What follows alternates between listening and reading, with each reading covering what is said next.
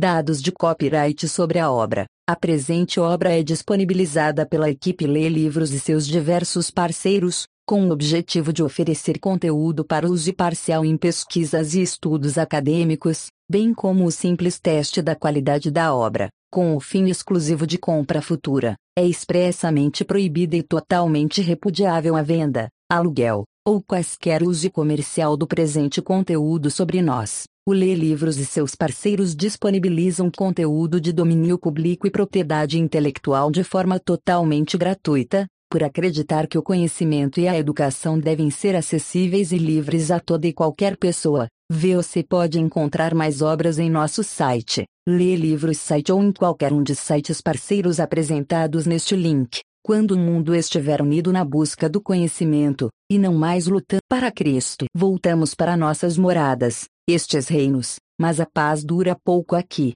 nos antigos domínios, com um povo estrangeiro, aferrado a seus deuses. Uma outra morte me deixaria feliz. T.S. Eliot 1. Por três ou quatro semanas, Obioconco vinha se preparando para enfrentar aquele momento, e quando caminhou para o banco dos réus naquela manhã, achou que estava totalmente pronto. Vestia um elegante terno de polmobit e aparentava estar tranquilo e indiferente. O caso parecia ser de pouco interesse para ele, a não ser por um breve momento, bem no início, quando um dos advogados se desentendeu com o juiz. Este julgamento começa às nove horas, porque está atrasado, toda vez que o meritíssimo juiz William Galloway, do Supremo Tribunal de Lagos e de Camarões do Sul, olhava para uma vítima, ele a paralisava, assim como um colecionador imobiliza seu inseto com formol. O juiz baixou a cabeça, como um ariete prestes a avançar e, espiando por cima de seus óculos diários dourados,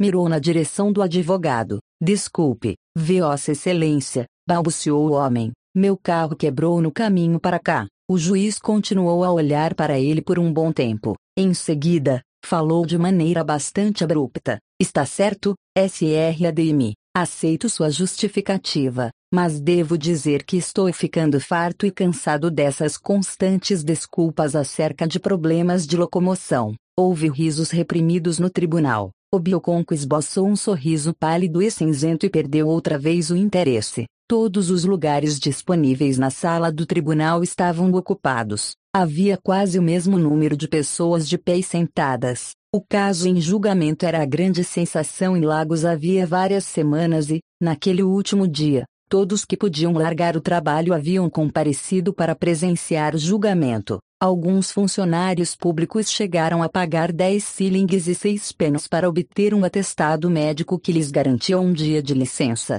A desatenção de Obi não dava nenhum sinal de estar diminuindo, nem mesmo quando o juiz começou a fazer o sumário. Só quando ele disse: Não consigo entender como um jovem com a sua educação e com um futuro brilhante pela frente pôde fazer uma coisa dessas. Ocorreu uma mudança repentina e marcante. Lágrimas traiçoeiras encheram os olhos de Obi. Ele pegou um lenço branco e esfregou o rosto, mas fez como fazem as pessoas de seu povo quando enxugam o suor. Tentou até sorrir e desmentir suas lágrimas. Um sorriso teria sido perfeitamente lógico, Toda aquela conversa sobre educação e um futuro promissor não o havia apanhado desprevenido. Ele já esperava aquilo e havia ensaiado a cena cem vezes, até se tornar algo tão familiar quanto um amigo. De fato, algumas semanas antes, quando o julgamento havia começado, o S.R. Green, seu chefe, que era uma das testemunhas da acusação, também dissera algo a respeito de um jovem de futuro promissor.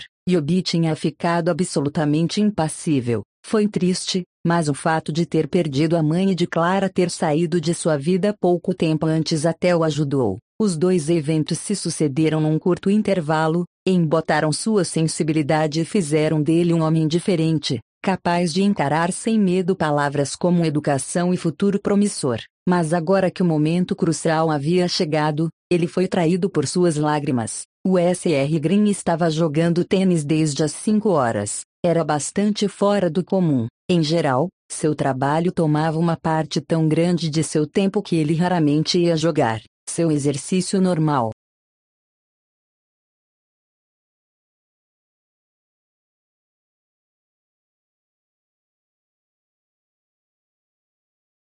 Era uma breve caminhada no final da tarde, mas hoje ele havia jogado tênis com um amigo que trabalhava no Conselho Britânico. Depois do jogo, retiraram-se para o bar do clube. O SR Green tinha um suéter amarelo claro por cima da camisa branca e uma toalha branca pendurada no pescoço. Havia muitos outros europeus no bar, alguns meio sentados em tamboretes altos e outros de pé, em grupos de dois e três, tomando cerveja gelada, suco de laranja ou gin tônica. Não consigo entender por que ele fez isso, disse o homem do conselho britânico com ar pensativo. Estava traçando riscos de água com a ponta do dedo no copo embaçado, com cerveja gelada. Mas eu consigo, disse o SR Green com simplicidade. O que não consigo entender é por que pessoas como você se recusam a encarar os fatos. O SR Green era famoso por falar o que pensava. Esfregou a cara vermelha com a toalha branca pendurada no pescoço. O africano é corrupto dos pés à cabeça. O homem do conselho britânico olhou à sua volta de maneira furtiva, mais por instinto que por necessidade, pois, embora a rigor o clube agora estivesse aberto para os africanos, poucos o frequentavam. Naquela ocasião em particular, não havia nenhum, exceto, é claro, os garçons, que atendiam os clientes de maneira discreta. Era perfeitamente possível entrar, beber, preencher um cheque, falar com os amigos e sair de novo sem notar a presença dos garçons, em seus uniformes brancos. Se tudo corresse bem, os clientes nem os veriam por ali. São todos corruptos, repetiu SR Green. Sou totalmente a favor da igualdade e tudo o mais. Eu, por exemplo, detestaria morar na África do Sul, mas a igualdade não vai modificar os fatos. Que fatos? Perguntou o homem do Conselho Britânico, que era relativamente novo no país. Houve uma calmaria na conversação geral no clube, como se agora muita gente estivesse prestando atenção às palavras do SR Green, sem parecer que o faziam. O fato de que os africanos, ao longo de muitos séculos, foram vítimas do pior clima do mundo e de todas as doenças imagináveis, não é culpa deles, é claro, mas o fato é que foram mental e fisicamente solapados. Nós trouxemos para eles a educação ocidental, mas de que isso adianta? Eles são foi interrompido pela chegada de outro amigo. Oi, Peter. Oi, Billy. Oh, oh, posso me juntar a vocês? Sem dúvida, sem a menor dúvida. O que está bebendo? Cerveja. Está bem, garçom. Uma cerveja para este patrão. Qual cerveja, senhor? Inequen. Sim, senhor. Estávamos falando sobre aquele jovem que aceitou uma propina. Ah, sim. Em algum lugar na parte continental de Lagos, a União Progressista de Umuofia estava promovendo uma reunião de emergência. Umuofia é um vilarejo de língua ibo na Nigéria Oriental e a cidade natal de Obilconco. Não se trata de um vilarejo especialmente grande, mas seus habitantes o chamam de cidade. Tem muito orgulho de seu passado, quando a cidade era o terror dos vizinhos, antes que o denominam que deixaram sua cidade natal a fim de arranjar trabalho e se espalharam por cidades da Nigéria inteira encaram a si mesmos como residentes temporários. Voltam para Moafia de dois em dois anos, mais ou menos, para passar as férias. Quando economizaram dinheiro suficiente, pedem a seus parentes na cidade que encontrem uma esposa para eles, ou então constroem uma casa de zinco nas terras da família. Não importa em que local da Nigéria estejam, Sempre fundam ali uma filial local da União Progressista de Umuofia. Nas semanas anteriores, a União se reuniu diversas vezes para tratar do caso de Obilconco. Na primeira reunião, algumas pessoas manifestaram a opinião de que não havia nenhum motivo para a União se preocupar com problemas de um filho pródigo que demonstrara grande desrespeito por ela muito pouco tempo antes.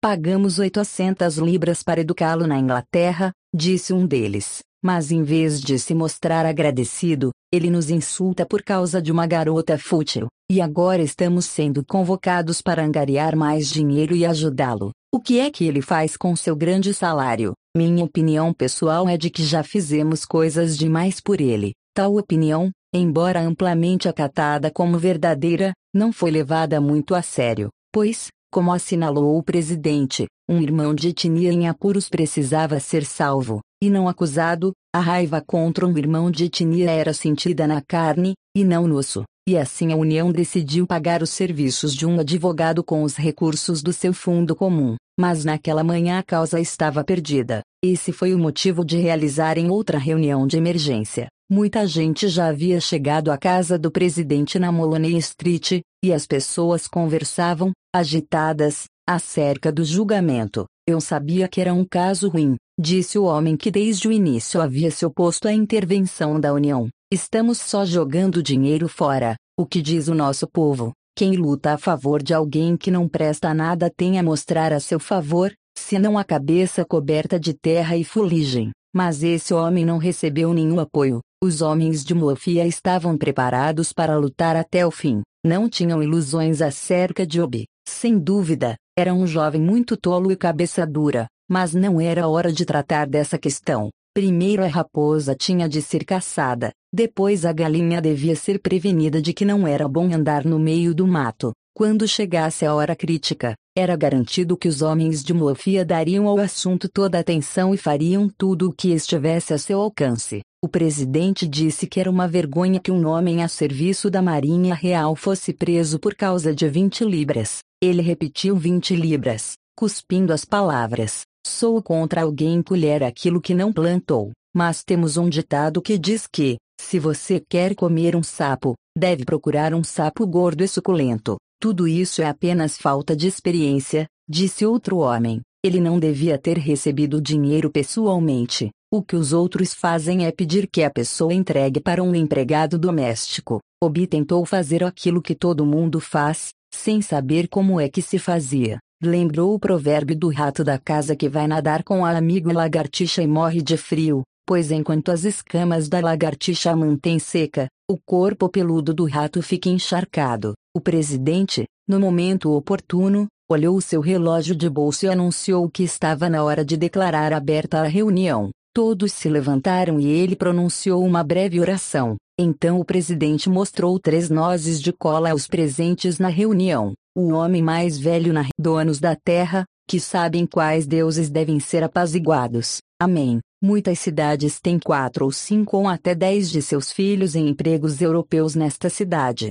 O Muofia só tem um. E agora nossos inimigos dizem que mesmo esse caso único já é demais para nós. Mas nossos ancestrais não concordarão com tal coisa. Amém. Um único fruto de palmeira não se perde no fogo. Amém. O bioconco era de fato o único fruto da palmeira. Seu nome completo era Obiajulu a mente afinal em repouso, e no caso a mente era seu pai, é claro, o qual, naquela altura, como a esposa havia lhe dado quatro filhas antes de Obi, já estava naturalmente ficando um pouco ansioso. Como era um cristão convertido na verdade, um catequista ele não podia se casar de novo, mas não era o tipo de homem que carrega seu desgosto estampado na cara. Em particular, não permitia que os pagãos soubessem que estava infeliz. Tinha chamado a quarta filha de Nuanindima. Uma menina também é bom, mas sua voz não transmitia convicção. O velho que quebrou a noz de cola em Lagos e chamou o bioconco de único fruto da palmeira não estava, no entanto, pensando na família de Oconco, pensava no antigo e belicoso vilarejo de Umuofia. Seis ou sete anos antes, os umuofianos que moravam fora de sua cidade tinham formado sua união com o objetivo de juntar dinheiro para mandar alguns dos jovens mais destacados do vilarejo estudar na Inglaterra. Criaram taxas exorbitantes contra si mesmos. A primeira bolsa de estudos conferida por conta daquele esquema coubera ao Bioconco, quase exatamente cinco anos antes. Embora chamassem aquilo de bolsa de estudos, o dinheiro tinha de ser reembolsado. No caso de Obi, a soma alcançava 800 libras, que deviam ser reembolsadas em quatro anos, após seu regresso. Queriam que ele estudasse direito, de modo que, quando voltasse, cuidaria de todas as disputas de terras contra seus vizinhos. Mas, quando chegou à Inglaterra, Obi foi estudar inglês. Sua teimosia não era nenhuma novidade. A União ficou irritada, mas acabaram deixando Obi em paz. Embora não fosse se tornar advogado, tinha conseguido um cargo europeu no serviço público. A seleção do primeiro candidato não representara nenhuma dificuldade para a União. Obi era a escolha óbvia. Com 12 ou 13 anos, ele havia passado com a melhor nota de toda a província no exame de sexta série. Depois ganhou uma bolsa de estudos para um dos melhores colégios secundários na Nigéria Oriental. Ao final de cinco anos, obteve o certificado da escola de Cambridge, com distinção, nas oito matérias. De fato, ele era uma celebridade no vilarejo e seu nome era constantemente lembrado na escola de missionários onde tinha sido aluno. Agora ninguém mencionava que, certa vez, ele havia desonrado a escola por ter escrito uma carta para Adolf Hitler durante a guerra. O diretor da escola, na ocasião, dissera quase em lágrimas que Obi era uma vergonha para o Império Britânico e que, se ele fosse mais velho, seguramente seria mandado para a prisão, onde ficaria pelo resto de sua vida infeliz. Obi tinha apenas 11 anos naquela altura, e assim se livrou da vara nas nádegas. A ida de Obi para a Inglaterra causou uma grande agitação em Umlofia. Poucos dias antes de sua partida para Lagos, os pais convocaram uma reunião em sua casa para fazer orações. O reverendo Samuel Ikedi, da Igreja Anglicana de São Marcos, em Umlofia, foi o celebrante. Disse que aquele momento representava a realização de uma profecia. O povo que estava nas trevas viu uma grande luz, é para eles que estavam na região da sombra da morte. Para eles a luz se derramou. O reverendo falou durante meia hora, depois pediu que alguém pronunciasse a oração. No mesmo instante, Mary aceitou o desafio antes que a maioria das pessoas tivesse chance de se levantar ou até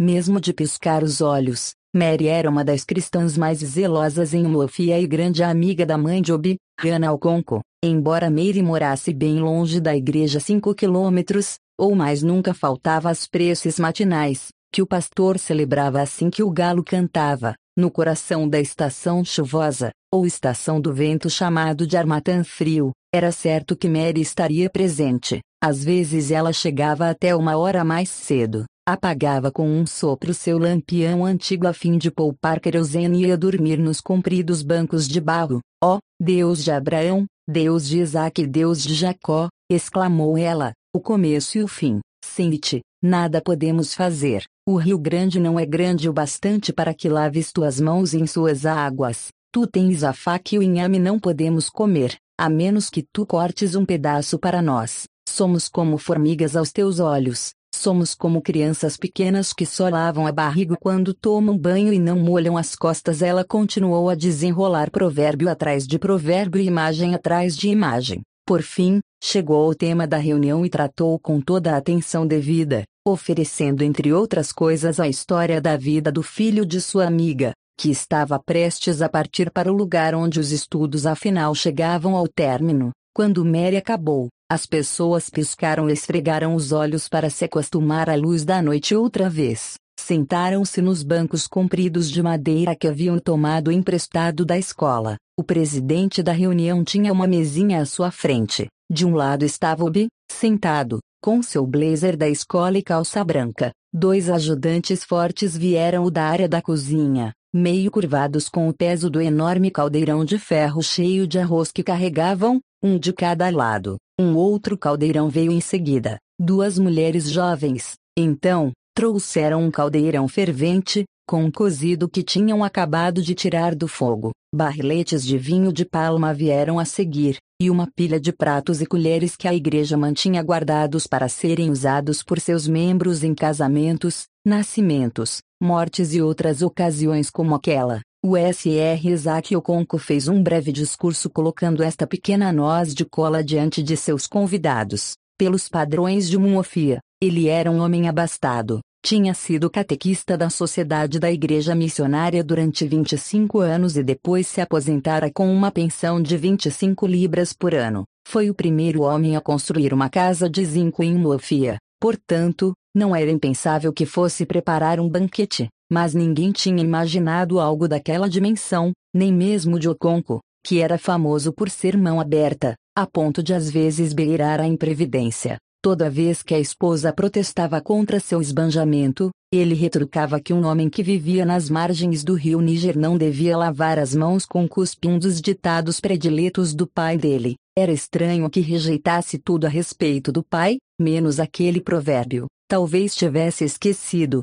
havia muito tempo, que o pai repetia o ditado tantas vezes. No final do banquete o pastor fez outro discurso comprido. Agradeceu ao Conco por lhes oferecer um banquete maior do que o servido em muitos casamentos naquele tempo. O S.R. Kedi tinha ido a Umofia, vindo de outro município, e estava em condições de dizer para os presentes que os banquetes de casamento andavam decaindo muito nas cidades, desde a invenção dos cartões de convite. Muitos de seus ouvintes deram um assobio de espanto quando o SR que lhes contou que um homem não podia ir ao casamento na casa do vizinho se não tivesse recebido um daqueles pedaços de papel nos quais vinha escrito RSVP que era traduzido, em inglês, como arroz e cozido em grande quantidade o que é enviamos para ganhar conhecimento. Recorde que o temor do Senhor é o começo de toda sabedoria. Tenho ouvido falar de jovens de outras cidades que foram para o país dos homens brancos e, em vez de encarar seus estudos,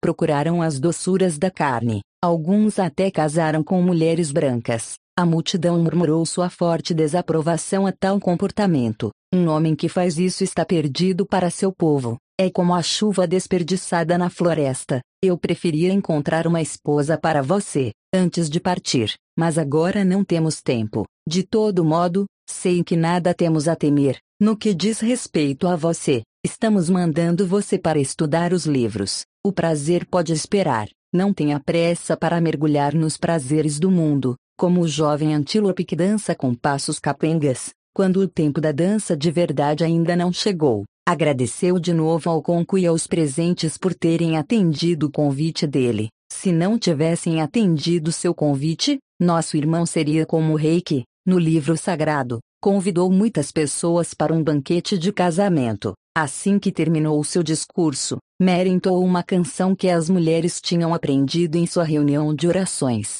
Não me abandone, Jesus, espere por mim quando vou para a fazenda. Não me abandone, Jesus, Espere por mim quando vou para a feira. Não me abandone, Jesus. Espere por mim quando como minha comida. Não me abandone, Jesus. Espere por mim quando tomo meu banho. Não me abandone, Jesus. Espere por mim quando ele parte para o país do homem branco. Não o abandone, Jesus. Espere por ele. A reunião terminou com um canto de graças a Deus, de quem fluem todas as bênçãos. Em seguida, os convidados se despediram de Obi, muitos deles repetiram todos os conselhos que ele já ouvira antes. Apertaram a mão de Obi, ao fazê-lo, empurraram seus presentes na palma de sua mão, para que ele comprasse uma caneta, um livro de exercícios, um pão para a viagem, um cilingue ou um pene presentes de peso num vilarejo onde o dinheiro era dois. Obi ficou na Inglaterra durante quase quatro anos. Às vezes achava difícil acreditar que tinha sido tão pouco tempo.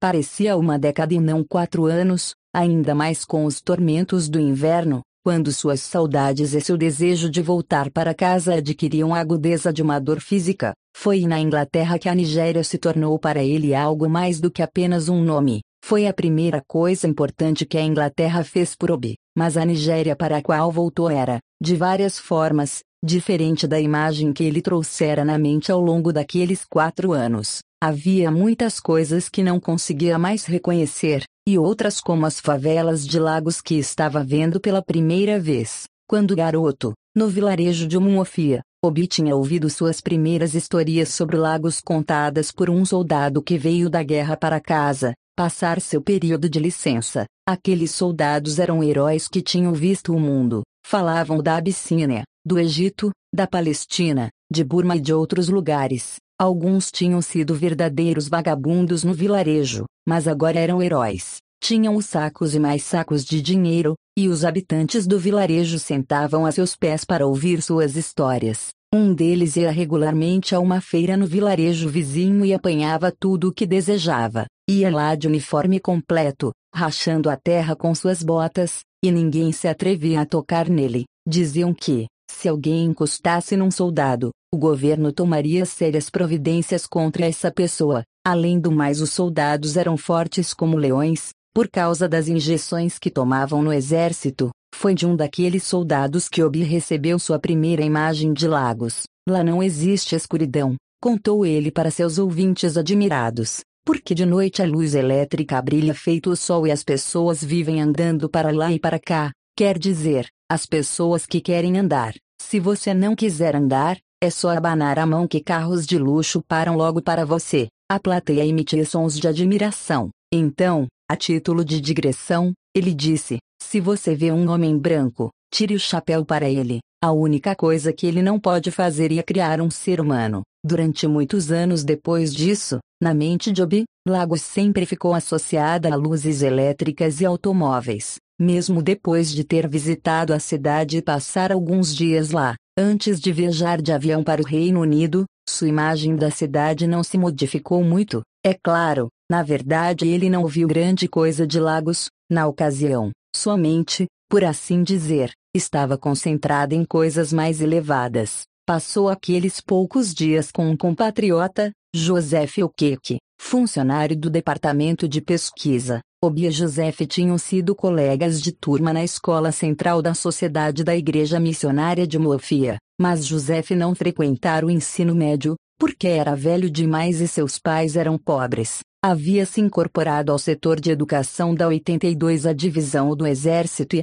quando a guerra terminou, entrou no serviço clerical do governo nigeriano. Joseph estava no autódromo de Lagos a fim de encontrar seu amigo Felizardo, que estava de passagem por Lagos a caminho do Reino Unido, levou-o para seu alojamento em Ubalende. Tinha só um quarto. Uma cortina de pano azul claro atravessava o cômodo de ponta a ponta, separando o santuário como chamava a cama de casal, com um colchão de molas da sala de estar. Seus utensílios de cozinha, caixas e outros apetrechos pessoais ficavam escondidos embaixo do santuário. A sala de estar estava ocupada por duas poltronas, um canapé também chamado de Eu e Minha Garota e uma mesa redonda sobre a qual expunha seu álbum de fotografias. De noite, seu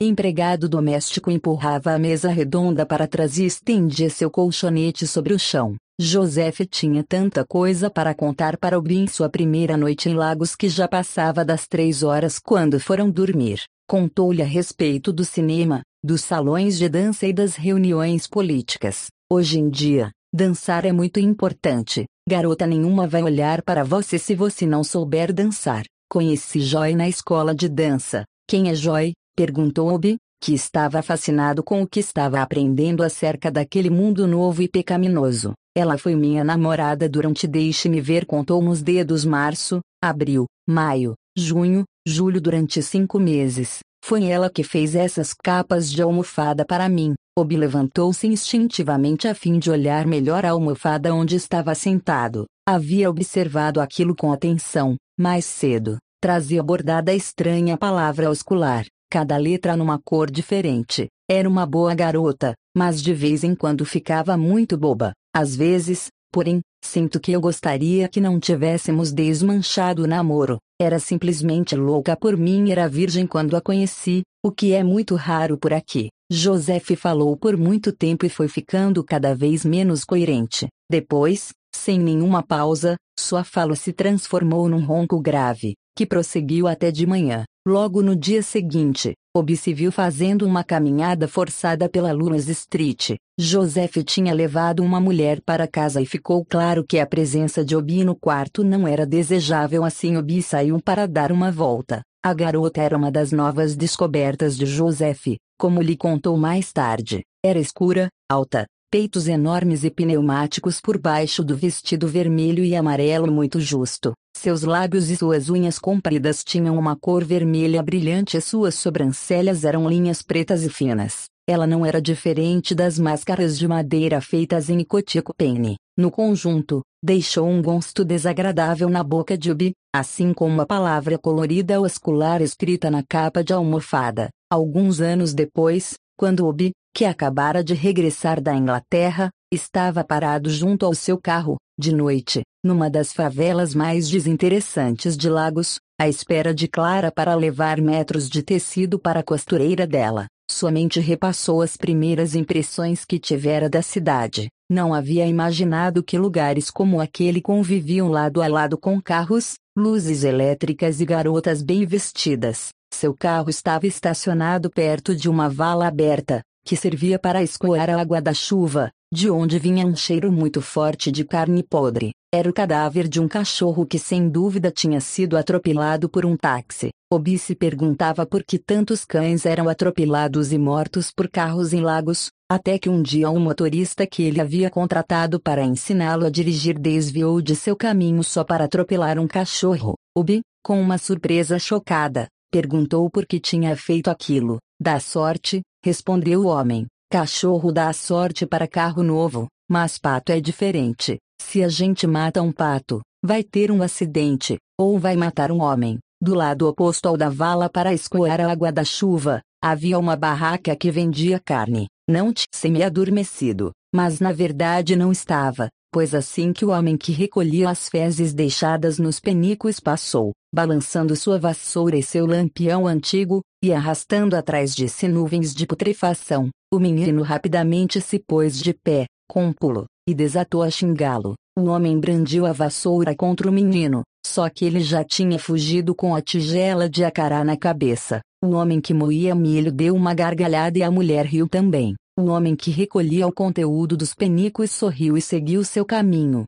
depois de exclamar alguma coisa bem grosseira a respeito da mãe do garoto. Isto é Lagos, pensou Obi, há Lagos de verdade, que até então ele nem havia imaginado que existia. Durante seu primeiro inverno na Inglaterra, Obi havia escrito um poema nostálgico e pueril sobre a Nigéria. Não era sobre Lagos em particular, mas Lagos fazia parte da Nigéria que ele tinha em mente. Como é doce ficar deitado embaixo de uma árvore de tardinha e compartilhar o êxtase de pássaros alegres e de frágeis borboletas. Como é doce deixar repousar em seu barro nosso corpo mundano, é acender rumo à música das esferas descendo mansamente com o vento, é com o brilho brando do sol poente. Ele recordou esse poema, depois voltou e olhou para o cachorro em putrefação dentro da vala e sorriu. Já provei carne pútrida como iguaria, disse entre os dentes cerrados, muito mais adequado. Enfim, Clara surgiu da rua transversal e os dois partiram juntos de carro.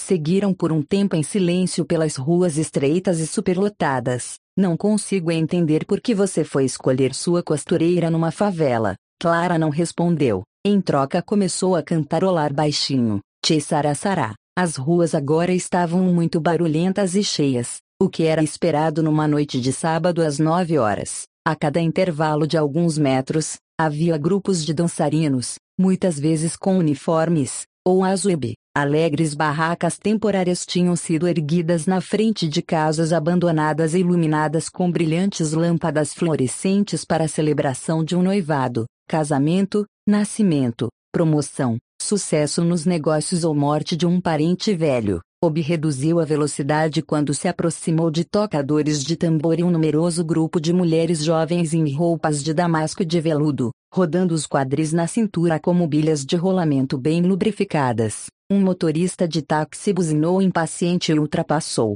ao mesmo tempo que se inclinava para fora, pela janela, e gritava: Orilda, você é ruim da cabeça. Orilda imbecil, retrucou Obi. Quase imediatamente, um ciclista atravessou a rua sem olhar para trás nem fazer nenhum sinal. Obi pisou fundo no freio e os pneus cantaram no asfalto misturado com cascalho. Clara deu um gritinho e agarrou com força o braço esquerdo de Obi. O ciclista olhou para trás uma vez e foi embora, sua ambição inscrita, para que todos a vissem, na sacola pendurada na traseira da bicicleta futuro ministro. Ir da área continental de Lagos para Ecoí num sábado à noite era como ir de uma feira para um enterro. O vasto cemitério de Lagos, que separava os dois lugares, ajudava a aprofundar aquela sensação. A despeito de todos os chalés e apartamentos de luxo e da vegetação vasta e bem tratada, Ikoi era como um cemitério. Não tinha nenhuma vida comum pelo menos, não para os africanos que moravam lá. Eles nem sempre tinham morado lá, é claro. No passado, era uma reserva para os europeus. Mas as coisas haviam mudado e alguns africanos em empregos europeus tinham recebido casas em Ikoi. O Bioconco, por exemplo, morava lá e, Enquanto ia de carro de Lagos para seu apartamento, ficou chocado mais uma vez com aquelas duas cidades em uma só. Aquilo sempre o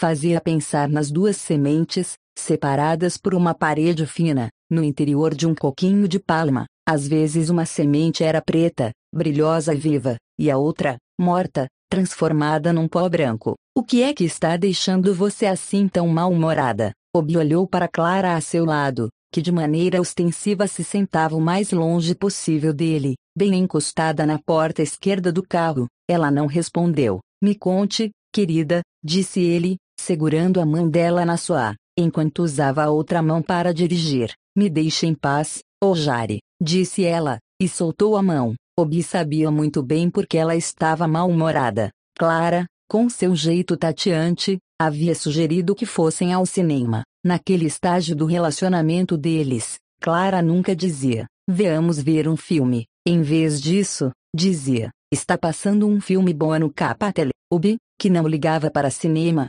sobretudo para aqueles filmes que Clara chamava de bons, tinha dito, depois de um demorado silêncio: Bem, se você insiste, mas eu não estou muito animado. Clara não insistia, mas se sentia muito magoada. Ficava a noite inteira acalentando seus sentimentos. Ainda não está tarde demais para a gente ver o seu filme, disse Obi, capitulando, ou aparentando capitular. Você pode ir se quiser, eu não vou, disse ela. Só três dias antes, tinham ido ver um filme muito bom que deixou Obi tão furioso que até parou de olhar para a tela, exceto quando Clara sussurrava uma outra explicação no ouvido para ele. Vão matar aquele cara, profetizava Clara e, de maneira infalível, o homem amaldiçoado era morto a tiros quase imediatamente. Na parte de baixo da plateia, o público que pagava um shilling pelo ingresso participava ruidosamente da ação. Obi nunca deixava de ficar espantado ao ver como Clara conseguia extrair tanto prazer daquelas orgias de matanças na tela. Na verdade, ele até que achava aquilo divertido quando estava fora do cinema. Mas, enquanto se encontrava lá dentro, não sentia senão aborrecimento. Clara estava bem consciente daquilo e tentava fazer o melhor possível para atenuar o tédio de Obi, apertando seu braço ou mordendo sua orelha, depois de ter cochichado algo quase dentro de seu ouvido. E além do mais, dizia Clara às vezes, eu não brigo com você quando você começa a ler seus poemas para mim, o que era absolutamente verdadeiro. Naquela mesma manhã, Obi tinha telefonado para ela no hospital, e a convidara para almoçar a fim de conhecer um amigo seu que tinha acabado de chegar a Lagos, transferido de Enugu. Na verdade, Clara tinha visto o sujeito antes e não gostava dele. Assim ela lhe disse no telefone que não estava a fim de encontrá-lo de novo, mas Obi foi insistente. Clara acabou dizendo: Não sei por que você quer tanto que eu encontre pessoas que eu não quero encontrar. Você sabe, você é uma poeta, Clara, disse Obi, encontrar pessoas que eu não quero encontrar, isso é puro T.S. Eliot. Clara não tinha a menor ideia do que ele estava falando, mas foi almoçar e encontrar-se com o amigo de Obi, Christopher. Portanto, o mínimo que Obi podia fazer em troca era aguentar até o fim o filme muito bom de Clara, assim como ela havia aguentado até o fim um almoço muito chato. Enquanto Obi e Christopher teorizavam sobre a questão da propina no serviço público da Nigéria, Toda vez que Obi e Christopher se encontravam era fatal que discutissem com muito ardor a respeito do futuro da Nigéria, qualquer que fosse a linha de raciocínio que Obi adotasse. Christopher tomaria a linha oposta. Christopher era economista formado na London School of Economics e sempre salientava que os argumentos de Obi não se baseavam em análises científicas ou factuais, o que na preencher os cargos do primeiro escalão com velhos que não têm nenhuma base intelectual para respaldar sua experiência. E quanto ao fiscal de terras que foi preso no ano passado, ele tinha acabado de sair da universidade. É uma exceção, respondeu Obi, mas pegue qualquer um daqueles velhos. Na certa saiu da escola há uns 30 anos, na sexta série, trabalhou duro dando propinas para conseguir chegar ao alto escalão um verdadeiro calvário de propinas. Para ele, a propina é uma coisa natural. Ele deu propina e espera receber também. Nosso povo diz que, se você bajula quem está nos cargos mais altos, outros o bajularão quando for sua vez de ocupar os cargos mais altos. Bem, é isso que dizem os velhos. E o que dizem os jovens, se me permite perguntar? Para a maioria deles, a propina não é um problema. chegam direto aos postos mais elevados sem subornar ninguém. Não que eles sejam necessariamente melhores do que os outros, mas o fato é que podem se dar ao luxo de serem íntegros. Mas até esse tipo de integridade pode se tornar um hábito. Você foi ao ponto, admitiu Christopher, enquanto pegava um pedaço grande de carne na sopa de aguzi. Estavam comendo purê de inhame e sopa de aguzi com os dedos. A segunda geração de nigerianos instruídos tinha voltado a comer purê de inhame, ou garri, com os dedos pela boa razão de que, desse jeito, a comida ficava com um paladar melhor, e também pela razão melhor ainda de que não tinham tanto medo de serem chamados de incivilizados quanto os da primeira geração. Zacchaeus, chamou Clara. Sim, senhora, respondeu uma voz na despensa. Traga mais sopa para nós. Zacchaeus pensou em não responder, mas mudou. 3. O caso entre Bi e Clara não podia ser chamado propriamente de amor à primeira vista. Conheceram-se num baile organizado pela filial londrina do Conselho Nacional da Nigéria e dos Camarões na Câmara Municipal de St. Pancras. Clara tinha vindo com um estudante que Obi conhecia muito bem e que apresentou um ao outro. Obi logo ficou impressionado com sua beleza e seguiu-a com os olhos pelo salão. No final conseguiu dançar com ela, mas estava tão perturbado que a única coisa que encontrou para dizer foi: Você está dançando há muito tempo. Não. Por quê? Foi a curta resposta. Obi nunca foi muito bom dançarino, mas naquela noite se mostrou simplesmente horroroso. Pisou nos dedos de Clara mais ou menos quatro vezes no primeiro meio minuto. Depois disso, Clara concentrou toda a sua atenção em afastar os pés na hora H assim que a música terminou, ela se afastou. Obi seguiu Clara, foi até onde ela estava sentada e disse: Muito obrigado. Ela fez que sim com a cabeça, sem olhar para ele. Só se viram de novo quase 18 meses depois, no Harrington Dock, em Liverpool, pois aconteceu que ambos estavam voltando para a Nigéria no mesmo dia e no mesmo navio. Era um cargueiro pequeno que levava 12 passageiros e 50 tripulantes. Quando Obi chegou ao cais, os outros passageiros já haviam embarcado e concluído as formalidades alfandegárias. O funcionário da alfândega, baixo e careca, se mostrou muito simpático. Começou perguntando a Obi se havia tido uma estada feliz na Inglaterra. Tinha frequentado uma universidade lá. Devia ter achado o clima muito frio. No final, eu já não me importava muito com o clima, respondeu Obi, que aprendera que um inglês podia resmungar e se queixar do seu clima à vontade, mas não admitia que um estrangeiro fizesse a mesma coisa. Quando entrou no saguão, Obi quase caiu duro ao ver Clara. Ela estava conversando com uma senhora mais velha e com um jovem inglês. Obi sentou-se com eles e se apresentou. A mulher idosa, cujo nome era S.R. Arite, estava voltando de Freton. O jovem se chamava Macmillan, um funcionário administrativo no norte da Nigéria. Clara se apresentou como Sita. Ok, creio que já nos vimos antes, disse Obi. Clara pareceu surpresa e um pouco hostil. Num baile em Londres, promovido pelo Conselho Nacional da Nigéria e dos Camarões. Sei, disse ela, com tanto interesse como se alguém lhe tivesse dito que estavam num navio no cais de Liverpool, e retomou sua conversa com S.R. Arite. O navio partiu do porto às 11 horas da manhã. Durante o resto do dia, Obi ficou sozinho, olhando para o mar ou lendo em sua cabine. Era sua primeira viagem no mar e ele já havia percebido que era infinitamente melhor do que viajar de avião. Acordou na manhã seguinte sem nenhum sinal do tão falado enjoo dos viajantes de navio. Tomou um banho quente antes que qualquer outro passageiro tivesse acordado e foi até a murada para contemplar o mar na noite anterior. O mar tinha estado muito tranquilo, agora se tornara um interminável deserto de montinhos serrilhados, inquietos, coroados de branco. Obi ficou de pé junto à murada durante quase uma hora, bebendo no ar impoluto. Desceram ao mar em seus navios.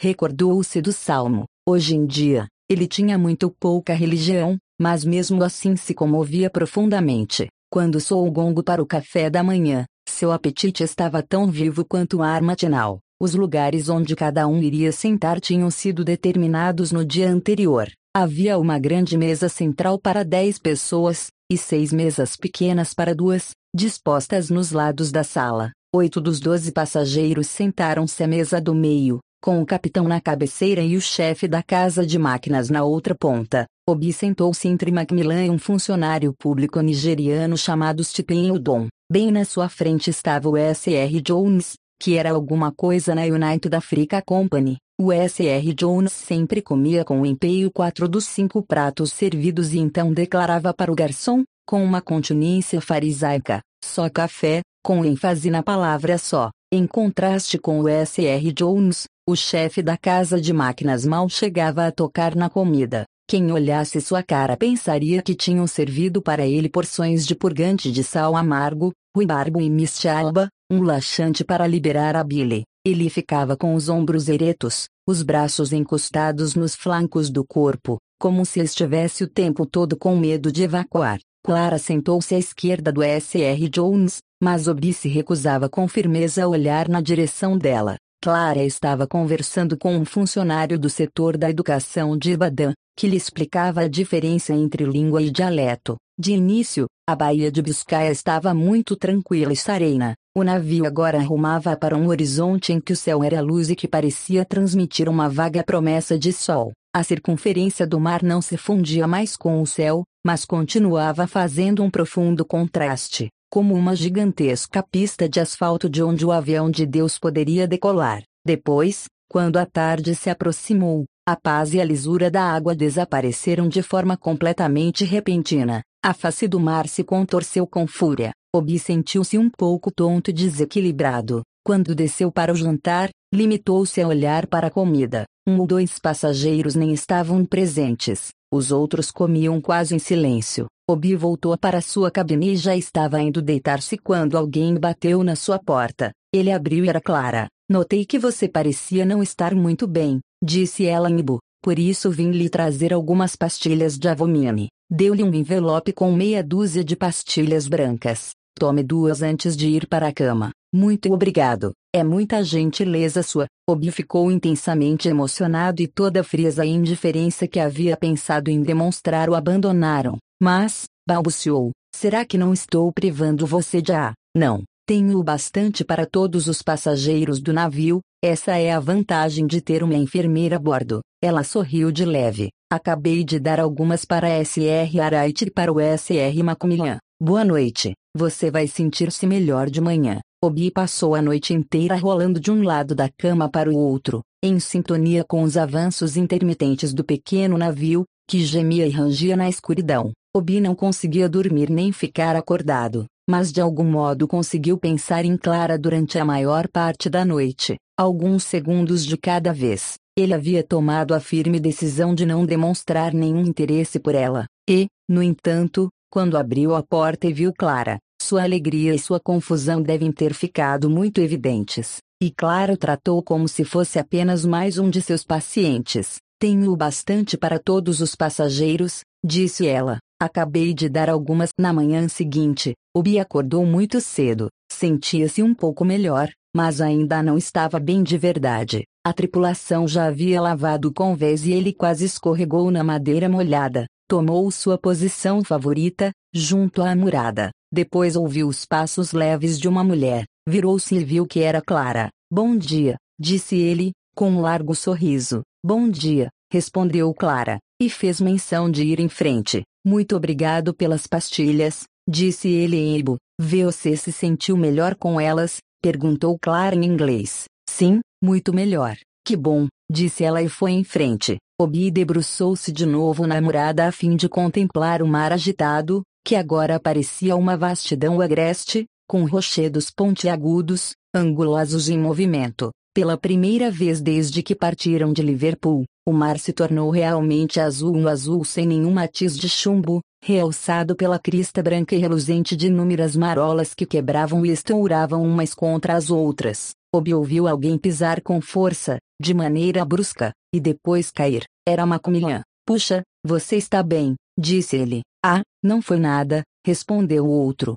rindo de modo tolo e tirando a poeira dos fundilhos molhados da calça. Eu mesmo quase caí, disse Obi. Cuidado, Está, ok que, disse Macmillan quando Clara voltou. O convés está muito traiçoeiro e eu acabei de levar um tombo. Ele ainda estava tirando a poeira dos fundilhos molhados. O capitão disse que amanhã vamos chegar a uma ilha, disse Clara. Sim, as Ilhas da Madeira, disse Macmillan. Amanhã ao anoitecer, eu acho, e já não era sem tempo, disse Obi. Você não gosta do mar gosto, mas depois de cinco dias, quero variar um pouco. Obioconco e John Macmillan de repente ficaram amigos no instante em que Macmillan levou um tombo no convés molhado. Pouco depois, jogaram ping-pong e pagaram drinks um para o outro. O que vai tomar? SR Oconco? perguntou Macmillan. Cerveja, por favor. Está ficando muito quente. Passou o polegar pelo rosto e sacudiu o suor da ponta do dedo. Não é mesmo?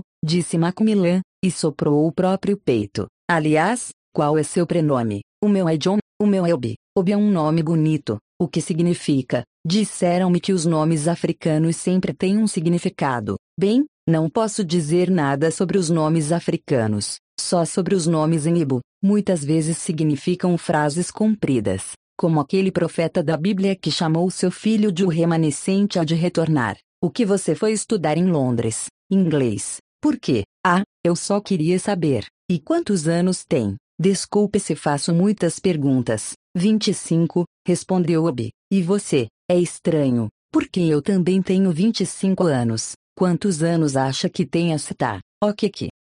Mulheres e música não deveriam ter uma idade, disse Obi, sorrindo. Eu diria uns 23 anos. Ela é linda, não acha? Ah, sim, é linda mesmo. As Ilhas da Madeira estavam bem perto agora duas horas, mais ou menos, disse alguém. Todos estavam na amurada do navio, pagando drinks uns para os outros. O S.R. Jones de repente ficou poético. Água, água para todo lado, mas nenhuma gota para beber, cantarolou. Em seguida se tornou prosaico. Que desperdício de água, disse, de súbito, Obi ficou chocado com a verdade daquilo. Que desperdício de água! Uma fração microscópica do Atlântico transformaria o Saara num pasto verdejante. O mundo estava longe de ser perfeito. Excesso de um lado e absolutamente nada do outro. O navio ancorou em Funchal ao pôr do sol. Um barco pequeno se aproximou, com um jovem nos remos e mais dois meninos a bordo. O mais jovem não podia ter mais de 10 anos. O outro, talvez 12, Queriam mergulhar para pegar moedas no fundo. Na mesma hora moedas começaram a voar do convés superior e a afundar no mar. Os meninos pegavam todas as moedas. Stephen Odon jogou um penny. Eles não se mexeram, não mergulhavam por tão pouco, disseram. Todos riram. Quando o sol se pôs, os montes escarpados de Funchal, as árvores verdes, as casas com suas paredes brancas e telhas vermelhas pareceram uma ilha encantada. Assim que o jantar terminou, Macmillan, Obi e Clara foram juntos para a terra firme. Caminharam por ruas calçadas de paralelepípedos, passaram por carros estranhos na fila de táxis, passaram por dois bois que puxavam uma carroça que não era nada mais do que uma prancha lisa sobre rodas, com um homem e um saco de alguma coisa em cima. Entraram em pequenos jardins e parques. É uma cidade de jardins, disse Clara. Depois de mais ou menos uma hora, voltaram para a beira do mar, sentaram-se debaixo de um enorme guarda-sol vermelho e verde e pediram café e vinho. Um homem se aproximou e lhes vendeu cartões postais e em seguida sentou-se para falar a eles sobre o vinho madeira. Sabia muito poucas palavras em inglês, mas não deixava nenhuma dúvida sobre aquilo que queria dizer. Vinho Las Palmas e vinho italiano pura água, vinho madeira, dois olhos, quatro olhos. Eles riram e ele riu. Depois o homem vendeu para Macmillan umas bugigangas vagabundas, que todos sabiam que iam ficar descoradas antes mesmo de voltarem ao navio. Sua namorada não vai gostar disso, S.R. Macmillan, disse Clara. É para a esposa de meu mordomo, explicou ele, e acrescentou: Detesto ser chamado de S.R. Macmillan. Isso me dá a sensação de que sou muito velho. Desculpe, disse ela. É John, seu nome, não é? E você, Obi? Eu sou Clara. Às 10 horas, se levantaram para ir embora, pois o navio partiria às 11, ou pelo menos foi o que disse o capitão. Macmillan descobriu que ainda tinha algumas moedas portuguesas e pediu mais uma taça de vinho, que dividiu com Obi. Depois voltaram para o navio, enquanto Macmillan segurava a mão direita de Clara Obi, à esquerda. Os outros passageiros não tinham voltado e o navio parecia deserto. Eles se puseram junto à murada e conversaram sobre o Funchal. Não, para a Nigéria, não tem pressa, disse ele. Você pode postar as cartas para a Nigéria até chegar a Freton. Foi o que me disseram. Ouviram Macmillan fechar a porta de sua cabine. Os olhos de ambos se encontraram por um segundo e, sem mais nenhuma palavra, Obi a tomou nos braços. Ela estava trêmula enquanto ele a beijava diversas vezes. Solte-me, sussurrou ela. Eu amo você. Clara ficou em silêncio por um tempo. Parecia derreter-se nos braços de Obi. Você não me ama, disse ela de repente. Estamos só sendo tolos. De manhã, você vai me esquecer. Ela olhou para Obi e então o beijou com violência. Sei que vou sentir ódio de mim mesma de manhã. Você não solte-me, alguém vem vindo. Era S.R. Araite, a senhora africana de Frieton. Já voltaram? Perguntou ela. Onde estão os outros? Não consegui dormir. De indigestão, explicou. 4. A diferença de muitas outras embarcações, que atracavam no cais de lagos em determinados dias da semana, os navios de carga eram muito imprevisíveis. Assim, quando o MV Sasa chegou, não havia amigos esperando os passageiros no terminal do Atlântico. Nos dias em que chegavam os navios do correio, as bonitas e arejadas salas de espera ficavam cheias de amigos e parentes bem vestidos, que aguardavam a chegada de um navio bebendo cerveja gelada e Coca-Cola ou comendo pães doces. Às vezes se encontrava um grupo silencioso e tristonho à espera. Naqueles casos, Podias apostar que seu filho tinha se casado com uma mulher branca na Inglaterra. Não havia tal multidão à espera do MV Sasa, e estava bem claro que o SR Stephen Odon ficou profundamente decepcionado. Assim que Lagos foi avistada, ele voltou à sua cabine para sair de lá. Meia hora depois, de terno preto, chapéu de feltro e com um guarda-chuva fechado, embora fosse um dia quente de outubro, as formalidades alfandegárias demoraram três vezes mais que em Liverpool, e havia cinco vezes mais funcionários do que lá. Um jovem, quase um menino, na realidade, foi cuidar da cabine de Obi. Ele lhe disse que a taxa pela sua radiovitrola seria de cinco libras. Está certo? disse Obi, apalpando os bolsos do quadril. Preencha uma nota fiscal para mim. O menino não preencheu. Olhou para Obi durante alguns segundos e depois respondeu: Posso reduzir para duas libras para o senhor. Como? perguntou Obi. Posso fazer isso, mas o senhor não vai ter a nota fiscal do governo. Durante alguns segundos, Obi ficou sem palavras. Depois, limitou-se a dizer: Não seja tolo. Se houvesse um policial aqui, eu denunciaria você para ele. O menino fugiu de sua cabine sem dizer mais nenhuma palavra. Obi o encontrou mais tarde, atendendo outros passageiros. A boa e velha Nigéria, disse Obi para si mesmo, enquanto aguardava que outro funcionário fosse à sua cabine. Veio no final, quando todos os outros passageiros tinham sido atendidos. Se Obi tivesse voltado num navio do correio, a União Progressista de Umuofia filial de Lagos teria lhe proporcionado uma recepção de rei, no porto. De todo modo, ficou resolvido na reunião deles que seria promovida uma grande recepção, a qual seriam convidados repórteres e fotógrafos. Enviaram um convite também para o serviço de rádio nigeriano, a fim de cobrir o acontecimento e registrar a orquestra vocal de mulheres de Muofia, que vinha ensaiando diversas canções novas. A recepção ocorreu numa tarde de sábado às quatro horas, na Moloney Street, onde o presidente da União tinha dois cômodos. Todos se vestiram de maneira apropriada, de agada ou ternos europeus, exceto o convidado de honra, que apareceu sem paletó,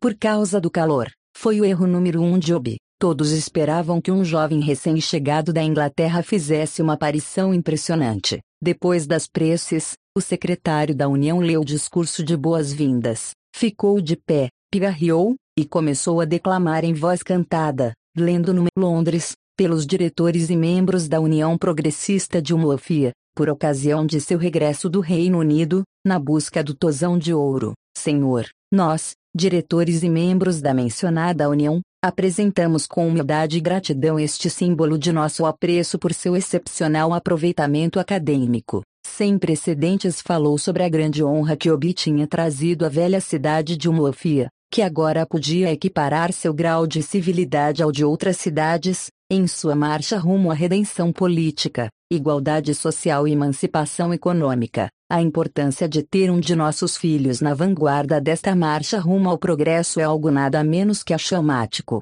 Nosso povo tem um ditado: o nosso é nosso, mas o meu é meu. Todas as cidades e vilarejos, nesta época crucial de nossa evolução política, lutam para possuir algo sobre o qual possam dizer: isto é meu. Estamos felizes porque hoje somos donos de um valioso patrimônio do mesmo tipo, na pessoa de nosso ilustre filho e convidado de honra. Fez um resumo da história do programa da Bolsa de Estudos de Mofia, que permitira que Obi fosse estudar além mar, e chamou aquilo de um investimento que haveria de gerar poupudos rendimentos. Em seguida referiu-se de modo muito indireto, é claro a regra segundo a qual o beneficiário de tal programa deveria reembolsar em quatro anos o dinheiro investido em seus estudos, de modo que um interminável fluxo de estudantes poderá beber a fundo na fonte piéria do conhecimento. Desnecessário dizer que tal discurso foi interrompido repetidas vezes por aplausos e gritos de viva. Que jovem sagaz era o secretário, diziam todos. Ele mesmo bem que merecia ir para a Inglaterra. Ele escrevia o tipo de inglês que as pessoas admiravam, mesmo que não compreendessem o tipo de inglês que enchia a boca, como a famosa carne seca. A linguagem de Obi, por outro lado, nada tinha de impressionante. Usava as formas simples dos verbos, explicava para eles o valor da educação, educação para o serviço, não para os empregos burocráticos e para os altos salários. Com o nosso grande país no limiar da independência, precisamos de homens preparados para servi-lo bem e com sinceridade. Quando sentou, a plateia aplaudiu por educação. Erro número 2. Cerveja gelada, água mineral, vinho de palma e biscoitos foram servidos e as mulheres começaram a cantar sobre o Mufia e sobre o Bioconquin W Ajaluiebo, o bi que tinha ficado na terra dos brancos. O refrão dizia várias vezes que o poder do leopardo reside em suas garras. Eles já lhe deram um emprego?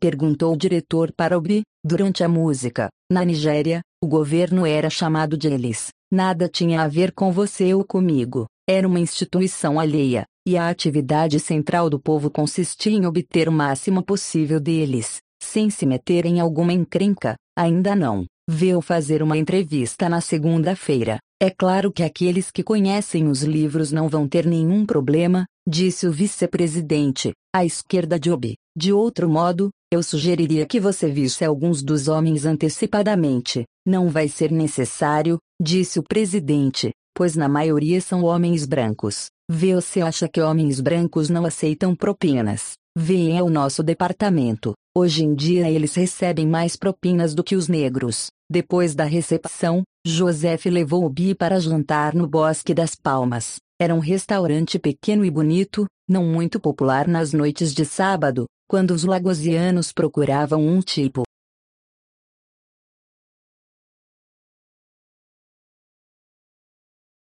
De diversão mais encorpado, havia um punhado de pessoas na sala de espera, mais ou menos uma dúzia de europeus e três africanos. Quem é o dono deste lugar? Acho que é um sírio. Eles são donos de tudo em Lagos, disse Joseph.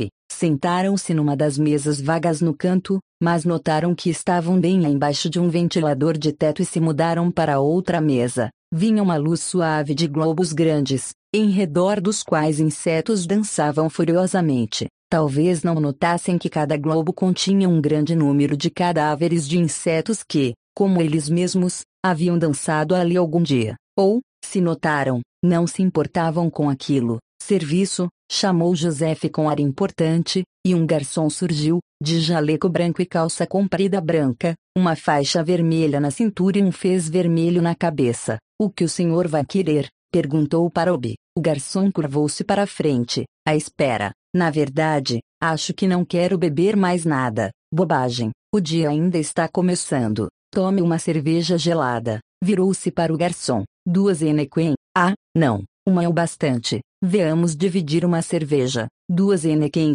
repetiu Joseph, e o garçom foi até o bar e logo voltou trazendo duas garrafas em uma bandeja. Aqui servem comida nigeriana. Joseph ficou surpreso com a pergunta. Nenhum restaurante decente servia comida nigeriana. Você quer comida nigeriana? Claro. Estou morrendo de vontade de comer purê de inhame e sopa de folhas de aça-peixe. Na Inglaterra, a gente improvisava com semolina, mas não é a mesma coisa. Vão pedir ao meu empregado que prepare para você purê de inhame amanhã à tarde. Bom doming, disse o Bi, animando-se bastante. Em seguida, acrescentou em inglês, em homenagem ao grupo europeu sentado na mesa vizinha. Estou enjoado de batatas fervidas. Ao chamar o prato de batatas fervidas, Obi esperava ter sublinhado toda a repulsa que sentia. Uma mão branca agarrou sua cadeira por trás. Obi virou-se depressa e viu que era a velha administradora que se escorava nas cadeiras a fim de equilibrar-se em sua caminhada instável.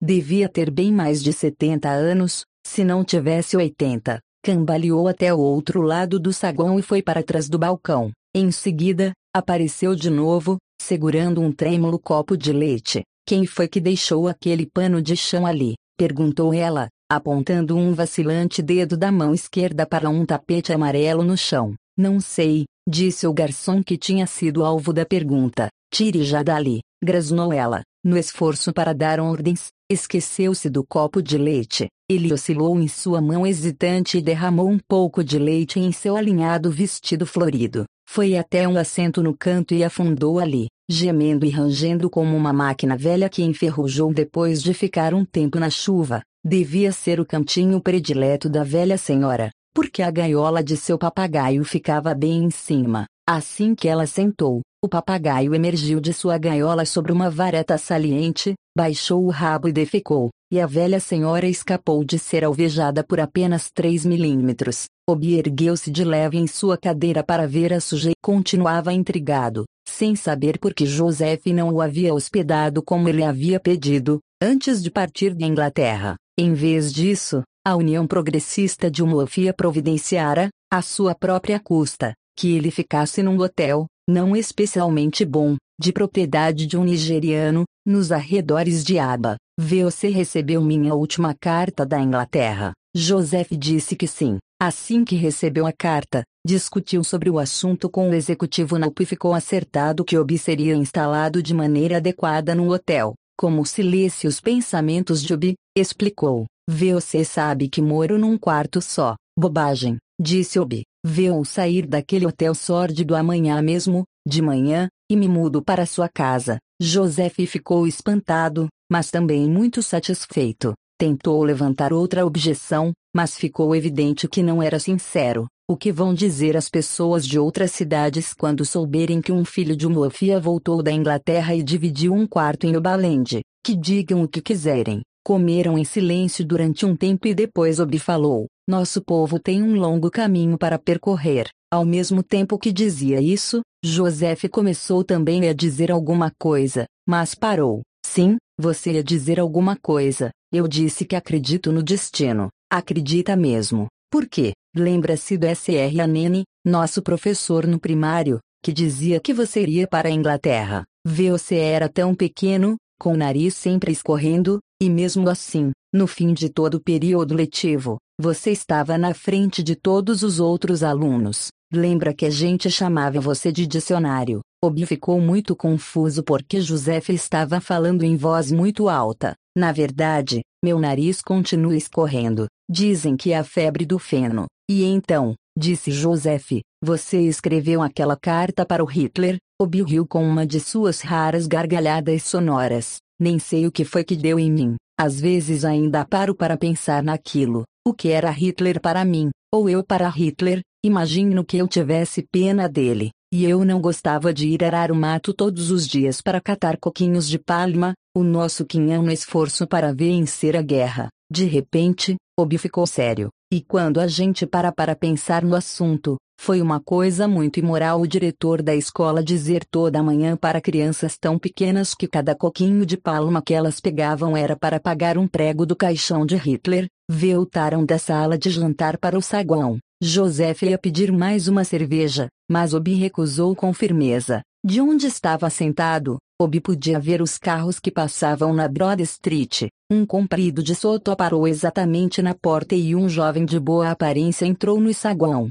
Todos se viraram para olhar para ele. Sons baixos e sibilantes encheram a sala, como se cada pessoa dissesse para quem estava a seu lado que aquele era o ministro de Estado. Aquele é o honorável Samuel Collie, sussurrou Joseph, mas Obi, de repente, parecia ter sido atingido por um raio, enquanto olhava para o de Soto na penumbra. O honorável Samuel Collie era um dos políticos mais populares. Aspecto de um rapaz recém-saído da faculdade. Era alto e atlético e tinha um sorriso radiante para todos. Atravessou o bar e pagou uma latinha de Schirschmans. Durante todo o tempo, o olhar de Obi estava fixo na rua, lá fora, onde Clara aguardava confortavelmente no de Soto. Ele havia captado apenas um rápido olhar de relance de Clara. Talvez nem fosse ela, na verdade. O ministro voltou para o carro e, quando abriu a porta, a débil luz interna banhou de novo o estofamento de luxo. Não havia dúvida agora. Era mesmo Clara. Qual é o problema?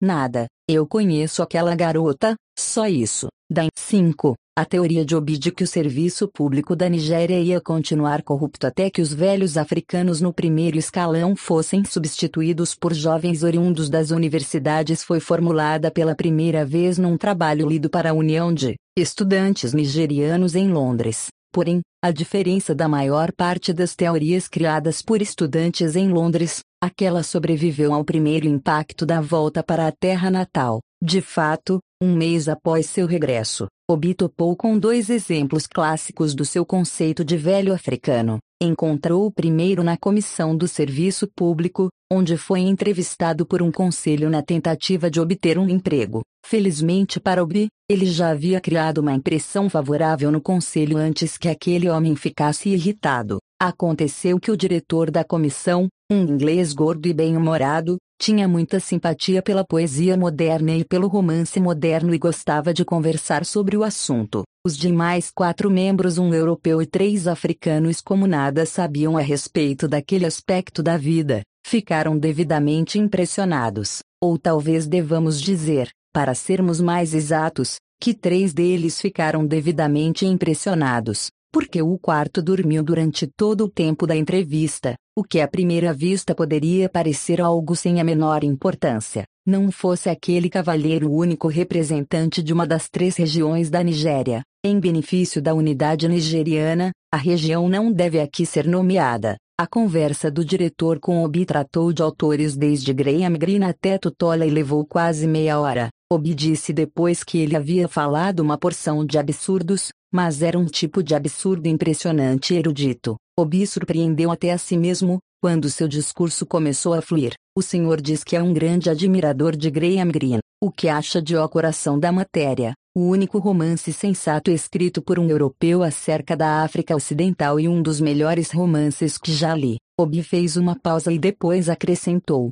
quase como uma ressalva, só que quase se perde completamente por causa do final feliz. O diretor ergueu os ombros em sua cadeira. Final feliz. Tem certeza de que está pensando em O Coração da Matéria. O policial europeu comete suicídio. Talvez final feliz seja uma expressão forte demais, no entanto, não consigo expressar de outra forma. O policial fica dividido entre seu amor por uma mulher e seu amor a Deus, e comete suicídio. É simples demais. A tragédia não é nem de longe assim. Eu me lembro de um velho em meu vilarejo natal, um cristão convertido, que sofreu várias calamidades seguidas. Dizia que a vida era como uma tigela de absinto, que a gente bebe um pouquinho de cada vez, para sempre. Ele compreendia a natureza da tragédia. Você acha que o suicídio estraga a tragédia? Disse o diretor. Sim, a tragédia de verdade nunca se resolve. Prossegue para sempre sem esperança. A tragédia convencional é muito fácil. O herói morre e nós nos sentimos purgados de nossas emoções. Uma tragédia de verdade se passa numa esquina, num local sujo, para citar W. H. Auden, o resto do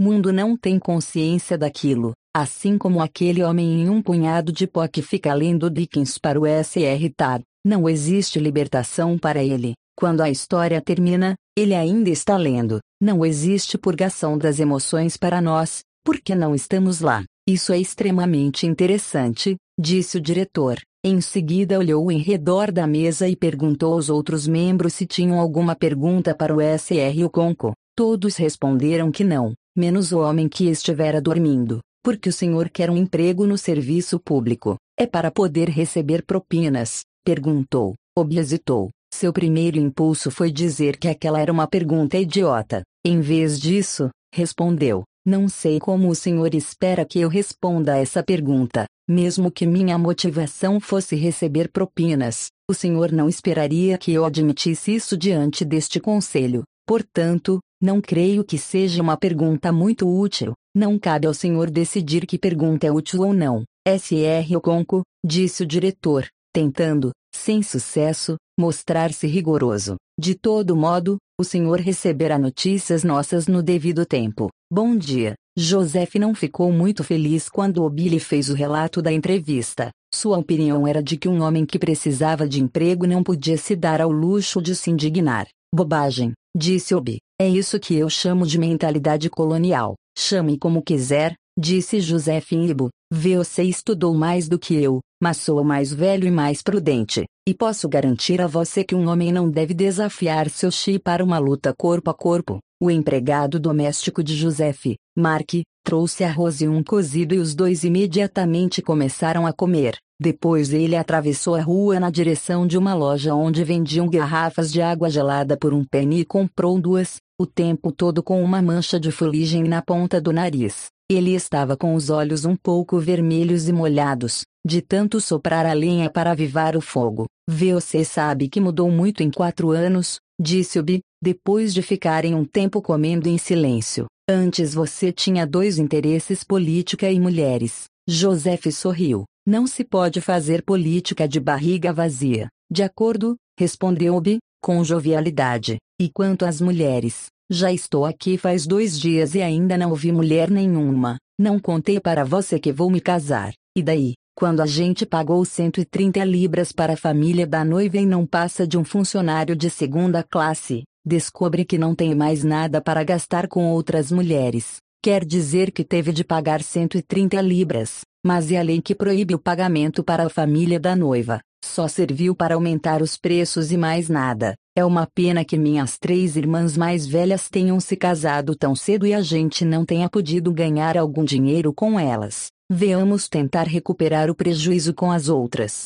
Não se trata de um assunto para piadas, disse Joseph. Espere só até você querer casar. Na certa vão pedir com ou sem o emprego. Não vou pagar 500 libras por uma esposa. Não vou pagar nem 100 libras nem cinquenta. Não está falando sério, disse Joseph, a menos que vá ser um reverendo. Enquanto esperava o resultado de sua entrevista, Obi fez uma breve visita a Umlofia, sua cidade natal, a 800 quilômetros, na região oriental. A viagem em si não foi muito empolgante. Embarcou num caminhão-ônibus chamado Para a Vontade de Deus Não Tem Apelação e viajou na primeira classe o que significa que dividiu o banco da frente com um motorista e com uma mulher e um bebê. Os bancos de trás foram tomados por vendedores que viajavam regularmente entre Lagos e a famosa feira de Onitsha, na margem do rio Níger. O caminhão estava tão carregado que os vendedores nem tinham espaço para pôr as pernas para fora. Sentavam-se com os pés na mesma altura que as nádegas, os joelhos levantados até o queixo, como frangos assados mas não pareciam se importar com aquilo. Divertiam-se com canções alegres e obscenas, dirigidas em geral a mulheres jovens que haviam se tornado enfermeiras ou professoras, em vez de mães de família. O motorista do caminhão era um homem muito calado. Estava sempre comendo noz de cola ou fumando cigarro. A cola era para manter-se acordado à noite, porque a viagem começava no fim da tarde, levava a noite inteira e terminava de manhã cedo. De vez em quando pedia para Obi riscar um fósforo e acender um cigarro para ele. Na verdade, foi Obi quem se ofereceu para fazer aquilo na primeira vez. Ficou assustado ao ver o homem controlando o volante só com os cotovelos, enquanto usava as mãos para procurar um fósforo. Mais ou menos uns 60 quilômetros depois de Ibadan, o motorista falou de repente: Em é a polícia. Obi notou dois policiais na margem da estrada, uns 300 metros adiante, fazendo sinal para o caminhão parar. Seus documentos, disse um deles para o motorista. Foi nessa altura que Obi percebeu que o banco onde estavam sentados era também uma espécie de cofre para guardar dinheiro e documentos de valor. O motorista pediu aos passageiros para se levantarem, destrancou a caixa e pegou um maço de papéis. O policial observou as folhas com ar crítico. Onde está sua licença para dirigir na estrada? O motorista mostrou-lhe sua licença. Enquanto isso, o parceiro do motorista se aproximou do outro policial. Mas na hora em que ia passar algo para a mão do policial, Obi olhou fixamente na direção deles. O policial não estava preparado para correr riscos, não sabia se Obi era um agente do Departamento de Investigação Criminal. Então ele afastou o parceiro do motorista com grande indignação. O que é que você quer? Vá embora. Enquanto isso, o outro policial tinha achado uma falha nos documentos do motorista e estava anotando seus dados pessoais, enquanto o motorista suplicava em vão. Por fim, ele partiu, ou pelo menos foi o que pareceu, mais ou menos meio quilômetro à frente. Ele parou na estrada. Por que você ficou encarando o homem quando a gente queria dar para ele dois cilingues? Perguntou para Obi. Por que ele não tem direito de tomar dois cilingues de você? Respondeu Obi. É por isso que eu não gosto de levar gente instruída, reclamou. Só servem para criar confusão. Por que você mete seu nariz no que não é da sua conta? Agora o policial vai me multar em 10 cilingues. Foi só alguns minutos depois que Obi se deu. Voltou ofegante de tanto correr. Quanto eles levaram? Perguntou o motorista. 10 cilingues. Suspirou o ajudante do motorista. Está vendo só, disse para Obi, que já estava começando a sentir-se um pouco culpado, ainda mais porque todos os vendedores atrás, já sabendo do que havia acontecido, haviam transferido suas críticas das garotas que tinham uma profissão para os jovens instruídos demais. Durante o resto da viagem, o motorista não lhe disse mais nenhuma palavra. Que estábulo de alges, sussurrou para si mesmo. Por onde se deve começar? Pelas massas, educar as massas. Balançou a cabeça. Não há a menor chance. Vai levar séculos, um punhado de homens no topo, ou até um homem só, com visão um ditador esclarecido. Hoje em dia as pessoas morrem de medo da palavra, mas que tipo de democracia pode existir lado a lado com tanta corrupção e ignorância? Talvez um meio termo, uma espécie de adaptação. Quando seu raciocínio chegou a esse ponto, Obi recordou que a Inglaterra tinha sido igualmente corrupta não fazia tanto tempo assim. Obi não estava em condições de raciocinar de forma contínua. Sua mente ansiava perambular por uma paisagem mais agradável. Agora a jovem sentada à sua esquerda dormia, apertando o bebê com força contra o peito. Estava viajando para Benin. Era tudo o que Obi sabia sobre ela. Não falava uma só palavra de inglês e Obi não sabia falar Bini. Ele fechou os olhos e imaginou que ela fosse Clara, que seu joelho tocasse no joelho dela. Não deu certo, porque Clara insistia tanto em dizer que Obi não podia ainda contar para sua família a respeito dela. Será que era porque Clara ainda não tinha decidido a sério que queria casar com ele? Não podia ser isso. Ela estava tão ansiosa quanto ele mesmo para formalizar o noivado. Só que dizia que Obi não devia chegar ao ponto de gastar seu dinheiro comprando um anel, antes de conseguir um emprego. Talvez Clara quisesse contar primeiro para a família dela. Mas, se era isso, por que tanto mistério? Porque ela não disse simplesmente que ia primeiro consultar sua família. Ou quem sabe Clara não era tão ingênua quanto Obi imaginava e estava usando aquele suspense para amarrá-lo ela com mais força ainda. Obi examinou todas as possibilidades, uma por uma, e rejeitou-as. À medida que a noite avançava, o ar impetuoso primeiro ficou frio e refrescante e depois gelado. O motorista pegou um boné sujo, de pano marrom, no meio da massa de trapos sobre a qual estava sentado e cobriu a cabeça. A jovem de Benin amarrou de novo seu chale a fim de cobrir as orelhas. Obi tinha um velho paletó esporte que havia comprado em seu primeiro ano na Inglaterra. Até agora, ele o havia usado para tornar mais macio o encosto de madeira do banco. Jogou o paletó sobre os ombros e as costas, mas os pés e as pernas agora eram as únicas partes que de fato se sentiam confortáveis. O calor do motor, que antes era um pouco incômodo, fora suavizado pelo ar gelado, e até acariciava com brandura os pés e as pernas. Obi começava a sentir sono e seus pensamentos ficavam cada vez mais eróticos. Dizia em pensamento palavras que não podia dizer em voz alta, mesmo quando estava sozinho. De maneira muito estranha, todas as palavras eram na sua língua materna. Obi podia pronunciar qualquer palavra em inglês,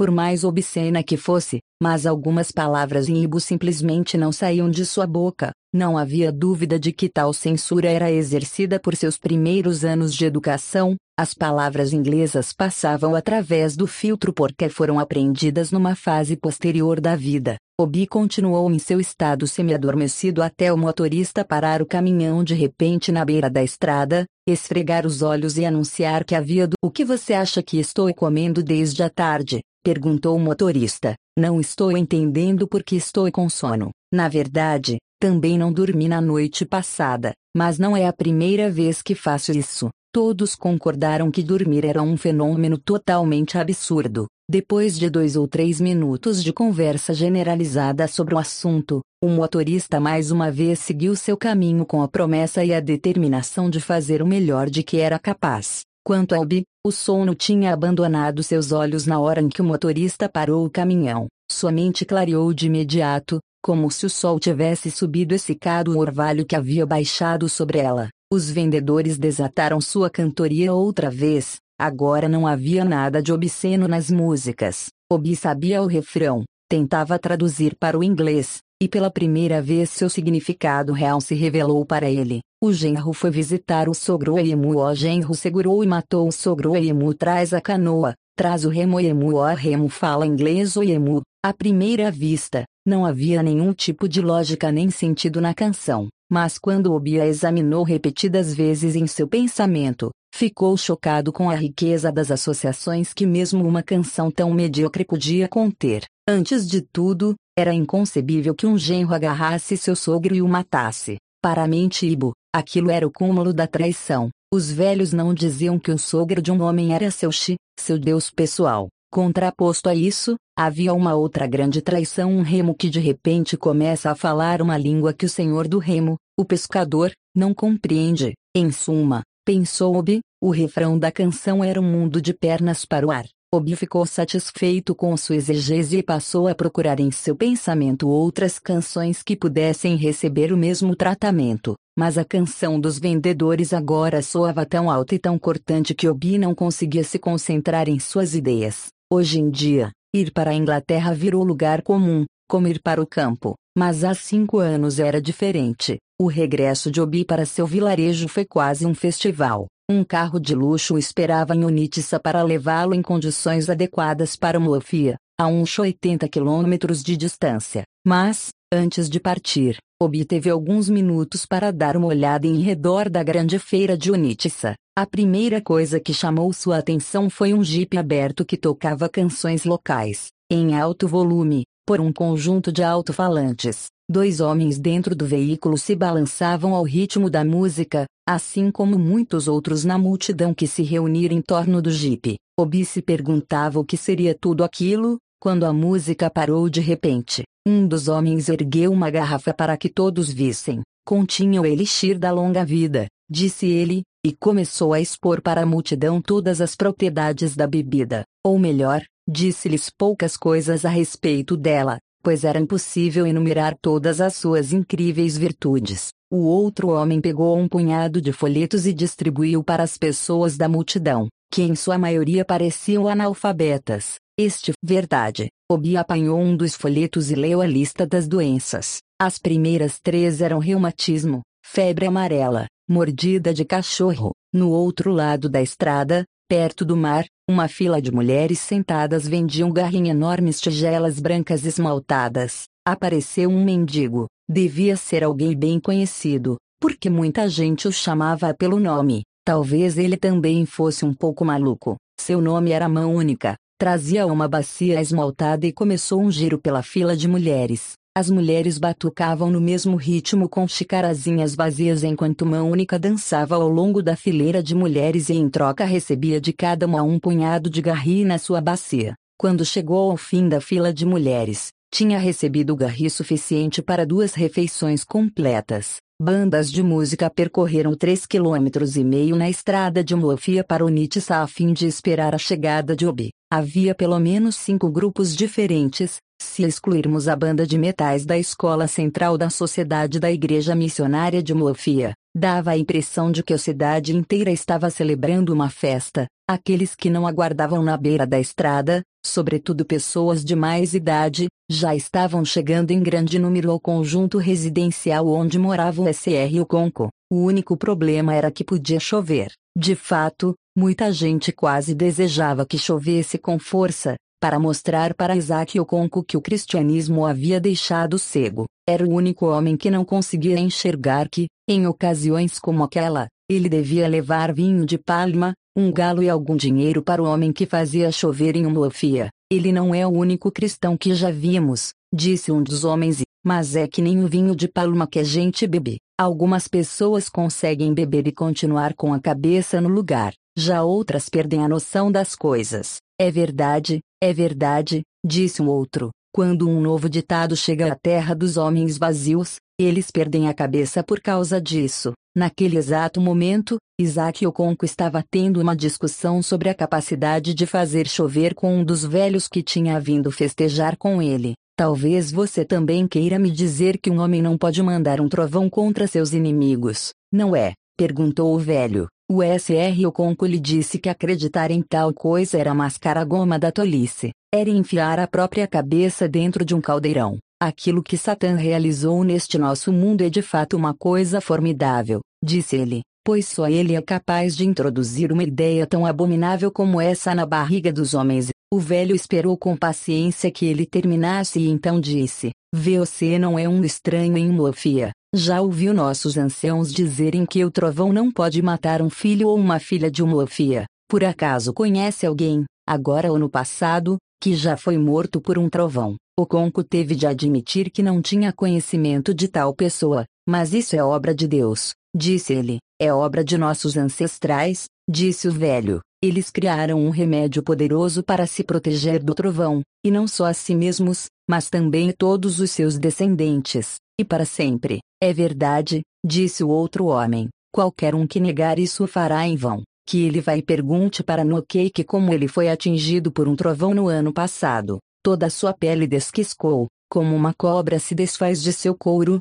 mesmo assim ele não morreu. Mas afinal por que ele foi atingido? Perguntou o Conco. Ele nem deveria ter sido atingido por um trovão. Isso é uma questão entre ele e seu chi. Mas você deve saber que ele foi atingido em Baino e não em sua casa. Talvez o trovão, ao vê-lo em Mbaino, no início achou que era um homem de Mbaino. Quatro anos na Inglaterra haviam deixado Obi cheio de desejo de voltar para o Muofia. Tal sentimento às vezes era tão forte que ele se via com vergonha até de estudar inglês para tirar seu diploma. Falava a Ibu toda vez que surgia a menor oportunidade. Nada lhe dava maior prazer do que encontrar, num ônibus em Londres, algum estudante que falasse ribo, mas quando tinha de falar inglês com um estudante nigeriano de outra tribo, Obi baixava a voz. Era humilhante ter de falar com um compatriota numa língua estrangeira, sobretudo na presença dos orgulhosos donos daquela língua. Naturalmente supunham que eles não possuíam uma língua própria. Obi gostaria que estivessem ali hoje para ver. Seria bom se viessem a Umuofia agora e ouvissem a fala de homens que executavam a suprema arte da conversação. Seria bom se viessem e vissem homens, mulheres e crianças que sabiam como viver, cujo prazer de viver ainda não tinha sido morto por aqueles que pretendiam ensinar as outras nações como se devia viver. Havia centenas de pessoas na recepção de Obi. Antes de mais nada, a equipe inteira e todos os alunos da Escola Central da Sociedade da Igreja Missionária de Mofia estavam presentes, e sua banda de metais tinha acabado de tocar Velho Calabar. Tinham também tocado uma antiga canção evangélica que, nos tempos de escola de Ubi, as crianças das escolas protestantes cantavam com outra letra de sentido anticatólico, sobretudo no dia do Império, quando protestantes e católicos competiam nas provas esportivas. Otazelioso Quonincos e Fada MZY Aulia WO, que traduzido significava, comedor do fruto da palma, professor católico romano, sua mulher é uma devoradora de sapos. Depois dos primeiros 400 apertos de mão e dos primeiros 100 abraços, Obi pôde sentar-se por um tempo no salão, com os parentes mais velhos de seu pai. Não havia cadeiras suficientes para todos, e assim muitos sentaram em suas peles de cabra sobre o chão. Não fazia grande diferença sentar numa cadeira ou no chão, porque mesmo os que sentavam em cadeiras estendiam suas peles de cabra sobre elas. O país dos brancos deve ficar mesmo muito longe, sugeriu um dos homens e todos sabiam que era muito distante, mas queriam ouvir aquilo de novo, da boca de um de seus parentes jovens. Não é uma coisa que se possa contar, disse Obi. Levei 16 dias num navio dos homens brancos, quatro semanas de dias de trabalho, para fazer a viagem. Imagine só, disse um dos homens para os outros, quatro semanas de dias de trabalho, e não foi numa canoa e sim num navio de homem branco,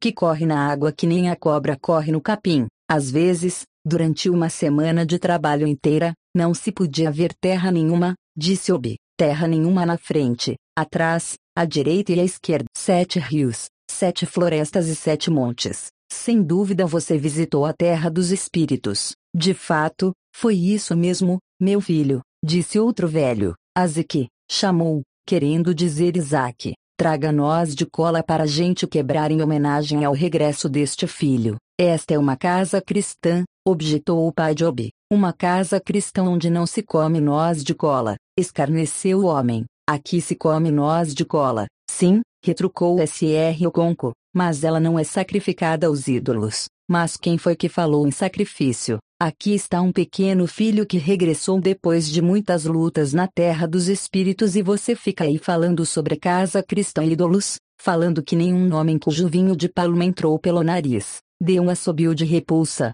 pegou sua pele de cabra e foi sentar do lado de fora. Este não é um dia para brigas, disse um outro velho. Eu vou trazer a noz de cola. Pegou seu saco de pele de cabra, que tinha pendurado em sua cadeira, e começou a procurar bem no fundo. Enquanto procurava, objetos chacoalhavam, batendo uns nos outros lá dentro seu chifre de beber, sua garrafa de rapé e uma colher. E a gente vai quebrar a noz da maneira cristã, disse ele, quando fisgou uma noz de cola. Não se preocupe, Ogbuefiodogu, disse o Conco, não estou me recusando a lhe dar uma noz de cola. O que digo é que ela não será usada como um sacrifício pagão em minha casa. Ele foi para outro cômodo e pouco depois voltou com três nozes de cola num pires. Ogbuefiodogu fez questão de acrescentar a sua noz de cola às outras três. Obi, mostre as nozes de cola para todos, disse o pai. Obi já havia se levantado para fazer aquilo,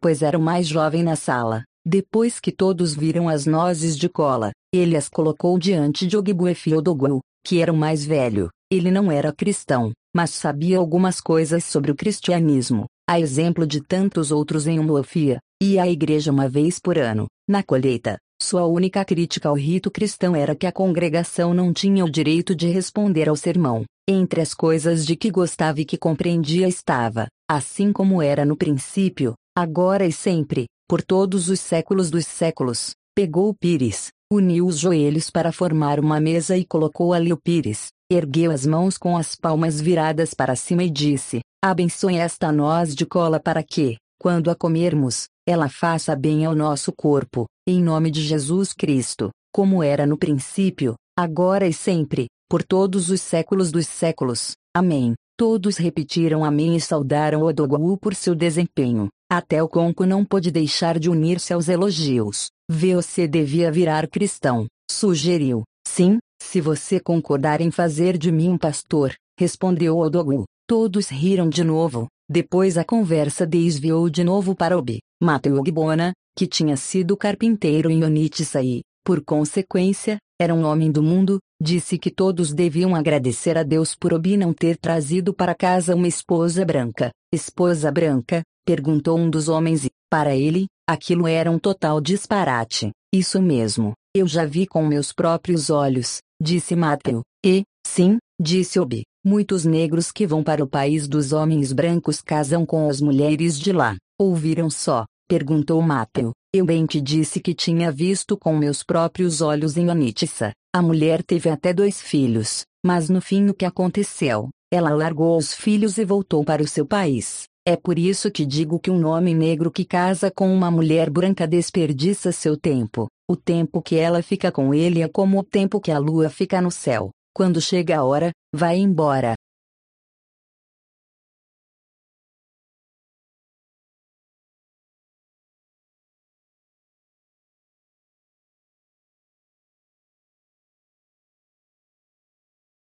É verdade, disse outro homem, que também tinha viajado. Não é o fato de ela ir embora que importa. O que importa é o fato de ela afastar o homem de seus parentes, enquanto está com ele. Fico feliz por você ter voltado para casa a salvo, disse Matthew para Obi. Ele é um filho de Guedo, disse Odogu. Há nove aldeias em Umofia, mas Iguedo é Iguedo. Temos nossos defeitos, mas não somos homens vazios, que viram brancos quando veem brancos, e pretos quando veem pretos. O coração de Obi se iluminou de orgulho dentro dele. Ele é neto de Ogbuefioconco, que enfrentou os brancos sozinho e morreu na luta. De pé, Obi se levantou, obediente. Olhem só para ele, disse Odogu. Ele é Ogbuefioconco que retorna. Ele é o Conco Cuponquen. Exato, perfeito. O pai de Obi pigarreou, embaraçado. Os mortos não voltam, disse ele. Pois eu lhe digo que este é o Conco, assim como era no princípio, agora e sempre, por todos os séculos dos séculos,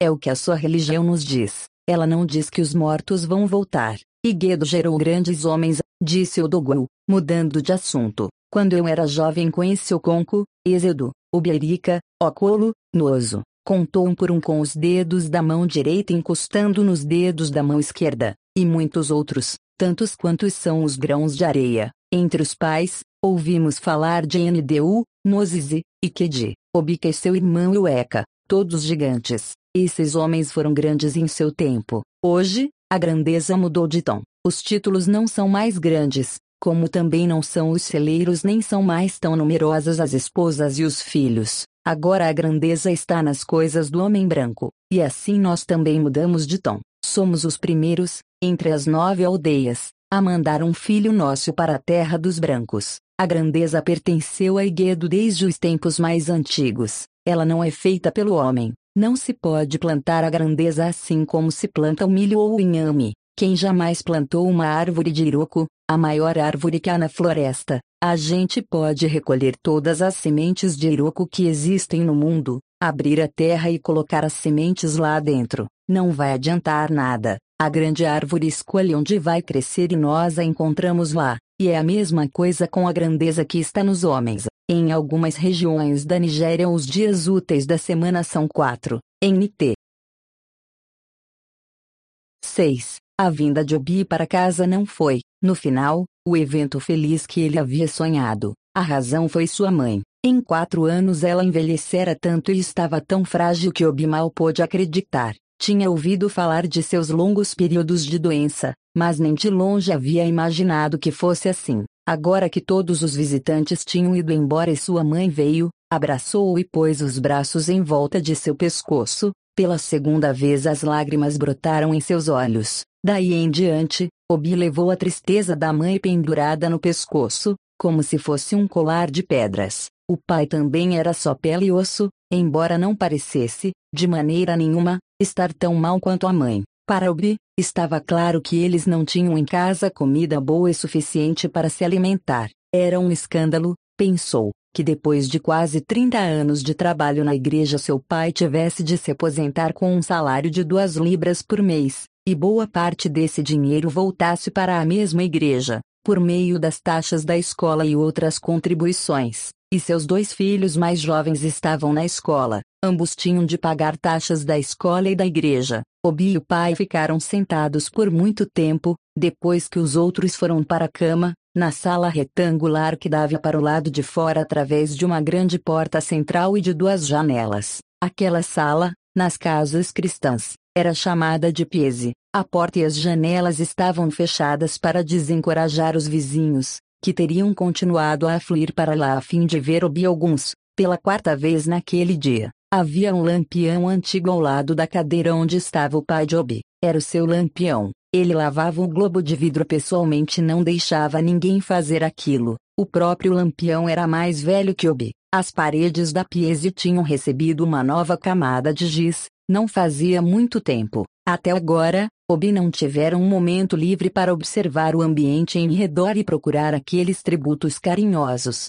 O chão também fora esfregado, mas, com os inúmeros pés que haviam pisado ali durante aquele dia, já estava precisando de mais uma limpeza, que seria feita esfregando terra vermelha e água. O pai quebrou o silêncio, após um longo tempo. Senhor, deixai agora vosso servo partir em paz conforme vossa palavra. O que é isso, pai? Perguntou Obi. Às vezes me vinha o medo de que não me fosse permitido ver seu regresso ao lar. Por quê? Você parece tão forte quanto sempre foi. O pai de Obi ignorou o falso elogio, concentrado nos próprios pensamentos. Amanhã vamos celebrar um culto na igreja. O pastor aceitou realizar uma cerimônia especial para você, mas será mesmo necessário, pai? Não basta que rezemos juntos aqui, como rezamos esta noite. É necessário, disse o pai. É bom orar em casa, mas é melhor orar na casa de Deus. Obi pensou: o que vai acontecer se eu me levantar e disser para ele: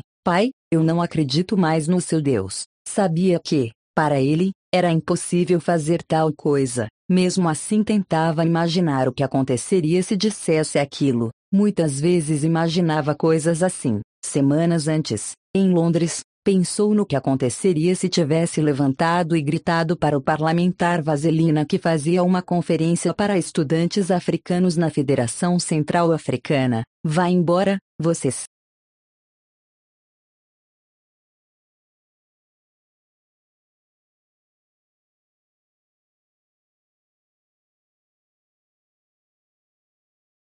São todos uns hipócritas, porém não era a mesma coisa, de jeito nenhum. Seu pai acreditava em Deus com fervor. O parlamentar Vaselina era só um hipócrita. Teve tempo para ler sua Bíblia enquanto esteve lá. Não havia nada a fazer, se não contar uma mentira. Às vezes uma mentira era mais gentil do que a verdade. Obi sabia porque o pai havia feito aquela pergunta. Naquela noite, nas orações, ele tinha lido seus versículos muito mal. Às vezes, respondeu, mas era a Bíblia escrita em inglês. Sim, disse o pai, compreendo. Houve uma longa pausa durante a qual Obi lembrou com vergonha como tinha lido seus trechos da Bíblia aos trancos e barrancos, como uma criança. No primeiro versículo, havia traduzido Gol como montanha, quando devia ser circuncisão. Quatro ou cinco vozes prontamente o corrigiram, a primeira foi a de sua irmã caçula, Yunis, que tinha 11 anos e estava na quarta série. A família estava sentada em torno da enorme mesa do salão,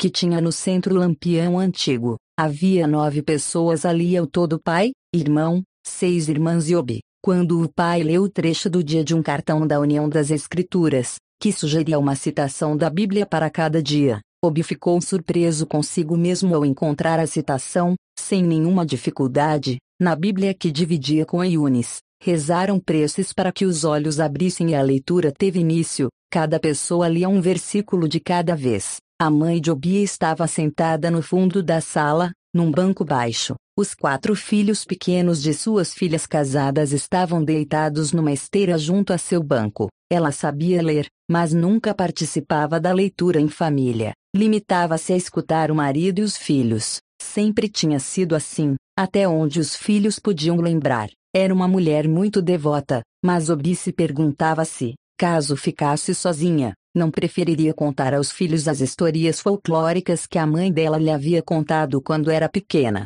Na verdade, ela contava histórias para as filhas mais velhas, mas isso foi antes de Obi nascer. Ela parou porque o marido a proibiu de fazer aquilo. Não somos pagãos, disse ele. Histórias desse tipo não são para as pessoas da igreja. E Hannah parou de contar histórias folclóricas para os filhos. Era leal ao marido e à sua nova fé. A mãe dela tinha entrado para a igreja com os filhos, depois da morte do marido. Hannah já era bem crescida quando eles deixaram de ser gente de nada e se uniram a gente da igreja. Tamanha era a confiança dos primeiros cristãos que chamavam as outras pessoas de gente de nada às vezes, quando se sentiam mais caridosos, gente do mundo, Isaac Oconco não era apenas um cristão, era um catequista. Durante seus primeiros anos de vida casados, ele deixou claro para Hannah a grave responsabilidade que ela assumia como esposa de um catequista, e assim que entendeu o que se esperava dela, Hannah agiu daquela forma,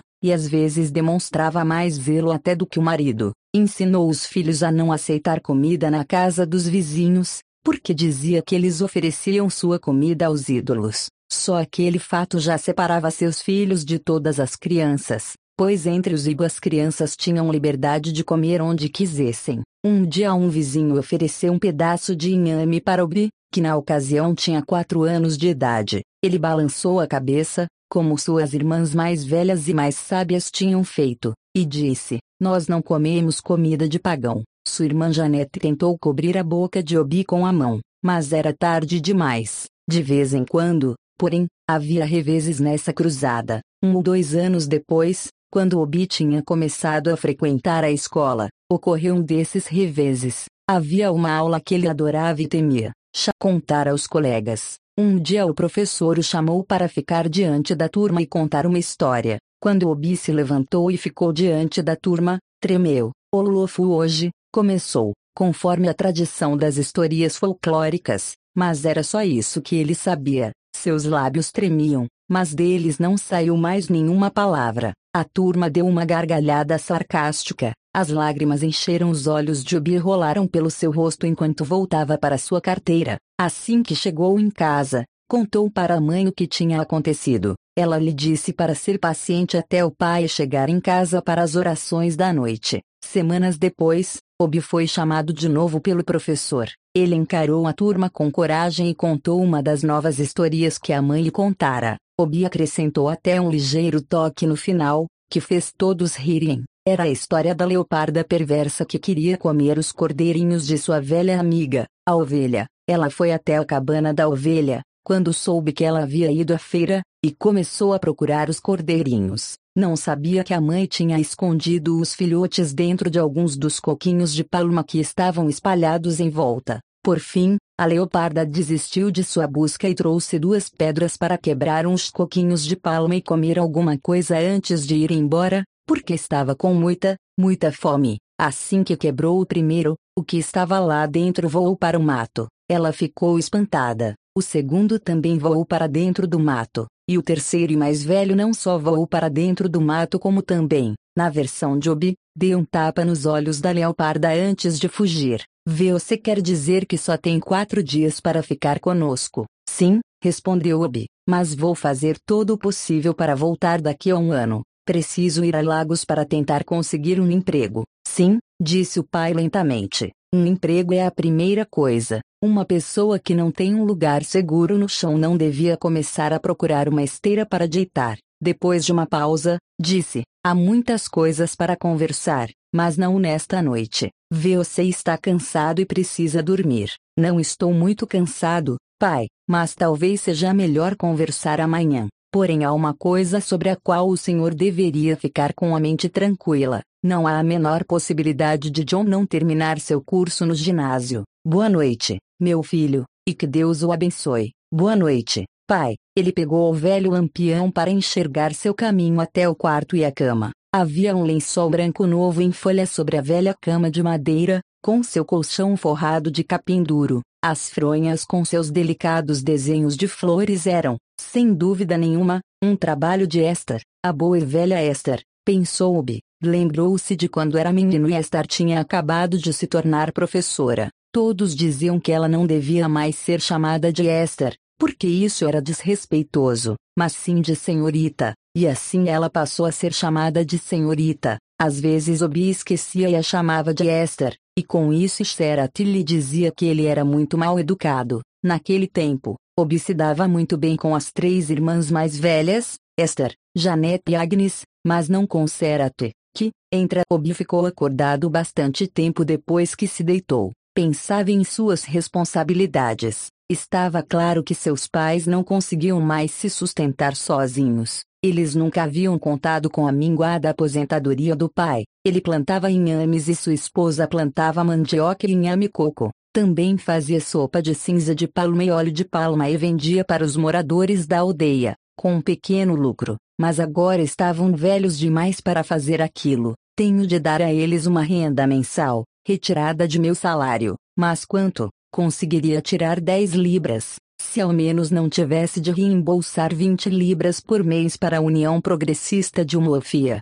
Além disso, havia as taxas da escola de John. Veamos dar um jeito, falou consigo. Não se pode ter tudo. Hoje há muitos jovens neste país que fariam qualquer sacrifício para ter a oportunidade que eu tive. Do lado de fora, Um vento forte tinha levantado de repente e as árvores agitadas começaram a fazer muito barulho. Viam-se lampejos de relâmpagos através da veneziana. Ia chover. O Bi gostava de chuva à noite. Ele esqueceu suas responsabilidades e pensou em Clara. Pensou como seria maravilhoso, numa noite como aquela, sentir o corpo frio de Clara junto aos seus coxas bem torneadas e os seios carnudos, porque Clara tinha dito que ele ainda não devia contar para os pais a respeito dela. Será que ainda não estava resolvida a casar? O Bi gostaria de ter contado para a mãe, pelo menos. Sabia que ela ia ficar cheia de felicidade. Uma vez a mãe disse que estaria pronta para partir depois que visse o primeiro filho de Obi.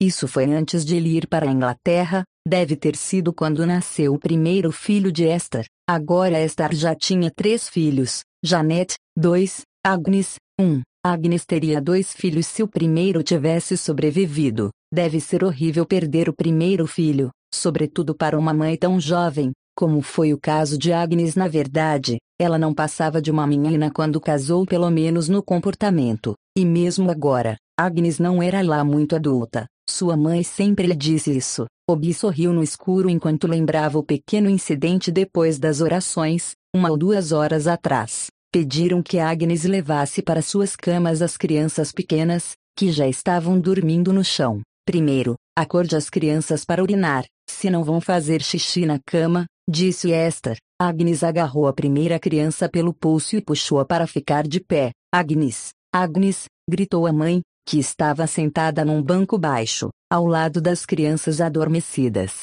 Sempre falei que você não tem a cabeça no lugar. Quantas vezes já lhe disse para chamar a criança pelo nome, antes de acordar? Você não sabe, interveio B, fingindo estar muito zangado, que se você puxar a criança de maneira tão brusca a alma dela pode não conseguir voltar para seu corpo antes que a criança acorde. As garotas riram. Obi não tinha mudado nem um pouco. Gostava de brincar com elas, inclusive com a mãe. Ela sorriu. Vocês podem rir, se o riso pegar vocês, disse ela satisfeita. A mim ele não pega. É por isso que o pai as chama de virgens tolas, disse Obi. Agora tamborilar de pingos grandes e avulsos deu lugar a um aguaceiro contínuo. Eu tinha esquecido que podia chover com tanta força assim em novembro, pensou ele, enquanto arrumava melhor um pano usado para cobrir a cintura e com ele cobriu todo o corpo. De fato, uma chuva como aquela era fora do comum. Era como se alguma divindade que mandava nas águas do céu, ao verificar seus estoques e contar os meses na ponta dos dedos,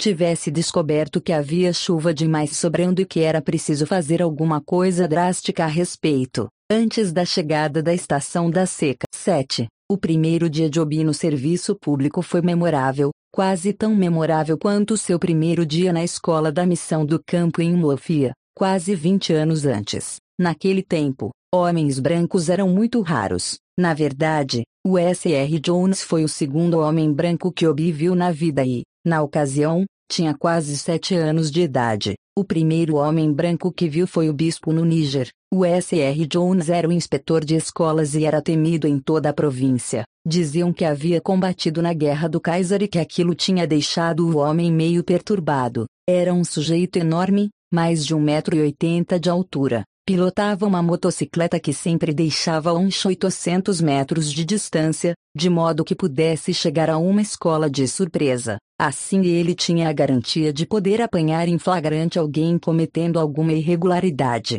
Visitava cada escola mais ou menos de dois em dois anos e sempre fazia algo de que todos se lembravam até a visita seguinte. Dois anos antes, ele havia jogado um menino pela janela da sala de aula. Dessa vez foi o diretor que se meteu numa encrenca. Obi nunca descobriu qual foi o problema, porque tudo foi tratado em inglês. O S.R. Jones ficou vermelho de raiva enquanto andava para lá e para cá, dava passadas tão largas que, a certa altura, Obi achou que ele ia passar direto por cima dele. O diretor, S.R. Nduka, ficou o tempo todo tentando explicar alguma coisa. Cale a boca, esbravejou o S.R. Jones, e completou com um tapa. Simeon Duca era uma daquelas pessoas que haviam adotado os costumes dos brancos, numa fase bem inicial da vida, e uma das coisas que tinha aprendido em sua juventude era a grande arte da luta corpo a corpo. Num piscar de olhos, O SR Jones estava estatelado no chão e a escola inteira se transformou numa grande confusão. Sem saber por quê, professores e alunos fugiram todos em desabalada carreira. Derrubar no chão um homem branco era o mesmo que desmascarar um espírito ancestral. Aquilo tinha acontecido 20 anos antes. Hoje, poucos homens brancos ousariam sonhar em dar um tapa num diretor de escola em seu local de trabalho e, de fato, nenhum faria tal coisa. O que era a tragédia de homens como William Green, o chefe de Obi. Obi já havia encontrado S.R. Green naquela manhã. Assim que chegou, ele foi conduzido para ser apresentado ao chefe, sem se levantar de sua escrivaninha nem oferecer a mão para um cumprimento. O S.R. Green resmungou alguma coisa sobre o desejar que Obi apreciasse seu trabalho e perguntou, primeiro, se não era um tremendo preguiçoso e, segundo, se estava preparado para usar seus miolos. Estou supondo que o senhor possua miolos para usar, concluiu. Algumas horas depois, ele apareceu na sala do SR Onmo, onde Obi tinha sido instalado para aquele dia.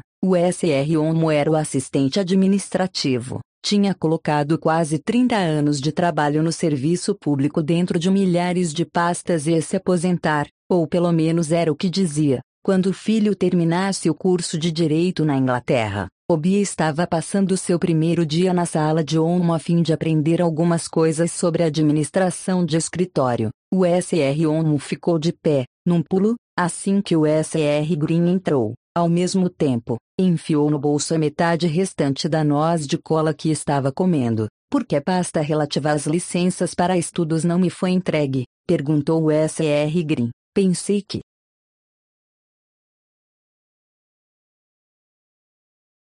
O senhor não é pago para pensar, SR Onmo, mas para fazer o que lhe mandam. Está claro. Agora trate de me mandar imediatamente essa pasta. Sim, senhor. O SR Green saiu e bateu a porta com força e o próprio SR Onmo levou a pasta para ele. Quando voltou, começou a repreender um ajudante novato que, pelo visto, tinha provocado toda aquela confusão. Ubi, agora, Estava firmemente convencido de que não ia gostar do SR Green e que o SR Homo era um daqueles velhos africanos. Como que para confirmar sua opinião, o telefone tocou. O SR Homo hesitou, como sempre fazia quando o telefone tocava, e depois o segurou como se o fone pudesse morder. Alô? Sim, senhor. Entregou para Obi com um evidente alívio. SR Oconco, para o senhor. Obi pegou o fone. O SR Green queria saber se ele havia recebido uma proposta formal de emprego. Obi respondeu que não, não tinha. Deve dizer senhor para seus superiores, SR Oconco, e o telefone foi desligado com um estrondo ensurdecedor. Obi comprou um carro Morris Oxford uma semana depois de receber a carta com sua nomeação. O SR Green lhe deu uma carta dirigida para a concessionária de automóveis, dizendo que ele era um funcionário civil de primeira classe e que tinha direito a adiantamento para comprar um carro. Não era preciso mais nada. Obi entrou na loja e comprou um carro novo em folha. Mais cedo naquele mesmo dia, o SR ONU chamou para assinar certos documentos. Onde está seu carimbo? perguntou, assim que Obi entrou. Que carimbo? perguntou Obi. O senhor é bacharel, mas não sabe que tem que mandar fazer um carimbo para o contrato. Que contrato? perguntou Obi, perplexo. O SR Onmo riu com desdém. Tinha dentes péssimos, enegrecidos por cigarros e por nozes de cola. Na frente, faltava um dente, quando ria.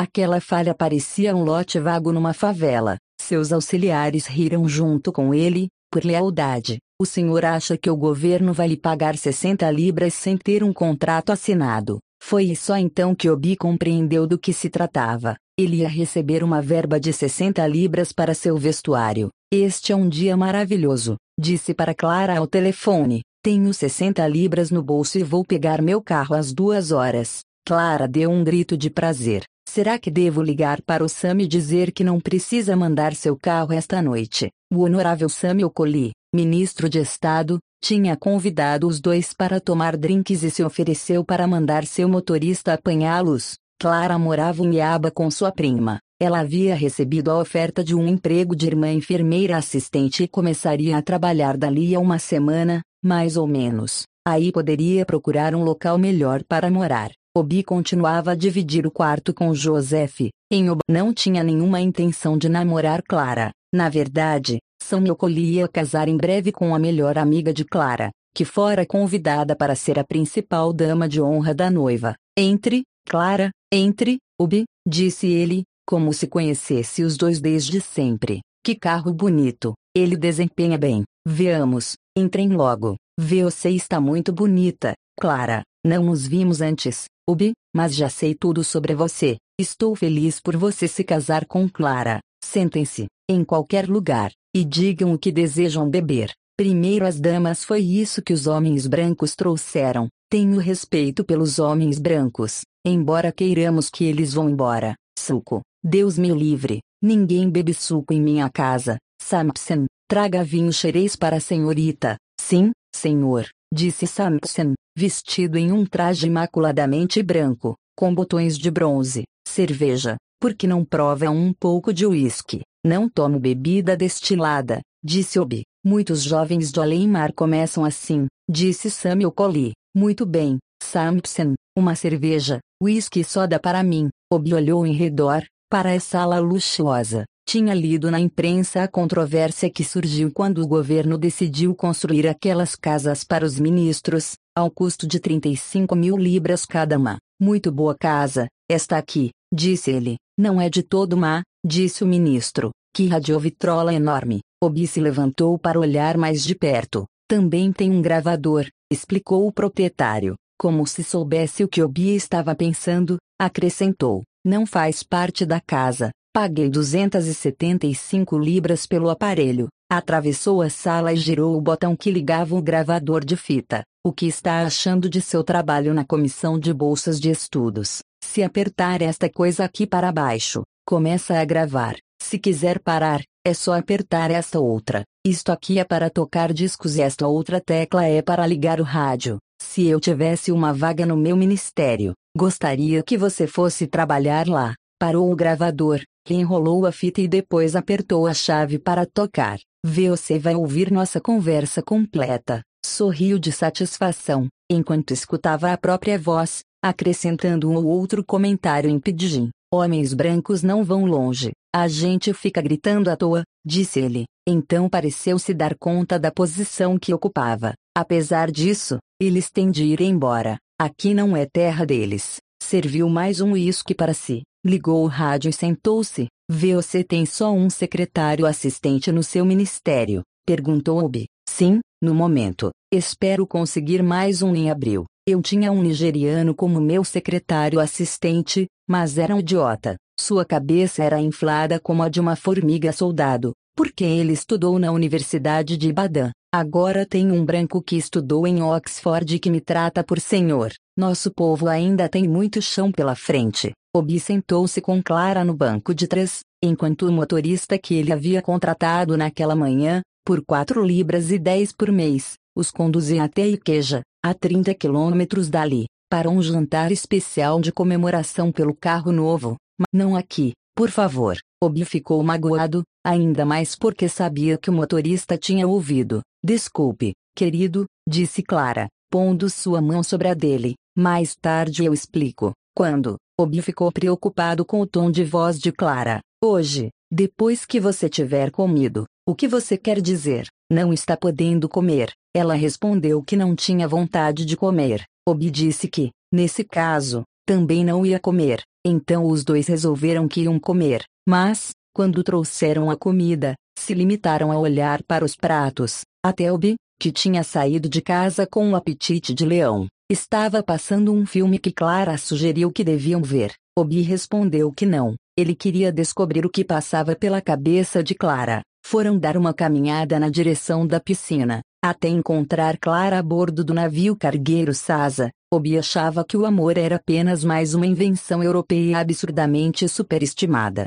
Não que ele fosse indiferente às mulheres. Ao contrário, tinha mantido relações com algumas mulheres na Inglaterra, uma nigeriana, uma jovem das Índias Ocidentais, garotas inglesas e outras. Mas tais intimidades, que Obi encarava como amor, não foram nem profundas nem sinceras. Havia sempre uma parte dele, a parte pensante, que parecia manter-se de fora de tudo aquilo, observando seu próprio abraço apaixonado com um desdém cético. O resultado era que metade de Obi podia beijar uma garota e sussurrar: Eu amo você, mas a outra metade dizia: Não seja tolo. E era sempre a segunda metade que triunfava no final, depois que o encanto tinha evaporado junto com o ardor, deixando para trás apenas um ridículo anticlímax. Com Clara foi diferente. Tinha sido assim desde o primeiro momento. Nunca havia uma parte superior, ao lado de Obi, com um sorriso complacente. Não posso casar com você,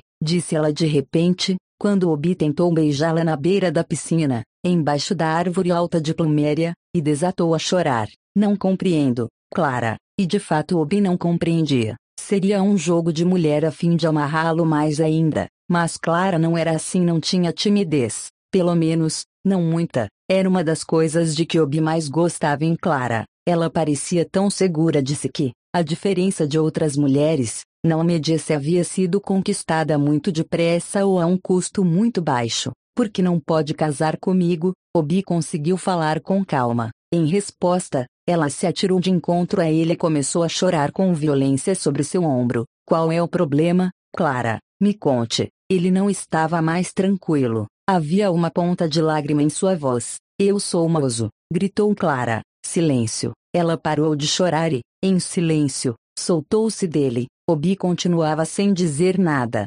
Você entende então que não posso casar? disse Clara, com muita firmeza, quase com alegria, um tipo terrível de alegria. Só as lágrimas mostravam que ela havia chorado. É um absurdo, disse Obi. Ele quase gritou, como se gritando assim agora ele pudesse apagar aqueles segundos de silêncio, quando tudo pareceu parar, numa espera em vão para que ele dissesse alguma coisa. Joseph estava dormindo quando ele voltou. Passava de meia-noite. A porta estava fechada, mas não trancada, e Obi andou sem fazer barulho, mas o leve rangido da porta bastou para acordar Joseph. Sem esperar para trocar de roupa, Obi lhe contou a história. Era exatamente isso que eu sempre quis perguntar para você. Eu ficava pensando como é que,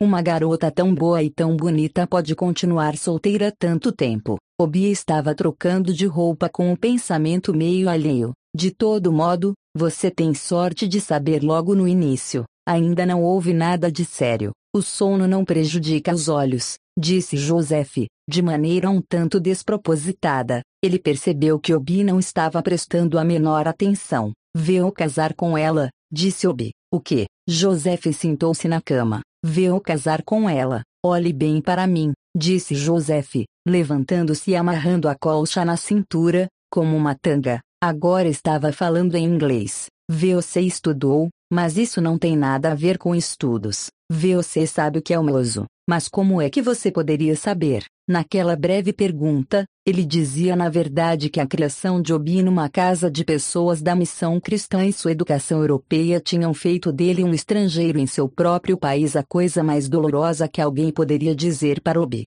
Sei mais sobre o assunto do que você, disse Obi, e vou casar com a garota. Na verdade, eu não estava pedindo sua aprovação. Joseph achou que o melhor era deixar o assunto de lado por um tempo. Voltou para a cama e, dali a pouco, Estava roncando. Obi sentiu-se melhor e mais confiante em sua decisão agora que havia um oponente, o primeiro de centenas de outros que viriam. Sem dúvida nenhuma, talvez não fosse uma decisão, de fato para ele, só poderia haver uma opção. Era um escândalo que, no meio do século XX, um homem pudesse ser impedido de casar com uma jovem simplesmente porque o bisavô de seu bisavô se dedicara a cultuar um certo deus desse modo se separando dos outros e transformando seus descendentes numa casta proibida, até o final dos tempos. Absolutamente inacreditável. E ali estava um homem educado que disse para Obi que ele não compreendia aquele assunto. Nem mesmo minha mãe pode me impedir,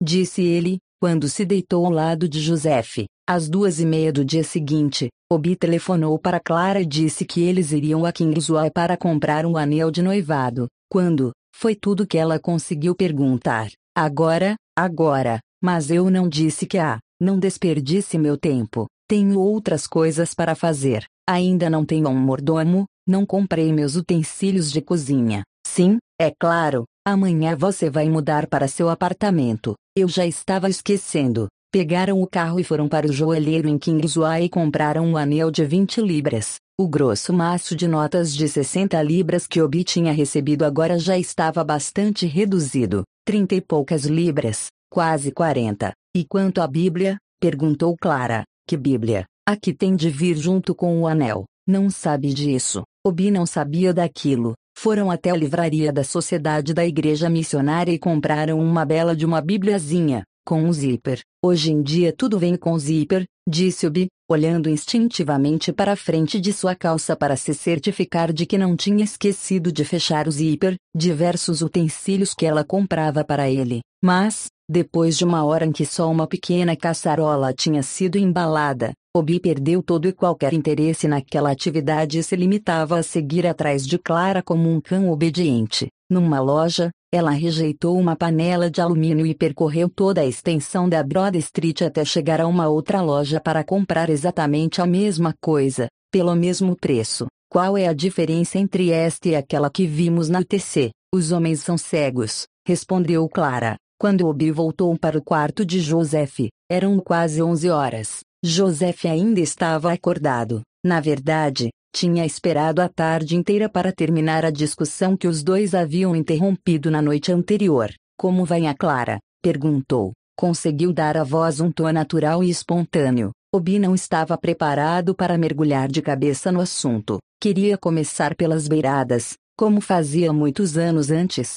quando tinha de enfrentar um banho matinal na fria temporada do vento armatã, entre todas as partes de seu corpo, eram as costas que menos toleravam a água fria. Obi ficava parado na frente do balde de água, pensando na melhor maneira de manejá-lo. Sua mãe dizia: Obi, já terminou. Vai chegar atrasado à escola e eles vão dar chicotadas em você. Então ele mexia a água com a ponta de um dedo. Depois disso lavava os pés, depois as pernas até os joelhos, depois o braço até o cotovelo, depois o resto das pernas e dos braços, a cara e a cabeça, a barriga e por fim, acompanhado por um pulo no ar, lavava as costas. Agora, Obi queria adotar o mesmo método. Ela vai bem, respondeu. Esses policiais nigerianos são muito descarados, sabe? São uns inúteis, disse Joseph, que não queria conversar sobre a polícia. Pedi ao motorista que nos levasse até a Victoria Beach Road. Quando chegamos lá, estava tão frio que Clara se recusou a sair do carro, então ficamos no banco de trás, conversando. Onde estava o motorista? perguntou Joseph. Saiu caminhando um pouco para olhar para o farol. De todo modo, não ficamos ali nem dez minutos quando um carro da polícia parou ao lado e um dos guardas acendeu sua lanterna, e falou: Boa noite, senhor. Eu disse: Boa noite. Depois ele disse: Onde foi que pegou essa daí? Eu não consegui suportar isso e então estourei de raiva. Clara me disse em Ibo para chamar o motorista e irmos embora. O guarda logo mudou de atitude. Ele era Ibo, entende? Disse que não sabia que éramos Ibos. Disse que muita gente hoje em dia gostava de levar a esposa de outros homens para a praia. Imagine só, onde foi que você pegou essa daí? O que foi que você fez depois disso? Fomos embora. Não havia a menor possibilidade de ficar ali depois daquilo. Aliás,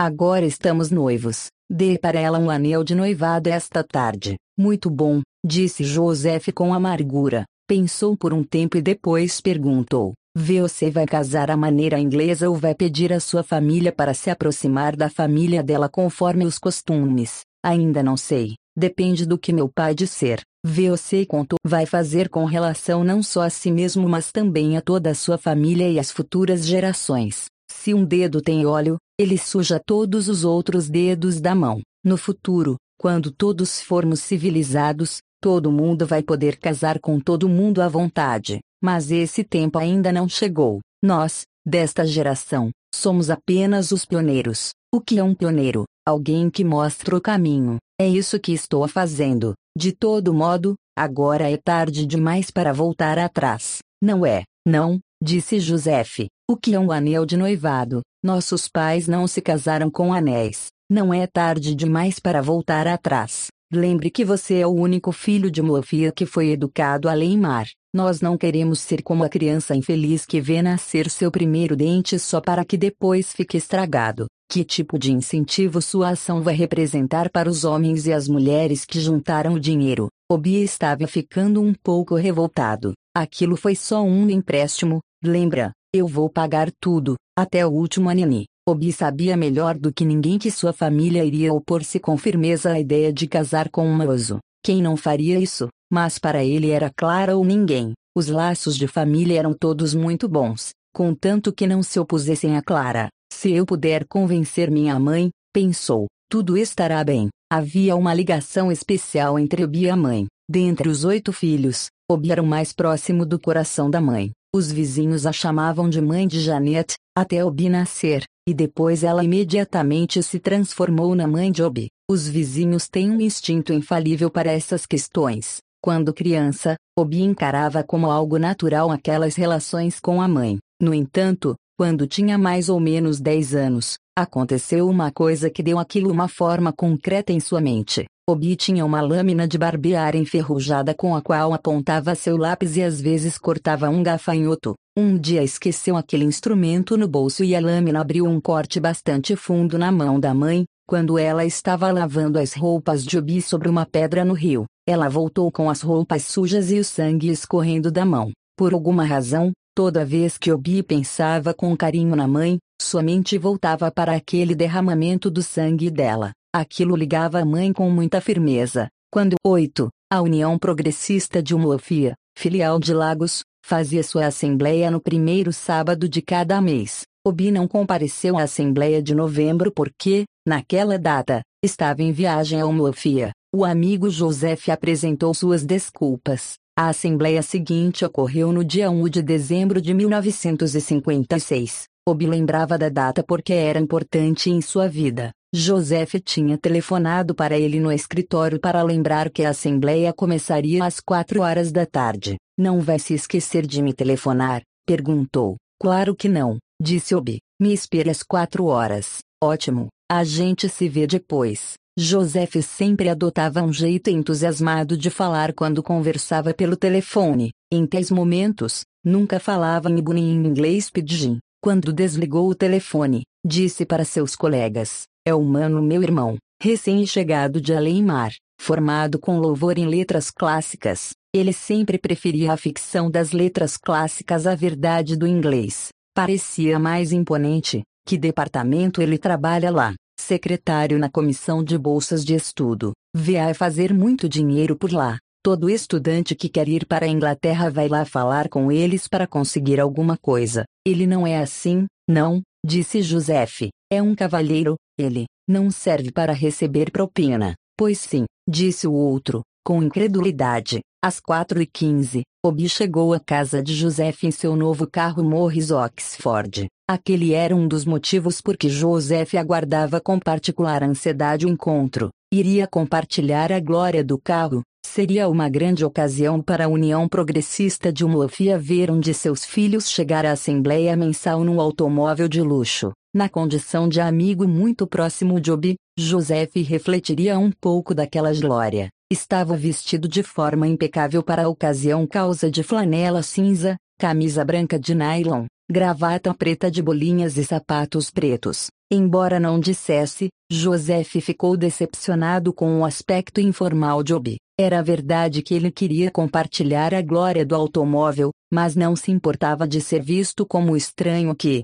no velório, chorava mais alto que os familiares de luto. Não seria nenhuma novidade para os homens de Mofia fazerem esse tipo de comentário embaraçoso. A reação na Assembleia foi até melhor do que Joseph esperava. Embora Obi tivesse chegado à sua casa às 4h15, Joseph atrasou a partida deles até às 5 horas, horário em que ele sabia que a Assembleia estaria lotada. A multa por atraso era de um penny, mas o que era aquilo ao lado da glória de desembarcar de um automóvel de luxo sob o olhar de uma FIA inteira? No final, acabou que ninguém pensou em cobrar multa nenhuma. Aplaudiram, saudaram com gritos e dançaram. Quando viram o carro parar, uma Muofia Coianu, gritou um velho. Sim, Responderam todos em uníssono. Umuofia Koenu. Sim, Koenu. Sim, e Fiolu Goliazua Nafia, disse ele. Ofereceram para Obria uma cadeira ao lado do presidente e ele teve de responder incontáveis perguntas sobre seu emprego e sobre seu automóvel, antes de a Assembleia se acalmar e voltar a tratar de seus assuntos. Joshua Udo, mensageiro da agência do correio, tinha sido demitido por dormir durante o horário de serviço. Segundo ele, não estava dormindo, mas sim pensando. Porém, seu chefe andava à procura de um jeito de se livrar dele porque não havia completado o pagamento da propina de 10 libras que havia prometido, quando foi admitido no emprego. Joshua agora pedia a seus conterrâneos um empréstimo de 10 libras para conseguir outro emprego. A Assembleia havia praticamente concordado com aquilo, quando foi agitada pela chegada de Obi. O presidente estava passando maior sermão em Joshua contra o costume de dormir no trabalho, como uma etapa preliminar para emprestar-lhe recursos públicos. VOC não saiu de Muafia e viajou 650 quilômetros para dormir em Lagos, disse, em Muafia, há camas de sobra. Se você não quer trabalhar, era melhor voltar para lá. VOCs mensageiros são todos iguais. No meu escritório tem um que toda hora pede licença para ir à latrina. De todo modo, voto para que aprovemos um empréstimo de 10 libras para o SR Jachoudo com o e propósito explícito de conseguir um novo emprego. A última frase foi proferida em inglês, por causa de sua natureza legal. O empréstimo foi aprovado. Então, a título de um ligeiro alívio, alguém emendou a afirmação do presidente de que era o trabalho que os fazia percorrer 650 quilômetros até Lagos. É o dinheiro, e não o trabalho, disse o homem. Deixamos trabalho de sobra em casa. Qualquer um que goste de trabalhar pode voltar para casa, pegar seu facão e entrar naquele mato brabo entre Mofia e Embaino. Isso vai manter o sujeito ocupado até o fim da vida. A plateia concordou que era o dinheiro e não o trabalho que os havia trazido até Lagos. Veamos deixar as brincadeiras de lado, disse o velho que antes havia erguido uma saudação para Mofia à maneira militar. Joshua agora está sem emprego. Nós demos 10 libras para ele, mas 10 libras não falam. Se a gente puser 100 libras aqui onde estou agora, elas não vão falar. É por isso que a gente diz que aquele que tem um povo é mais rico do que aquele que tem dinheiro. Todos nós devemos procurar vagas de emprego nos lugares onde trabalhamos e dizer alguma coisa em favor de Joshua. Isso foi saudado com aplausos e palavras de apoio. Graças ao homem lá em cima, prosseguiu. Agora temos um de nossos filhos no serviço público de primeira classe. Não vamos pedir para ele que traga seu salário de vida com a gente. É em pequenas coisas como esta que ele pode nos ajudar. É culpa nossa se não nos aproximamos dele. Será que devemos matar uma cobra e levá-la na mão quando temos um saco próprio para colocar coisas compridas? Sentou-se. Suas palavras são muito boas, disse o presidente. Temos em nossas mentes o mesmo pensamento, mas primeiro precisamos dar tempo ao jovem para olhar em redor e tomar pé das coisas. A Assembleia deu apoio ao presidente por meio de murmúrios. Veamos dar tempo ao jovem. Veamos deixar que ele se ajeite primeiro. Obi sentiu-se muito embaraçado, mas sabia que a intenção deles era boa. Talvez não fosse tão difícil assim lidar com eles. O ponto seguinte da pauta da reunião era uma moção de censura contra o presidente e o diretor por não terem organizado direito a recepção para Obi. Isso deixou Obi surpreso. Tinha achado que sua recepção havia corrido muito bem, mas os três jovens que apresentaram a moção não pensavam.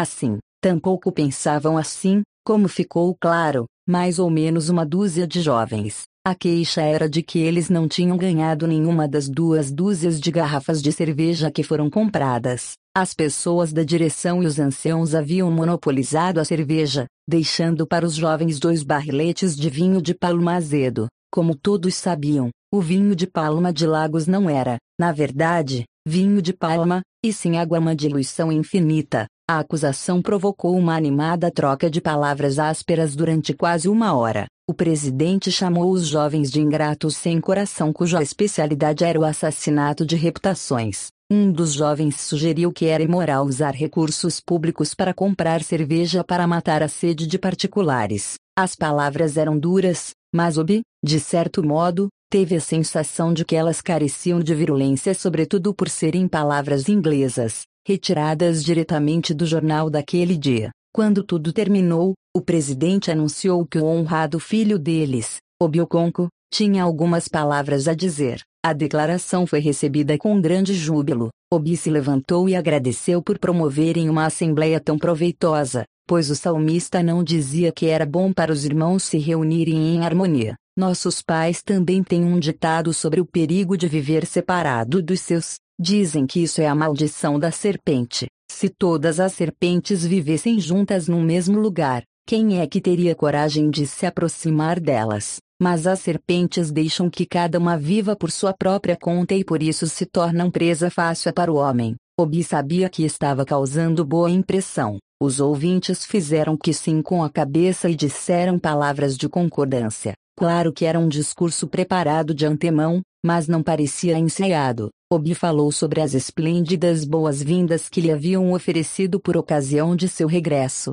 Se um homem retorna de uma longa viagem e ninguém lhe diz NNO, ele se sente como alguém que não chegou. Tentou improvisar uma piada sobre cerveja e vinho de palma, mas não deu certo e Obi se apressou em passar para o ponto seguinte do discurso. Agradeceu-lhes pelo sacrifício que tinham feito para mandá-lo estudar na Inglaterra. Disse que faria o melhor possível para justificar a confiança deles. O discurso que tinha começado 100% em língua Ibo agora era só 50%, mas a plateia ainda parecia muito impressionada. Eles gostavam de Ibo, mas também admiravam o inglês. Por fim entrou no seu tema principal. Tenho um pequeno pedido a fazer a vocês. Como todos sabem, leva um certo tempo para nos acostumarmos de novo à nossa terra, depois de uma ausência de quatro anos. Tenho muitos assuntos particulares para resolver. Meu pedido é o seguinte: que me concedam quatro meses antes que eu comece a saldar o empréstimo que vocês me fizeram.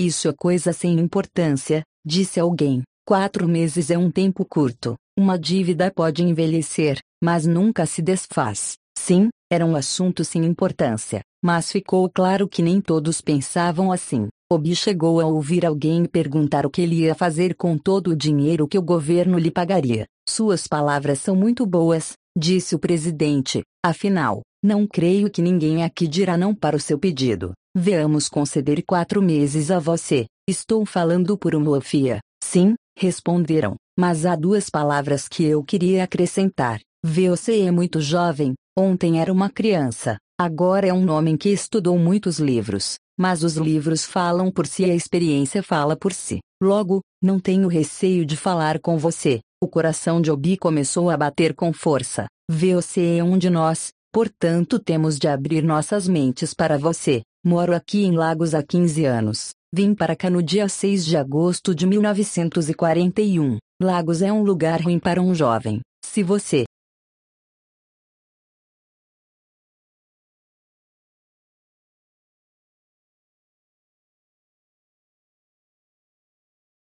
fora atrás das doçuras daqui, vai perecer. Talvez pergunte por que razão estou dizendo tudo isso. Sei o que o governo paga para funcionários de primeira classe. O que você ganha em um mês é o mesmo que alguns de seus irmãos aqui ganham em um ano. Já disse que vamos lhe conceder quatro meses. Podemos até conceder um ano para você, mas será que estamos lhe fazendo um bem? Um grande bolo se formou na garganta de Obi. O que o governo lhe paga é mais do que o bastante, a menos que você siga um mau caminho. Muitas pessoas disseram: que Deus o proteja. Não podemos bancar o mau caminho, prosseguiu o presidente. Somos pioneiros constituindo nossas famílias e construindo nossa cidade, e aqueles que constroem têm de negar a si mesmos muitos prazeres. Não devemos beber porque vemos nossos amigos bebendo, nem devemos sair correndo atrás de mulheres porque nossa coisa levanta. Você pode perguntar por que estou aqui dizendo tudo isso. Eu soube que você anda saindo com uma garota de ascendência duvidosa,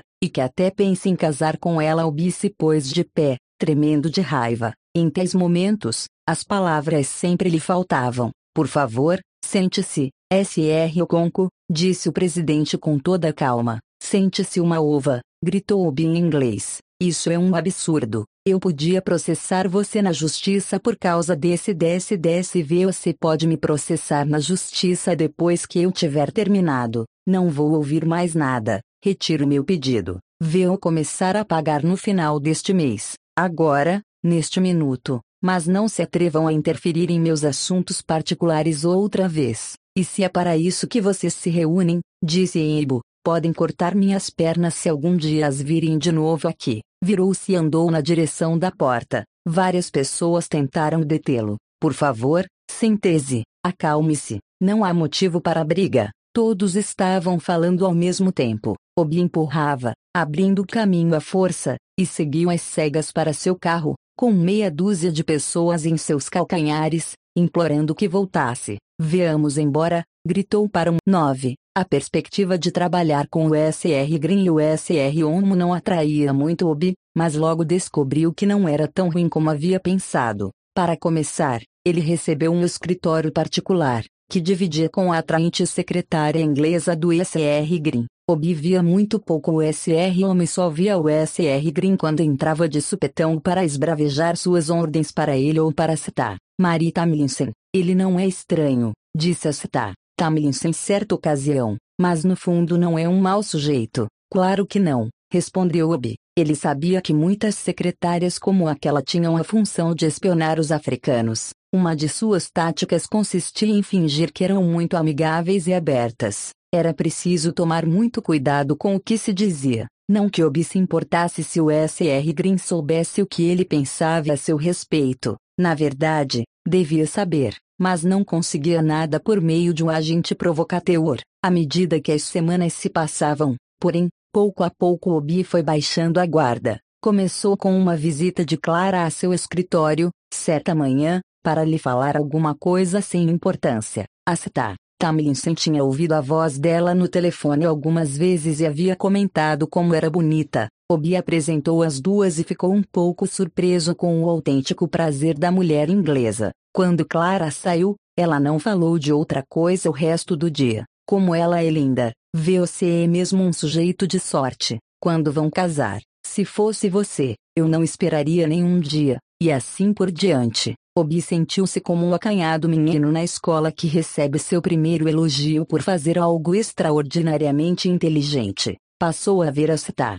Tamlinson sob uma luz diferente. Se aquilo fazia parte de sua tática, era de fato uma tática muito ardilosa, merecia elogios, mas não parecia uma manobra ardilosa nem forçada. Parecia ter vindo direto do coração. O telefone tocou e está. Tamlinson atendeu. SR o Conco, certo, ele já vai atender. É para você, SR o Conco. O telefone de Obi era uma extensão do da secretária. Obi pensou que era Clara, mas era apenas a recepcionista no térreo. Um cavalheiro, mande subir, por favor, quer falar comigo aí? Tudo bem, eu vou descer, já estou indo. O cavalheiro estava de terno e colete e levava um guarda-chuva fechado. Obviamente alguém recém-chegado da Inglaterra. Bom dia, meu nome é Oconco, o meu é Mark, como vai? Apertaram as mãos. Vim consultá-lo a respeito de um assunto semi-oficial e semi. O senhor acabou de voltar para a Nigéria? Perguntou ele enquanto subiam a escada.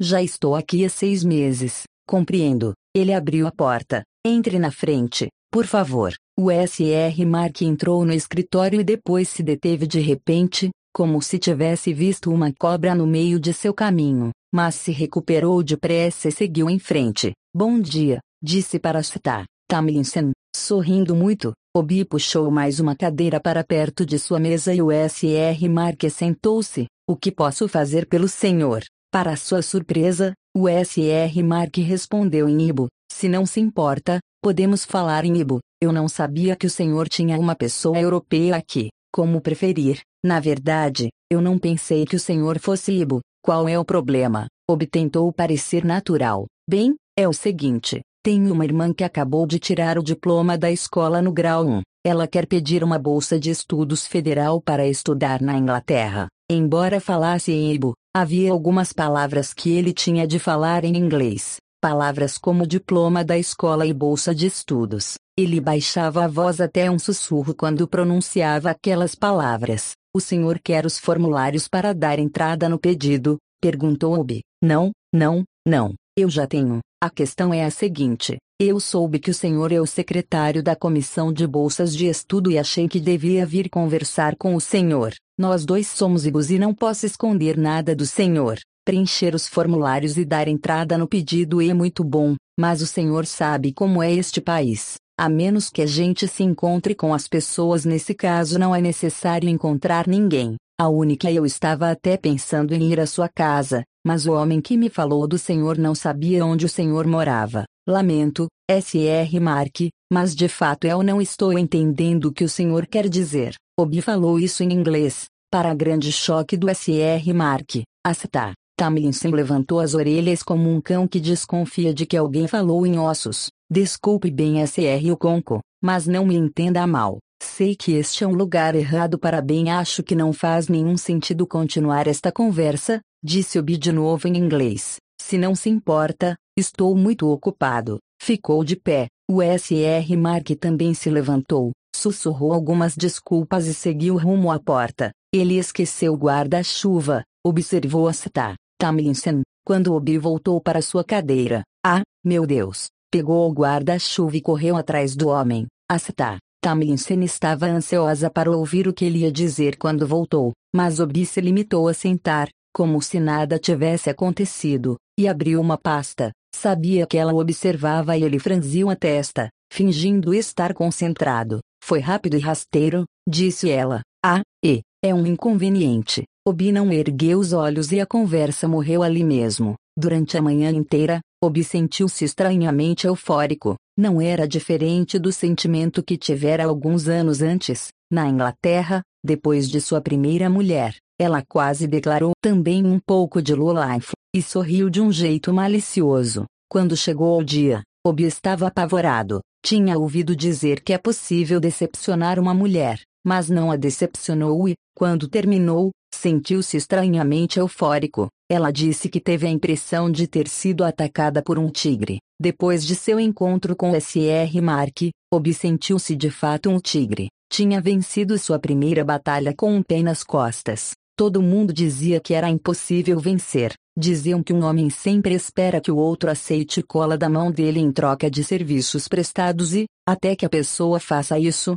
sua mente nunca terá repouso. Obi sentia-se como um falcão inexperiente que apanha no bico um patinho humilde e a mãe ordena que ele solte o bichinho, porque o pato não disse nada, não fez barulho, ficou quieto. Existe um grave perigo nesse tipo de silêncio. Vai e pegue um pintinho. A gente conhece a galinha, ela grita e pragueja, e a encrenca termina por aí. Um homem para quem a gente faz um favor não vai compreender se a gente não disser nada, não fizer barulho nenhum, simplesmente se afastar. Podemos causar mais problemas recusando uma propina do que aceitando. Não foi um ministro de Estado que disse, ainda que num momento desprevenido, alcoólico, que o problema não estava em receber propinas, mas em não conseguir fazer aquilo para que deram a propina. E se a pessoa recusa, como vai saber que um irmão ou um amigo não vai recebê-la em seu favor, depois de espalhar para todo mundo que é o seu agente? Besteira, absurdo. Era fácil manter as mãos limpas. Exigia apenas a capacidade de dizer: Desculpe, SR Fulano, mas não posso continuar esta conversa. Bom dia. É claro, não se devia ser arrogante a troco de nada. Afinal, a tentação não era de fato irresistível, mas, mesmo com todo o recato, não se podia dizer que ela não havia existido. Obi achava cada vez mais impossível viver com aquilo que lhe restava de suas 47 libras e 10, depois de pagar 20 à União Progressista de Umofia e mandar mais 10 para os pais. Agora ele já não sabia de onde ia sair o dinheiro para pagar o próximo período da escola de John. Não, ninguém podia dizer que ele não sentia a falta de dinheiro. Tinha acabado de almoçar purê de inhame e sopa de egusi e estava esparramado no sofá. A sopa estava especialmente bem feita com carne e peixe fresco e o Bi tinha comido demais. Toda vez que comia purê de inhame em excesso, sentia-se como uma jiboia que houvesse engolido uma cabra. Esparramava-se impotente no sofá. Esperando que uma parte do almoço fosse digerida e assim sobrasse algum espaço para ele respirar. Um carro parou lá fora. Obi pensou que era um dos cinco moradores do prédio de seis apartamentos. Não conhecia nenhum deles pelo nome e só conhecia um de vista. Eram todos europeus. Obi falava mais ou menos uma vez por mês com um deles, o homem alto do Departamento de Obras Públicas que morava no outro lado do corredor, no mesmo andar que ele, mas sua conversa com o homem nada tinha a ver com o fato de morarem no mesmo andar. Aquele era o homem encarregado do jardim comum e recolhia 16 pens mensais de todos os moradores para pagar ao jardineiro. Assim o Bio conhecia bem, de vista. Também conhecia um dos moradores do andar de cima, que todo sábado à noite trazia uma prostituta para casa. O carro arrancou de novo. Sem dúvida era um táxi, pois só motoristas de táxi ligavam o motor daquele jeito.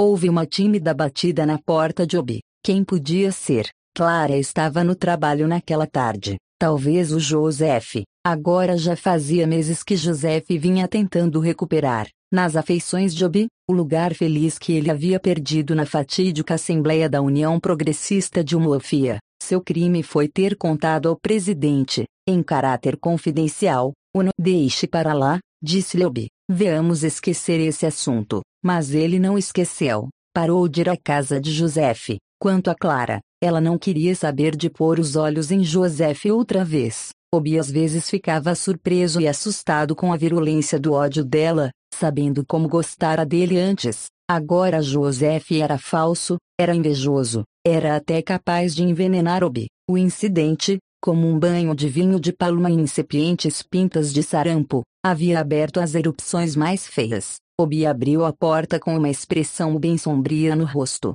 Em vez de Joseph, havia uma garota parada na porta. Boa tarde, disse ele, completamente transformado. Queria falar com o SR Oconco, disse ela. Sou eu mesmo. Pode entrar. Ficou surpreso com a própria alegria afinal, a garota era uma completa desconhecida para ele, embora fosse muito atraente. Portanto, Obi deixou de lado sua agressividade. Sente, por favor. Aliás, acho que não nos conhecemos. Não, sou Alice Mark. Prazer em conhecê-la, está. Mark, ela deu o mais delicioso dos sorrisos, mostrando um conjunto de dentes perfeitos. Havia um pequenino vão entre os dois dentes da frente, muito parecidos com os dentes de Clara. Alguém tinha dito que garotas com esse tipo de dente são fogosas. Ele sentou-se, não estava tímido como em geral se mostrava com garotas, e no entanto não sabia o que ia dizer em seguida. O senhor deve estar surpreso com a minha visita.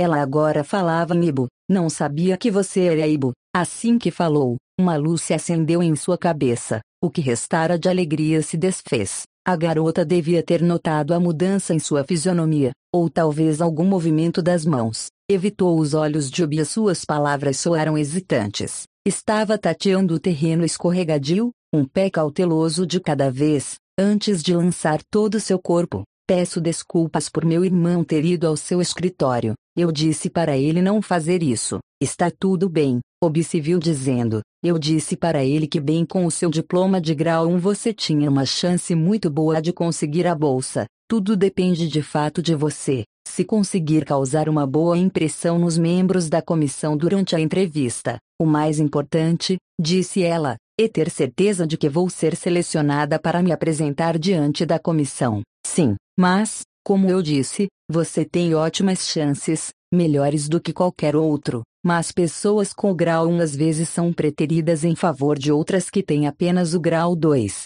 ou até o 3. Não tenho dúvida de que isso às vezes pode ocorrer, mas se não houver nada normal, desculpe, não ofereci nada para você. Sou um péssimo anfitrião. Posso lhe servir uma Coca-Cola? Ela sorriu timidamente com os olhos. Sim, Obi correu para sua geladeira e trouxe uma garrafa. Levou bastante tempo para abrir e servir num copo. Estava pensando furiosamente. Ela aceitou o copo e sorriu em sinal de agradecimento. Devia ter 17 ou 18 anos. Não passa de uma menina, pensou Obi, e já tão habilidosa nas coisas do mundo. Ficaram sentados em silêncio por muito tempo. No ano passado, disse ela, de repente, nenhuma das garotas de nossa escola que tiraram grau 1 ganhou bolsa de estudos. talvez não tenham causado boa impressão na comissão. Não foi isso. Foi porque não foram ver os membros da comissão em suas casas. Então você pretende ver os membros da comissão.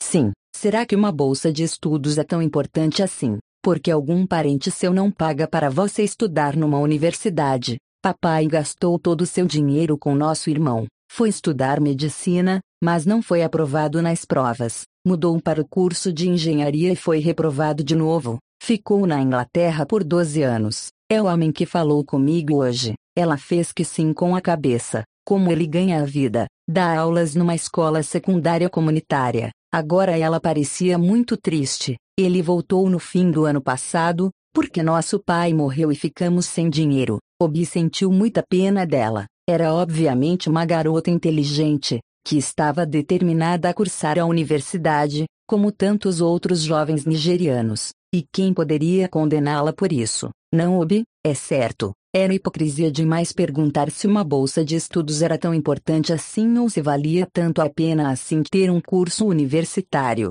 Todos os nigerianos sabiam a resposta. Era, sim, um diploma universitário era pedra filosofal. Transformava um secretário de terceira classe, com um salário de 150 por ano, num funcionário civil de primeira classe, com um salário de 570 por ano com carro e residência luxuosamente mobiliada, com um aluguel simbólico, e a disparidade no salário e nas mordomias não contavam nem a metade da história. Ocupar um emprego europeu só perdia para ser de fato um europeu, bastava isso para alçar um homem das massas para a elite, cuja conversa corriqueira nas festas e coquetéis era: que tal o desempenho desse carro? Por favor, SR Oconco, o senhor precisa me ajudar. Farei tudo o que o senhor quiser. Ela evitou o olhar dele. Sua voz estava um pouco vacilante e Obi achou ver uma ponta de lágrima em seus olhos. Desculpe, peço mil desculpas, mas não vejo como eu posso fazer qualquer promessa. Mais um carro estacionou lá fora, e os pneus guincharam no asfalto, e Clara entrou correndo, como era seu costume, cantarolando uma canção popular. Parou abruptamente ao ver a garota. Oi, Clara, esta é esta. Mark, como vai? disse ela, muito tensa, com um ligeiro meneio de cabeça, sem lhe estender a mão. O que achou da sopa? perguntou para Obi. Acho que cozinhei com muita afobação. Naquelas duas frases curtas, ela tentou estabelecer um ou dois fatos para a garota desconhecida. Primeiro, lançando mão de seu sofisticado sotaque não nigeriano, mostrou que tinha vivido na Inglaterra. Dava para perceber quem tinha vivido na Inglaterra não só pela fonética, mas também pelo jeito de andar rápido, passos curtos, em vez dos passos vagarosos de costume. Em companhia de suas irmãs menos afortunadas, Clara sempre achava um pretexto para dizer: quando morei na Inglaterra. Em segundo lugar, seu ar de proprietária parecia dizer à garota: é melhor você ir tentar em outra parte. Pensei que você estava trabalhando hoje à tarde. Enganou-se. Hoje estou de folga. Por que então você teve de ir embora depois da fazer a sopa? Ah, eu tinha tanta coisa para lavar. Não vai me oferecer nada para beber. Está bem, deixe que eu me sirvo. Mil desculpas, querida. Sente-se. Vou pegar para você. Não, demorou. Ela foi à geladeira e pegou uma garrafa de cerveja de gengibre. O que aconteceu com a outra garrafa de cerveja de gengibre? Perguntou. Tinha duas. Acho que você mesmo a bebeu ontem. Bebi. Ah, e, me lembro. Voltou e afundou pesadamente no sofá ao lado de Obi. Puxa, como está quente. Acho melhor eu ir embora, disse a Sita. Mark, desculpe se não posso lhe dar nenhuma garantia, disse Obi levantou-se. Ela não respondeu, apenas sorriu com tristeza. Como vai voltar à cidade?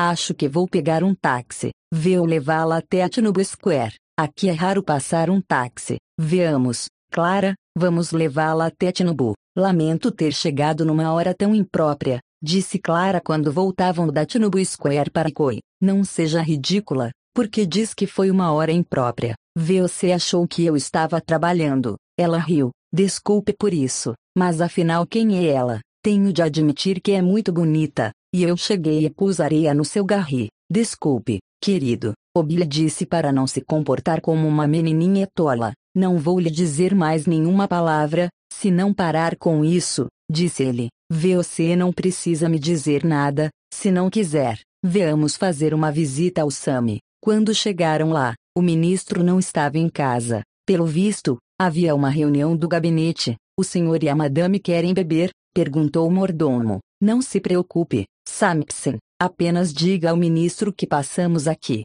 Os senhores vão voltar mais tarde? perguntou Sampson. Hoje não. Quer dizer que não vão beber alguma coisinha? Não, obrigado. Veamos beber quando viermos outra vez. Até logo. Quando voltaram ao apartamento de Obi, ele disse: Hoje tive uma experiência muito interessante, e contou para ela a visita do SR Mark ao seu escritório e lhe fez um relato minucioso de tudo que ele ia citar. Mark haviam conversado antes de ela chegar. Quando terminou, Clara ficou em silêncio por um tempo. Está satisfeita? perguntou Obi. Acho que você foi muito severo com o homem, disse. Acha que eu deveria tê-lo encorajado a falar em me subornar. Afinal, Oferecer dinheiro não é tão ruim quanto oferecer o corpo de alguém, e ainda assim você deu a ela algo para beber e a levou de carro até a cidade. Clara riu. Tem mesmo de tudo neste mundo. Obi ficou admirado. High Life Vida Alta. Alta Sociedade era um tipo de música originário de Gana que se propagou pela Nigéria.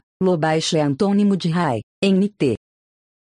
10. Por um breve momento, um ano antes, o SR Green tinha se interessado pelos assuntos pessoais de Obi se é que se pode falar em interesse. Nesse caso, Obi tinha acabado de receber seu carro novo. É bom você se lembrar, disse o SR Green, que todo ano nessa época você será convocado para pagar 40 libras de seguro. Foi com a voz de Joel, o filho de Petuel. Isso não é da minha conta, é claro. Mas num país onde mesmo as pessoas instruídas não chegaram ao nível de pensar no dia de amanhã, nosso dever é bem claro. Pronunciou a palavra instruídas como se tivesse sabor de vômito. Obilha agradeceu o conselho, e agora havia chegado afinal o dia do Senhor. Ele desdobrou a carta da renovação do seguro na mesa na sua frente. 42 libras. Obi tinha apenas pouco mais de 13 libras no banco. Dobrou a carta e guardou dentro de uma gaveta onde ficavam suas coisas pessoais, como recibos, selos do correio e extratos quinzenais do banco. Uma carta numa caligrafia semi-analfabeta chamou sua atenção. Apanhou-a e leu de novo. Caro senhor, é absolutamente deplorável para mim ter de lhe suplicar com todo o respeito que me preste sua ajuda. De um lado, Parece vergonhoso da minha parte pedir essa ajuda, mas, para ser sincero comigo mesmo, diante da verdade que estou carente em razão de uma necessidade, quero que o Senhor me perdoe. Meu pedido para o Senhor é de 30 a 30 shillings, garantindo ao Senhor com toda a franqueza que farei o reembolso rapidamente, no dia do pagamento, 26 de novembro de 1957, com toda a consideração, seu fiel servidor, Charles Ibe. Obi tinha esquecido por completo aquele assunto. Não admira que Charles ficasse entrando e saindo de seu escritório o tempo todo, sem parar, para trocar cumprimentos em Ibo. Charles era um dos mensageiros do departamento. Obi tinha lhe perguntado qual era aquela grande necessidade e ele respondeu que sua esposa havia acabado de dar à luz seu quinto filho. Obi, que por acaso estava com quatro libras no bolso, lhe emprestou 30 shillings na mesma hora e não pensou mais no assunto até agora. Mandou chamar Charles e lhe perguntou em Ibo para que citar. Tamlinson não compreendesse porque ele não havia cumprido sua promessa. Charles coçou a cabeça e renovou sua promessa, dessa vez para o final de dezembro. Vai ser difícil para mim confiar em você no futuro, disse o em inglês. Ah, não, Olga, senhor. Não ser assim, eu implore. Vê-o pagar no fim de mês, sem falta. E então voltou a falar em Ibo. Nosso povo tem um ditado que diz que uma dívida pode mofar, mas nunca apodrece. Tem muita gente neste departamento, mas não fui pedir a eles. Vim pedir ao Senhor. Foi muita bondade sua, disse Obi, sabendo muito bem que sua causa ia ser perdida. E foi mesmo. Sim, tem muita gente aqui, mas não fui falar com eles. Adotei o Senhor como meu patrão especial. Nosso povo tem um ditado que diz que, quando tem um grande, três pequenos sobem nas costas dele para tocar no sol. O Senhor pode ser um menino na idade, mas muito bem, Charles. Fim de dezembro. Se você não pagar, vou comunicar o assunto ao SR Green.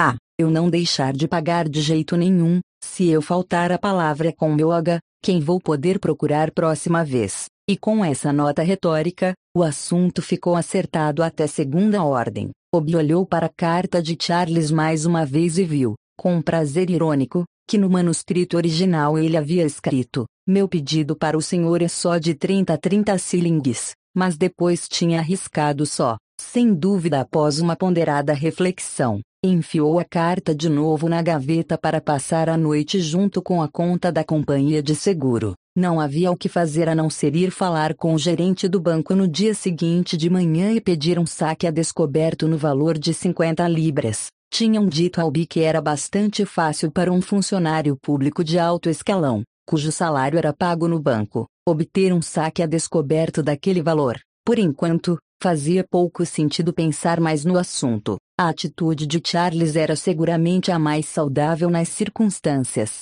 Se não risse, teria de chorar. Parecia que a Nigéria tinha sido construída daquele jeito, mas não havia no mundo filosofia capaz de afastar de sua mente aquele aviso do seguro. Ninguém pode dizer que foi perdulário. Se eu não tivesse mandado 35 libras no mês passado para pagar o tratamento da mamãe num hospital privado, eu estaria numa situação boa ou, se não exatamente boa, pelo menos daria para respirar. De um jeito ou de outro, vou superar isso, tranquilizou-se. O começo tinha de ser mesmo um pouco difícil. Como é que o nosso povo diz? O começo do choro é sempre difícil. Não é o que se pode chamar de um provérbio feliz, mesmo assim é verdadeiro. Se a União Progressista de Umofia tivesse lhe garantido quatro meses de carência, as coisas poderiam ter corrido de outro jeito. Mas tudo isso agora eram águas passadas. Ele havia travado sua disputa com a União. Estava bem claro que eles não queriam lhe fazer mal.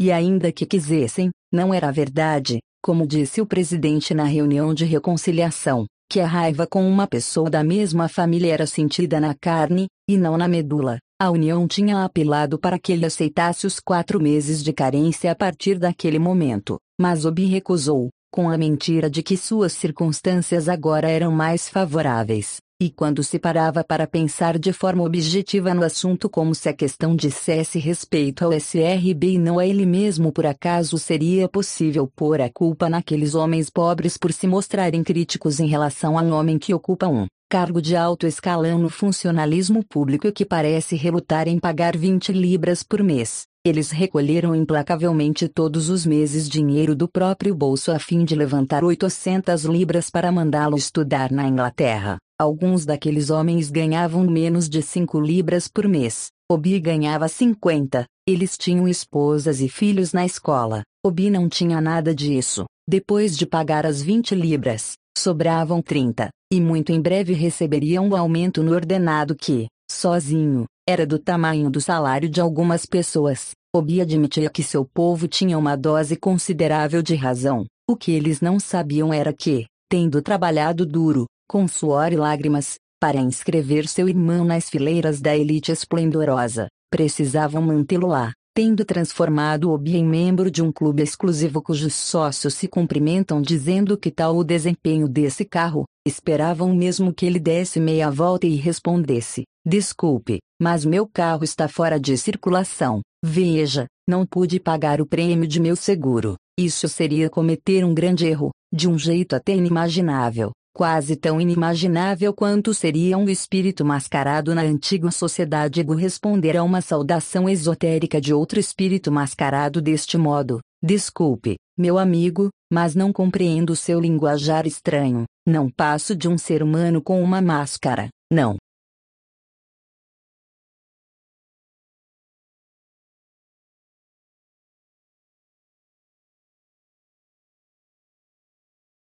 Tais coisas não podiam acontecer. O povo Ibu, em sua honestidade, havia inventado um provérbio que diz que não é correto pedir a um homem com elefantíase no escroto que pegue também varíola, quando milhares de pessoas não tiveram nem sua cota de doenças banais do dia a dia. Sem dúvida, isso não é direito, mas acontece. Como dizem, tem de tudo nesse mundo. Depois de negociar um empréstimo de 50 libras no banco e ir direto entregar o dinheiro para a companhia de seguro, Obi voltou ao escritório para encontrar sua conta de luz do mês de novembro. Quando abriu, Chegou bem perto de chorar. Cinco libras e setenta e três. Algum problema? Perguntou a Sita. Tamlinson. Ah, não. Não é nada. Recuperou-se. É só minha conta de luz. Quanto o senhor gasta por mês? Esta conta é de 5 libras e 73. É puro roubo que cobram pela eletricidade aqui. Na Inglaterra a gente paga menos do que isso num trimestre inteiro.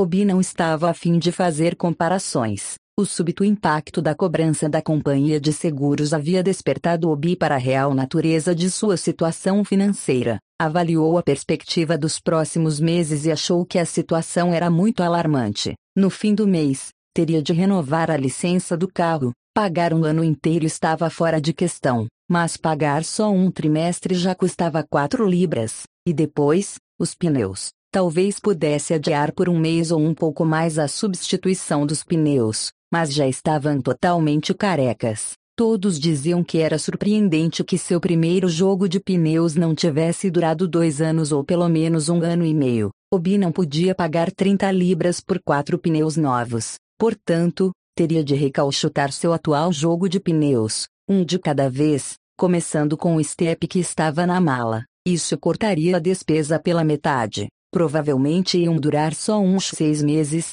como tinha dito a Sita, Tamlinson, mas seis meses talvez fosse tempo bastante para que as coisas melhorassem um pouco. Ninguém falou nada com ele sobre o imposto de renda. Aquilo também chegaria, mas só dali a dois meses. Assim que terminou o almoço, tratou imediatamente de implementar medidas drásticas de economia em seu apartamento. Seu novo criado, Sebastian, ficou espantado, sem dúvida imaginando que bicho tinha mordido o patrão. Obi começou o almoço reclamando que tinha carne demais na sopa. Não sou nenhum milionário, sabia, disse ele, e Clara usava duas vezes mais carne, quando ela mesma fazia a sopa. Pensou Sebastian. No futuro, continuou Obi, só lhe darei dinheiro para fazer compras uma vez por semana. Todos os interruptores do apartamento acendiam duas lâmpadas. Obi tratou de podar aquela despesa. A regra, para o futuro, era uma lâmpada por interruptor.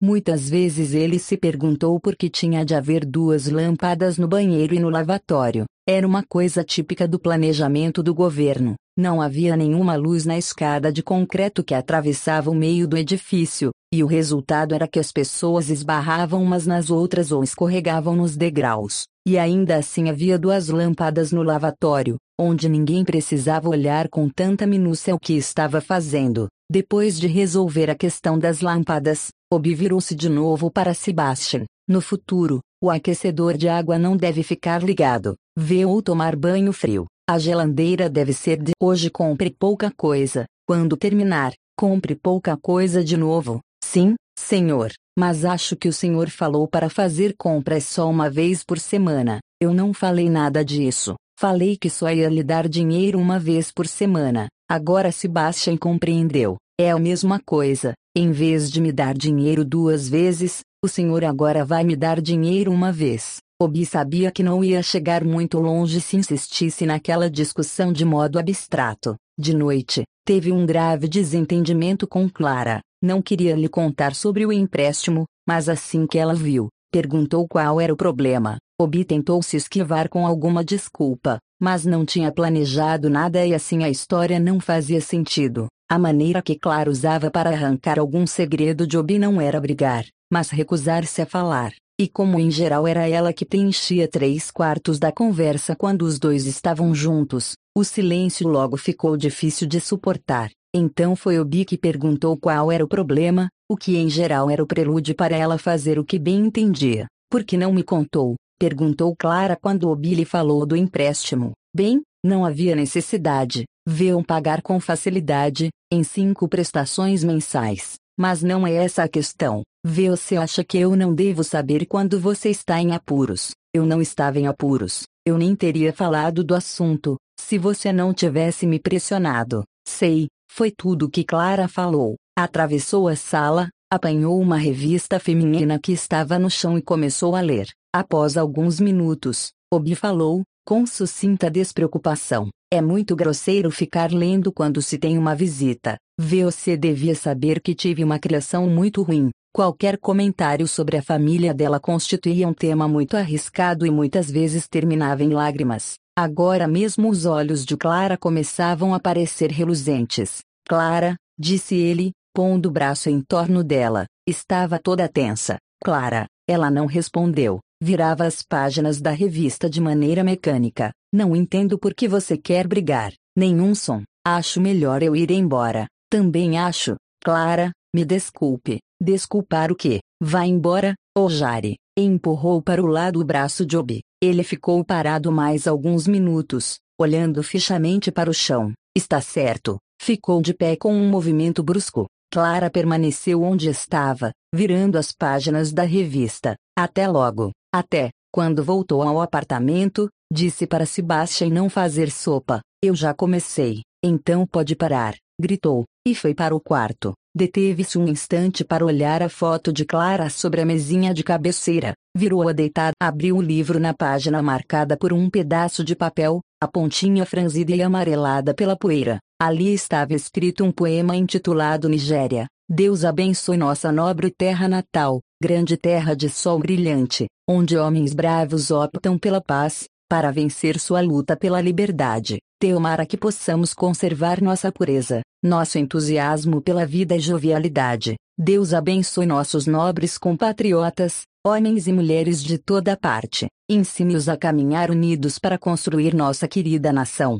deixando de lado região, tribo ou língua, mas sempre atentos uns aos outros. No pé do pedaço de papel, estava escrito Londres, julho de 1955. Obi sorriu, colocou o papel de novo no mesmo lugar e começou a ler seu poema predileto, Hino de Pá. 11. Obi agora se entendia as mil maravilhas com a Seta, Tamlinsen. Ele havia começado a baixar a guarda pouco a pouco desde o dia em que ela demonstrou grande entusiasmo por Clara. Agora, para Obi, ela era Marie, para ela, ele era.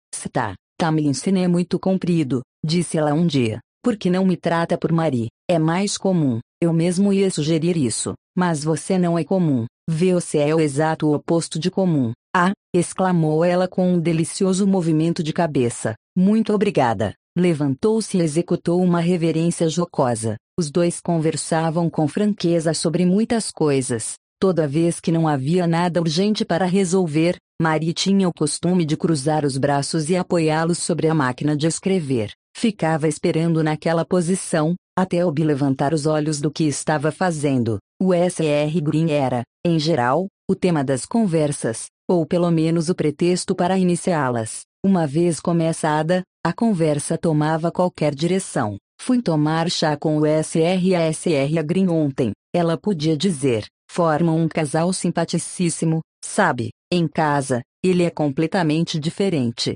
Sabia que ele paga as mensalidades dos filhos do criado, mas diz as coisas mais ofensivas sobre os africanos instruídos. Eu sei, disse Obi. Ele daria muito assunto interessante para um psicólogo. Charles o mensageiro, sabe me contou que um tempo atrás quiseram demiti-lo porque estava dormindo no trabalho, mas quando o assunto foi levado ao SR Green, ele rasgou a ficha do inquérito administrativo da pasta pessoal do Charles. Disse que o pobre homem devia estar sofrendo de malária, e no dia seguinte comprou para ele um frasco de quinino. Maria estava à beira de acrescentar mais um tijolo na reconstrução que os dois estavam fazendo de um personagem estranho. Quando o SR Green a chamou para tomar nota de um documento, ela ia dizer que o SR Green era um cristão muito devoto, um diácono na igreja colonial. Havia tempo que Obi passara a admitir para si mesmo que, por mais que o SR Green lhe desagradasse, ele tinha algumas qualidades admiráveis. Por exemplo, sua dedicação ao serviço. Com chuva ou sol, estava no escritório meia hora antes do horário oficial, e muitas vezes trabalhava até muito depois das duas horas, ou voltava de novo ao anoitecer. Obi não entendia aquilo. Ali estava um homem que não acreditava num país, e mesmo assim trabalhava duro por ele. Será que acreditava no dever simplesmente como uma necessidade lógica? Vivia adiando sua consulta ao dentista porque, como sempre dizia, tinha um trabalho urgente para fazer. Era como um homem que tem uma tarefa grandiosa e suprema que deve ser concluída antes que ocorra uma catástrofe final. Aquilo fazia Albi se lembrar de uma coisa que tinha lido sobre Muhammad Ali do Egito, que quando velho trabalhou freneticamente para modernizar seu país, antes de sua morte. No caso do S.R. Green, era difícil enxergar qual era seu prazo, a menos que fosse a independência da Nigéria. Diziam que tinha pedido demissão quando se pensou que a Nigéria podia ficar independente, em 1956. Depois se viu que isso não ocorreria, e o S.R. Green foi persuadido a retirar o pedido de demissão. Um personagem interessantíssimo, pensava Obi, enquanto desenhava perfis em seu mata-borrão.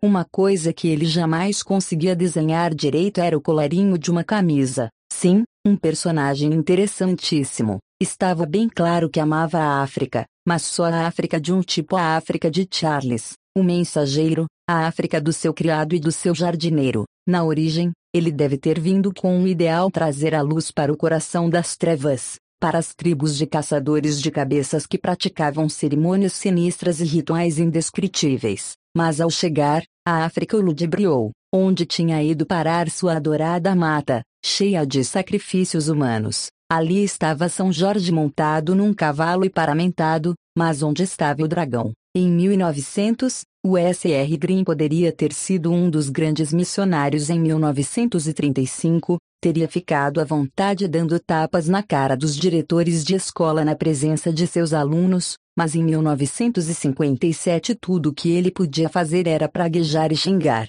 Com um lampejo de compreensão, Obi recordou ao Canadá que tinha lido para se formar na faculdade. Pelo simples exercício de nossa vontade, podemos exercer um poder para o bem praticamente ilimitado. Isso era o S.R. Curtis antes do coração das trevas o engolir. Mais tarde, ele escreveu: exterminar todos os brutos. Não era uma analogia muito próxima, é claro, Curtis havia sucumbido às trevas, Green, a alvorada incipiente, mas o começo e o fim de ambos eram semelhantes. Eu devia escrever um romance sobre a tragédia dos Green deste século, pensou Obi, satisfeito com sua análise. Mais tarde, naquela manhã, um assistente de enfermaria do Hospital Geral trouxe um pequeno embrulho para ele. Era de Clara. Uma das coisas mais maravilhosas nela era sua caligrafia. Era muito feminina, mas Obi não estava pensando em caligrafia naquele momento. Seu coração batia forte. Pode ir, disse ele ao assistente de enfermaria que ainda estava esperando para levar a resposta.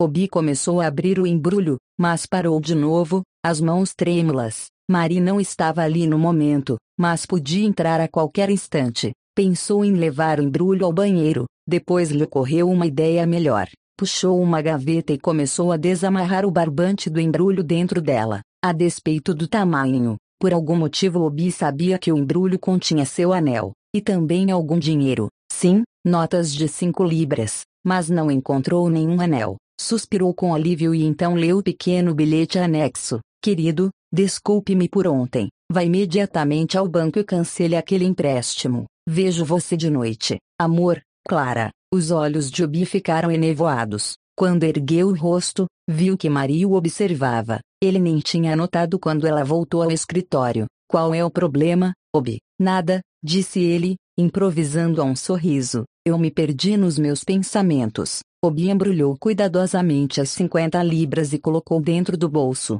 Como Clara havia conseguido tanto dinheiro se perguntou. Mas é claro que ela era razoavelmente bem paga, e não tinha estudado enfermagem com nenhuma bolsa de estudos financiada por alguma união progressista. Era verdade que ela mandava dinheiro para os pais, mas só isso. Mesmo assim, 50 libras era muito dinheiro. Durante todo o caminho de Coi até Aba, Obi pensava em qual seria a melhor maneira de convencer Clara a receber o dinheiro de volta. Sabia que ia ser difícil, se não impossível, mas estava completamente fora de questão aceitar 50 libras dela. A questão era como levar Clara a receber o dinheiro de volta sem ofender seus sentimentos. Podia dizer que pareceria um tolo se pedisse um empréstimo num que ele havia roubado o dinheiro, ou então Obi podia pedir que Clara guardasse o dinheiro até o fim do mês, quando Obi de fato teria necessidade dele. Ela talvez perguntasse: por que não o guarda você mesmo?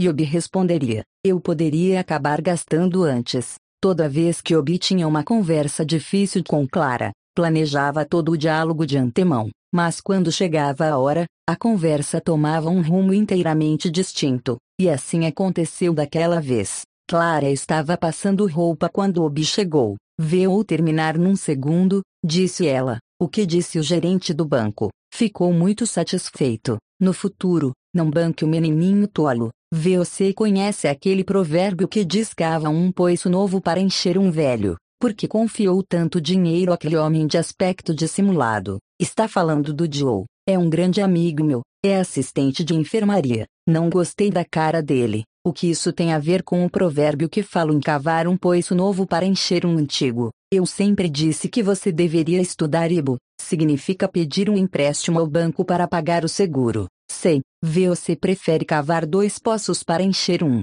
Pegar emprestado com Clara para pagar ao banco para pagar o seguro. Clara não respondeu. Não fui ao banco. Não consegui imaginar como poderia fazer isso. Como eu poderia aceitar tanto dinheiro de você? Por favor, Obi, pare de se comportar como um menino. É só um empréstimo. Se não quer, pode devolver. Na verdade, passei a tarde inteira pensando nisso tudo. Parece que andei interferindo em seus negócios. Tudo o que posso dizer é que lamento muito. Está com o dinheiro aí. Clara estendeu a mão. Obi segurou a mão dela e puxou-a para si. Não me compreenda mal, querida. Naquela noite, ligaram para Christopher, o economista amigo de Obi. Aos poucos, Clara passara a gostar dele. Talvez fosse um pouco animado demais, o que também não chegava a ser um defeito tão grave, mas Clara temia que Christopher pudesse exercer uma influência ruim sobre Obi, no assunto mulheres. Ele parecia gostar de andar com quatro ou cinco mulheres ao mesmo tempo. Chegava a dizer que não existia nada parecido com amor, pelo menos na Nigéria. Mas, na verdade, era uma pessoa muito agradável, bem diferente de Joseph, que era um verdadeiro selvagem, como era de esperar. Christopher estava com uma garota quando Clara e Obi chegaram. Clara não tinha visto aquela garota antes, embora aparentemente Obi já conhecesse. Clara, esta é Busy, disse Christopher. As duas garotas apertaram as mãos e disseram: Prazer em conhecer. Clara é a calha-boca, rematou Clara. Mas era o mesmo que tentar completar a frase de um gago. Era melhor ficar calado. Ela é a você sabe o que Dobby, completou Christopher. Vocês andaram comprando discos novos? Perguntou Clara, enquanto mexia nos discos de uma pilha que estava sobre uma cadeira. Eu, nesta altura do mês, são da Busy. O que posso lhes oferecer? Champanhe. Ah, então Obi vai comprar para você. Ainda não cheguei a esse nível. Estou com uma mão na frente e a outra atrás. Eles riram. Obi, que tal um pouco de cerveja? Só se você dividir uma garrafa comigo, certo? O que vocês estão planejando para esta noite? Que tal a gente ir dançar em algum lugar? Obi tentou dar uma desculpa, mas Clara cortou bruscamente. Iriam sim, disse ela. Eu preferia ver um filme, disse Busy. Escute aqui, Busy. Não estamos nem um pouco interessados no que você prefere fazer. A decisão é minha e do Obi. Estamos na África, sabia? Christopher falava o inglês correto ou adulterado conforme o que estava dizendo, onde estava falando, para quem e também como queria dizê-lo. É claro que, em certa medida, isso também era verdade para a maioria das pessoas instruídas, sobretudo nas noites de sábado, mas Christopher se destacava bastante nessa integração de uma herança dupla. Obi pegou uma gravata emprestada com ele, não que isso tivesse grande importância no Imperial, lugar aonde resolveram ir, mas ninguém queria ficar parecendo um bomba, um garoto da roça. Veamos todos juntos no seu carro, Obi. Faz muito tempo que não ando com um motorista, certo? Vamos todos juntos. Se bem que depois do baile vai ser difícil levar Busy para casa, depois Clara, depois você, mas não tem importância, não. É melhor eu ir no meu carro, disse Christopher. Depois cochichou algo no ouvido de Obi, que tinha a ver com o fato de que na verdade não estava pensando em levar Busy de volta para casa, o que era algo bastante óbvio. O que está cochichando para ele? Perguntou Clara. Coisa de homem, disse Christopher. Havia muito pouco espaço para estacionar no Imperial e muitos carros já estavam lá. Depois de andar de um lado para outro, Obi conseguiu afinal se espremer entre dois carros, orientado por meia dúzia de moleques maltrapilhos que estavam por ali. Deixe que tomo conta do carro para o senhor, gritaram três deles ao mesmo tempo. Está bem, tome conta direitinho, disse Obi sem se dirigir a nenhum deles em especial. Tranque sua porta, disse em voz baixa para Clara. Pode deixar que vou tomar conta direitinho, respondeu um dos meninos, pondo-se no caminho de Obi, de modo que ele notasse bem quem era, para depois lhe dar a gorjeta de três penos no fim do baile. Em princípio, Obi nunca dava nada para aqueles delinquentes juvenis, mas seria uma estratégia ruim dizer isso para eles agora e deixar o carro à sua mercê. Christopher e Busy já estavam esperando no portão. O lugar não estava tão lotado quanto achavam que estaria. Na verdade, a pista de dança estava quase vazia, mas isso era porque a orquestra tocava uma valsa. Christopher encontrou uma mesa e duas cadeiras e as duas garotas sentaram. Vocês não vão ficar de pé a noite inteira, disse Clara. Peça um dos empregados que arranje cadeiras para vocês. Não tem importância, disse Christopher. Logo vamos arranjar cadeiras. Mal completara a frase quando a orquestra atacou um ritmo agitado. Em menos de 30 segundos, a pista de dança foi invadida. As pessoas surpreendidas com um copo de cerveja na mão baixaram o copo, ou sorveram a cerveja bem depressa. Cigarros fumados até a metade foram, conforme a posição social do fumante, ou jogados no chão e pisados, ou apagados cuidadosamente, a fim de serem acesos de novo, mais tarde. Christopher foi até três ou quatro mesas adiante e apanhou duas cadeiras que tinham acabado de ficar vagas. Seu velho malvado, disse Obi, ao receber uma delas. Bizzy estava se remexendo na cadeira e,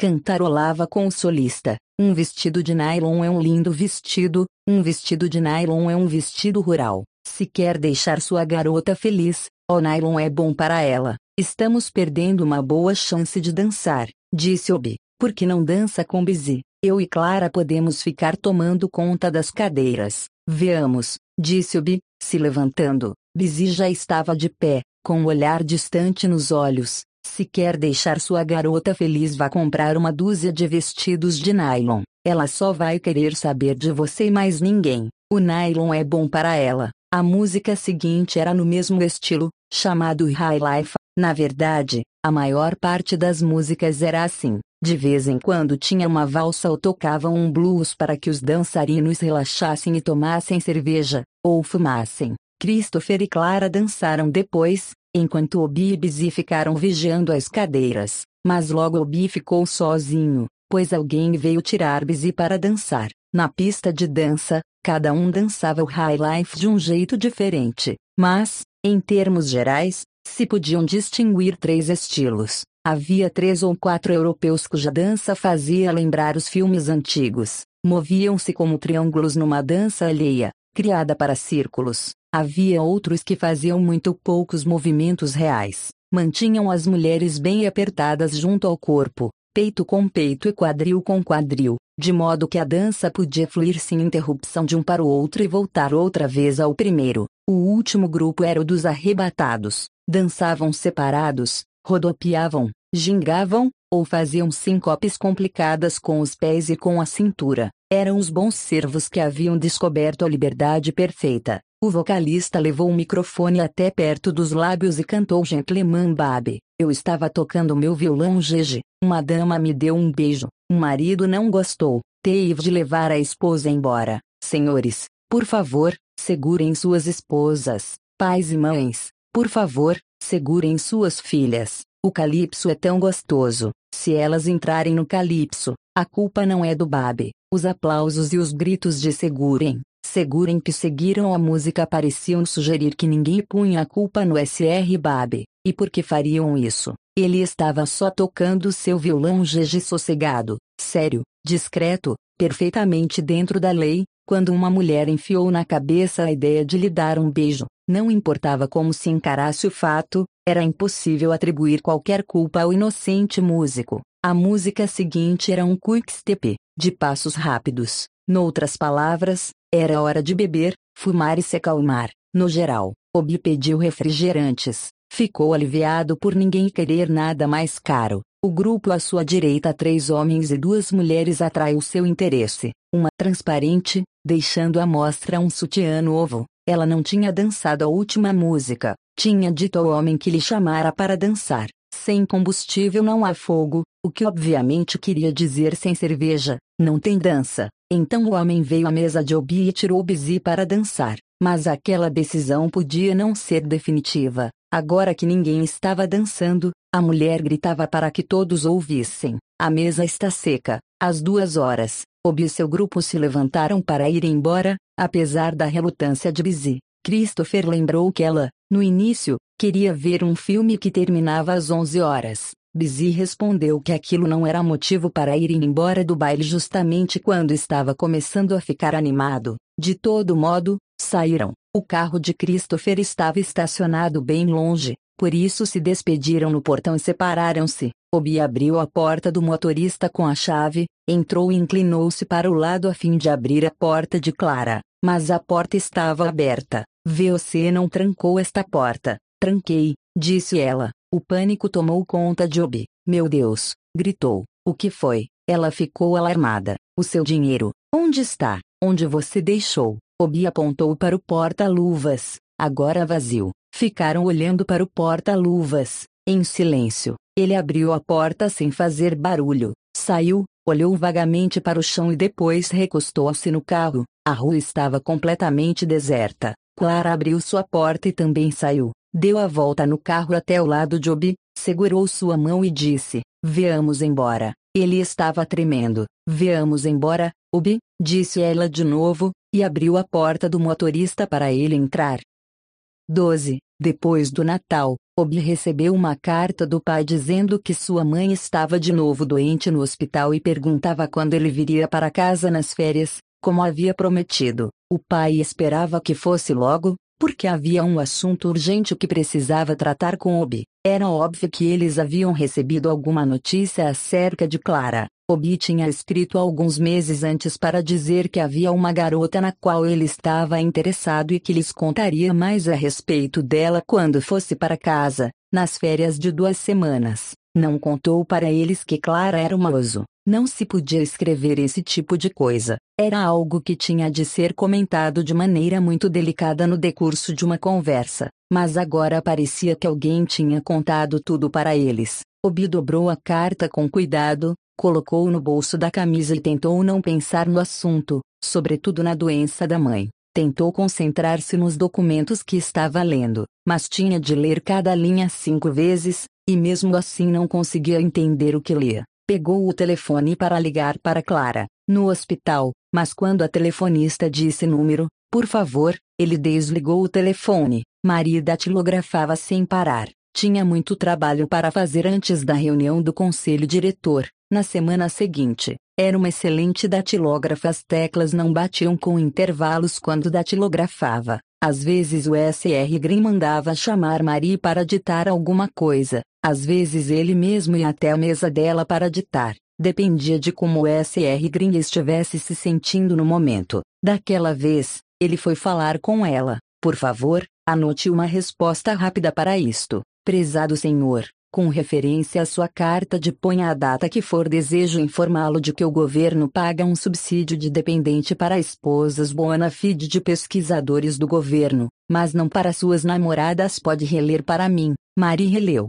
enquanto ele caminhava para um lado e para o outro. Mude pesquisadores do governo para seus pesquisadores, disse ele. Mari fez a alteração e depois ergueu os olhos. É tudo, atenciosamente, do seu criado, eu, o S.R. Green sempre terminava as cartas assim, dizendo as palavras atenciosamente, do seu criado com uma careta de desprezo. Virou-se para Obi e disse: Sabe, ó Conco, vivo no seu país há 15 anos e ainda não consegui nem começar a entender a mentalidade dos chamados nigerianos instruídos, como esse jovem do University College, por exemplo, que espera que o governo não apenas pague seus honorários e suas fantásticas gratificações e que arranje para ele um trabalho fácil e cômodo no fim do curso, como também que pague para sua pretendida. É positivamente incrível. Acho que o governo está cometendo um erro terrível ao tornar tão fácil que pessoas assim obtenham a chamada educação universitária.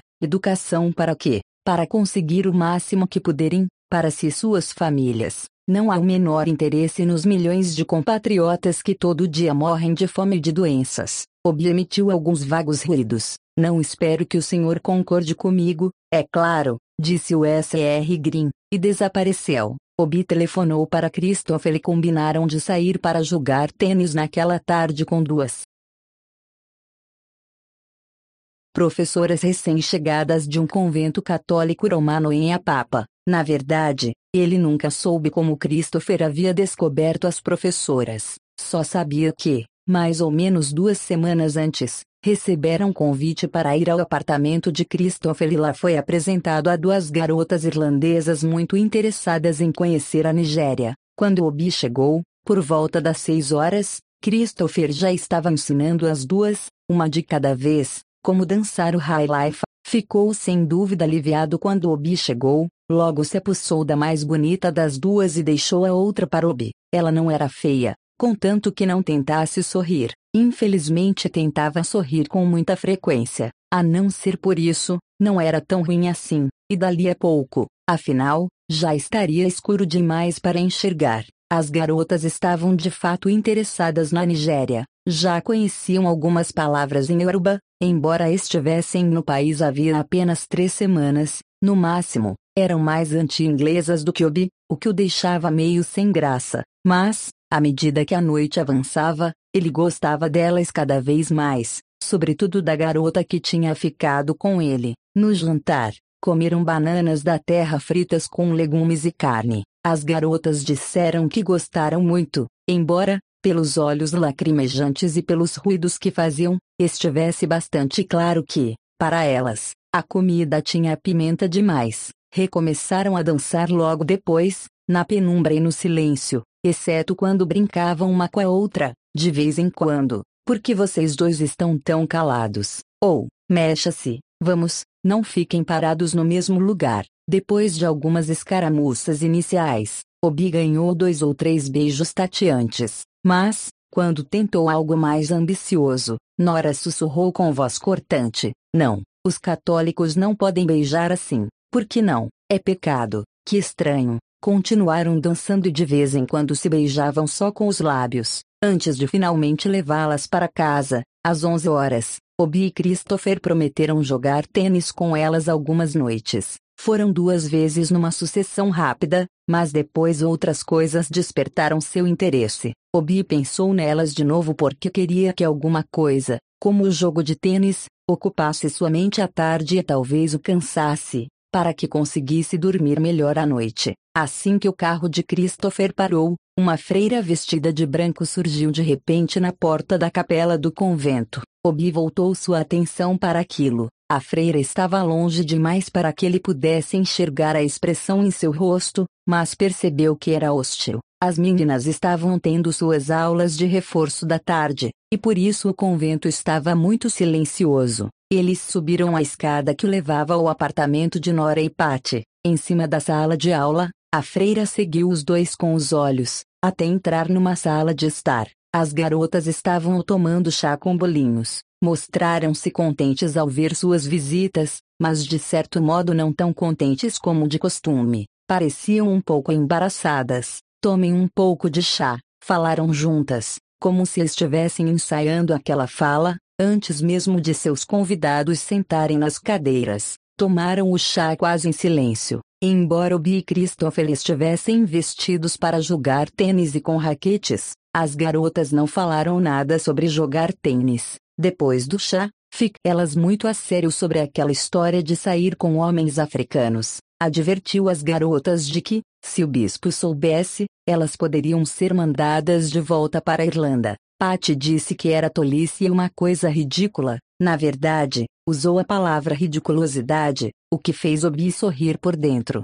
Mas nós não queremos ser mandadas de volta para a Irlanda. Nora prometeu que algum dia fariam uma visita aos rapazes em Icor, mas seria melhor que eles não fossem mais ao convento, porque a madre e as irmãs estavam vigiando. Mas o que vocês duas são delas, afinal, filhas? Perguntou Christopher. No entanto, isso não foi muito bem recebido e, logo em seguida, a visita chegou ao fim. Está vendo? disse Christopher, assim que voltaram para dentro do carro, e elas ainda se chamam de missionárias. O que espera que as pobrezinhas façam? Não estou pensando nelas. Eu me refiro às madres e às irmãs e aos pais e aos filhos. Obi se viu no papel incomum de defender os católicos romanos. No caminho de casa, pararam a fim de dar um alô a Florence, a mais recente namorada de Christopher. Ele estava tão empolgado com a garota que chegava a falar em casamento, mas isso era impossível, porque a garota iria para a Inglaterra em setembro,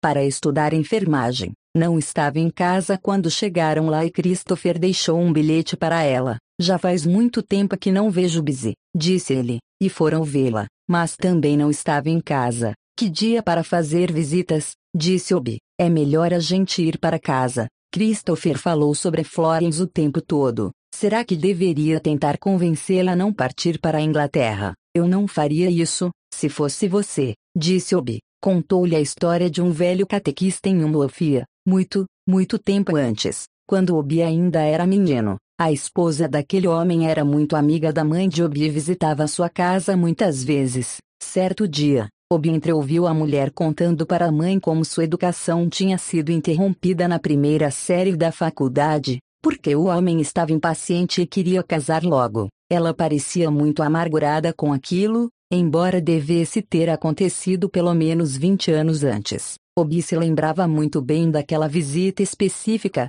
porque aconteceu num sábado. Na manhã seguinte, o catequista não pôde celebrar o culto porque a esposa tinha quebrado a cabeça dele com um pilão de madeira que usava para amassar inhames. O pai de Obi, por ser um catequista aposentado, foi chamado muito às pressas para conduzir o culto. Falar em ir para a Inglaterra me faz lembrar uma garota que praticamente se ofereceu para mim. Já lhe contei essa história. Não. Obi contou-lhe a história da Cita. Mark, começando pela visita do irmão a seu escritório, e o que aconteceu com ela, no final. Ah, está na Inglaterra. Conseguiu a bolsa de estudos. Você é o maior babaca da Nigéria, disse Christopher, e os dois começaram uma longa discussão sobre a natureza da propina. Se uma garota se oferece para ir para a cama com você, isso não é propina, disse Christopher. Não banque o tolo comigo, retrucou Obi. Vai querer me dizer que, com toda a honestidade, escreveu o nome e a idade,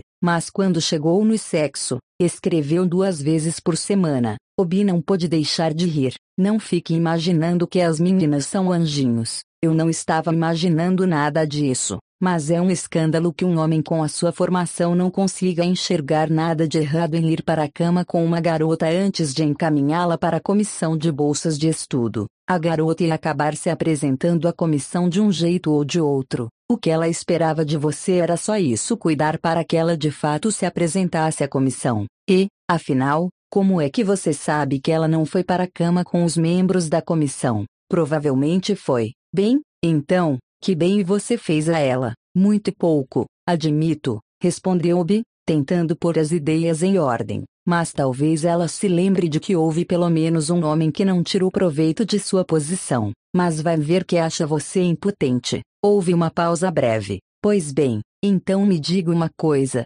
Christopher. Qual é a sua definição de suborno? Bem, vejamos o uso de influência imprópria, certo? Suponho, mas a questão é que não houve influência nenhuma. A garota ia ser entrevistada, de um jeito ou de outro. Ela procurou você voluntariamente para curtir bons momentos. Não consigo enxergar onde é que está o suborno. É óbvio que você não está falando sério. Nunca falei tão sério, mas me surpreende que não consiga perceber que o mesmo argumento pode ser usado para receber dinheiro. Se o candidato, de um jeito ou de outro, vai acabar ficando com o emprego. Então não faz mal nenhum aceitar dinheiro dele. Bem, bem o que? Veja, a diferença é esta. Fez uma pausa. Veamos dizer assim: ninguém quer ficar sem seu dinheiro. Se você aceita dinheiro de alguém, torna a pessoa mais pobre. Mas se vai para a cama com uma garota que pede para você fazer isso, não enxergo nenhum mal que você tenha feito. Discutiram sobre o dinheiro. 13. Obi recebeu duas semanas de férias, de 10 a 24 de fevereiro. Resolveu partir para Mofia no dia 11, bem cedo, passar a noite em Benin e concluir a viagem no dia seguinte. Clara trocou de horário com outra enfermeira, de modo a poder ajudá-lo a fazer as malas. Passou o dia inteiro e a noite no apartamento de Obi. Quando foram dormir, ela disse que tinha algo para contar e começou a chorar. Obi não havia aprendido a enfrentar as lágrimas, sempre ficava assustado. O que houve, Clara? Mas tudo o que obteve foram lágrimas quentes sobre o braço, entre a cabeça de Clara e o travesseiro. Clara chorava sem fazer barulho, mas pela maneira como seu corpo sacudia, Obi podia sentir que ela chorava violentamente. Ele não parava de perguntar: o que houve, o que houve, e ficava cada vez mais assustado. Me desculpe, disse ela. Levantou-se e foi até a penteadeira, onde estava sua bolsa, pegou um lenço e assou o nariz.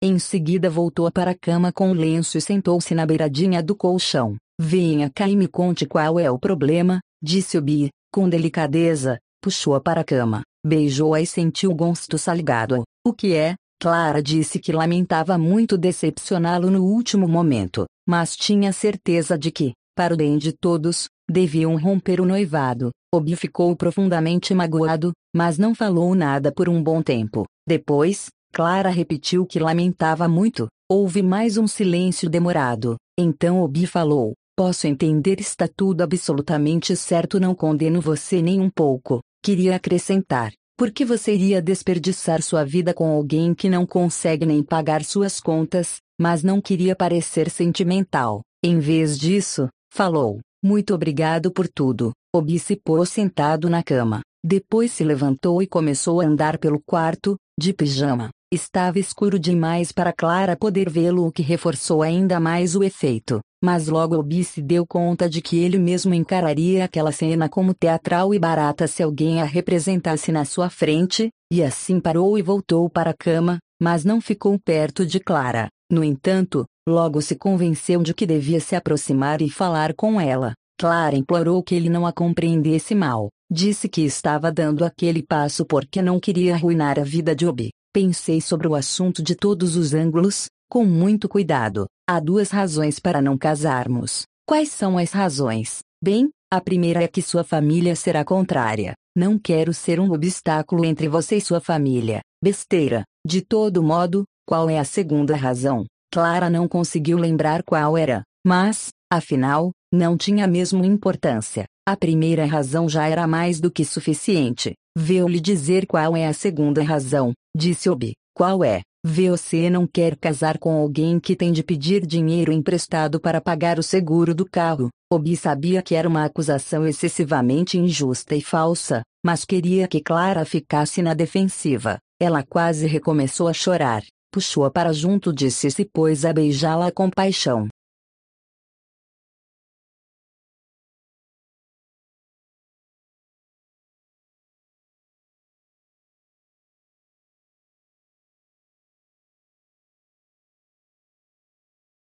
Logo Clara reagiu da mesma forma. Não, não, não. Não se comporte como um moleque mal criado. Primeiro devia pedir desculpa pelo que falou. Peço mil desculpas, querida. Está bem, eu perdoo você. Não, espere um minuto. Obi partiu pouco antes das seis da manhã. Se Clara não estivesse lá, não conseguiria acordar às cinco e meia. Sentia a cabeça um pouco zonza e os olhos um pouco pesados. Havia tomado um banho frio, lavando primeiro os braços e as pernas, depois a cabeça, a barriga e as costas, nessa ordem. Detestava tomar banho frio, mas não podia se dar ao luxo de ligar o aquecedor elétrico e, pensou enquanto se enxugava, não havia dúvida de que se sentia cheio de energia depois de um banho frio. Assim como acontecia com o choro, só o início do banho era difícil. Embora dispusesse de duas semanas, Obi se propôs a passar só uma semana na casa dos pais,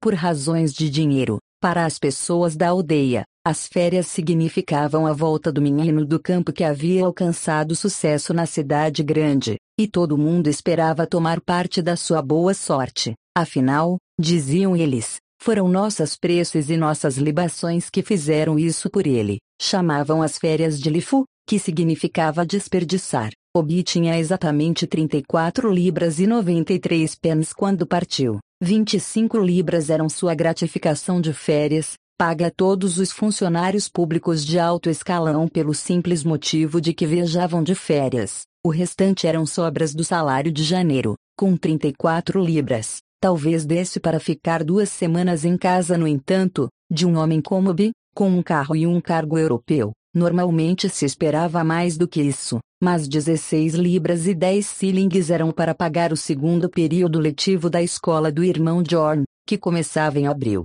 Obi sabia que se não pagasse a escola agora, quando tinha no bolso a soma toda, Talvez não conseguisse honrar o pagamento quando chegasse a hora. Obi parecia olhar de maneira interrogativa a todos os que vinham cumprimentá-lo e dar as boas-vindas. Onde está mamãe? Seus olhos não paravam de perguntar. Não sabia se ela ainda estava no hospital ou se já estava em casa e tinha receio de perguntar. Sua mãe voltou do hospital na semana passada, disse o pai, quando entraram em casa. Onde ela está? No quarto, respondeu Yunis, a irmã caçula. O quarto da mãe era o mais característico de toda a casa, exceto talvez o do pai. A dificuldade em decidir qual dos dois quartos tinha a primazia provinha do fato de que não se podiam comparar coisas incomparáveis. O SR Oconco acreditava absoluta e completamente nas coisas do homem branco, e o símbolo do poder do homem branco era a palavra escrita, ou, melhor ainda, a palavra impressa. Certa vez, antes de ir para a Inglaterra, Obi ouviu seu pai falar, com profunda emoção, sobre o mistério da palavra escrita para um irmão de etnia analfabeto. Nossas mulheres faziam desenhos pretos em seus corpos usando o suco da árvore do li. Ficava bonito, mas logo apagava. Se durasse duas semanas de trabalho, durava muito, mas às vezes as pessoas mais velhas falavam de um li que nunca apagava, embora ninguém nunca tivesse visto aquilo. Ou escreveram. Eles não dizem uma coisa hoje e outra amanhã, ou uma coisa este ano e outra no ano que vem. Ok, no livro hoje, não pode virar o conco, amanhã. Na Bíblia, Pilatos diz: o que está escrito, está escrito, é o li que nunca apaga. O irmão de etnia que escutava fez que sim com a cabeça e estalou os dedos. A consequência da visão mística que o Conco tinha da palavra escrita era que seu quarto estava repleto de livros e papéis velhos desde a aritmética,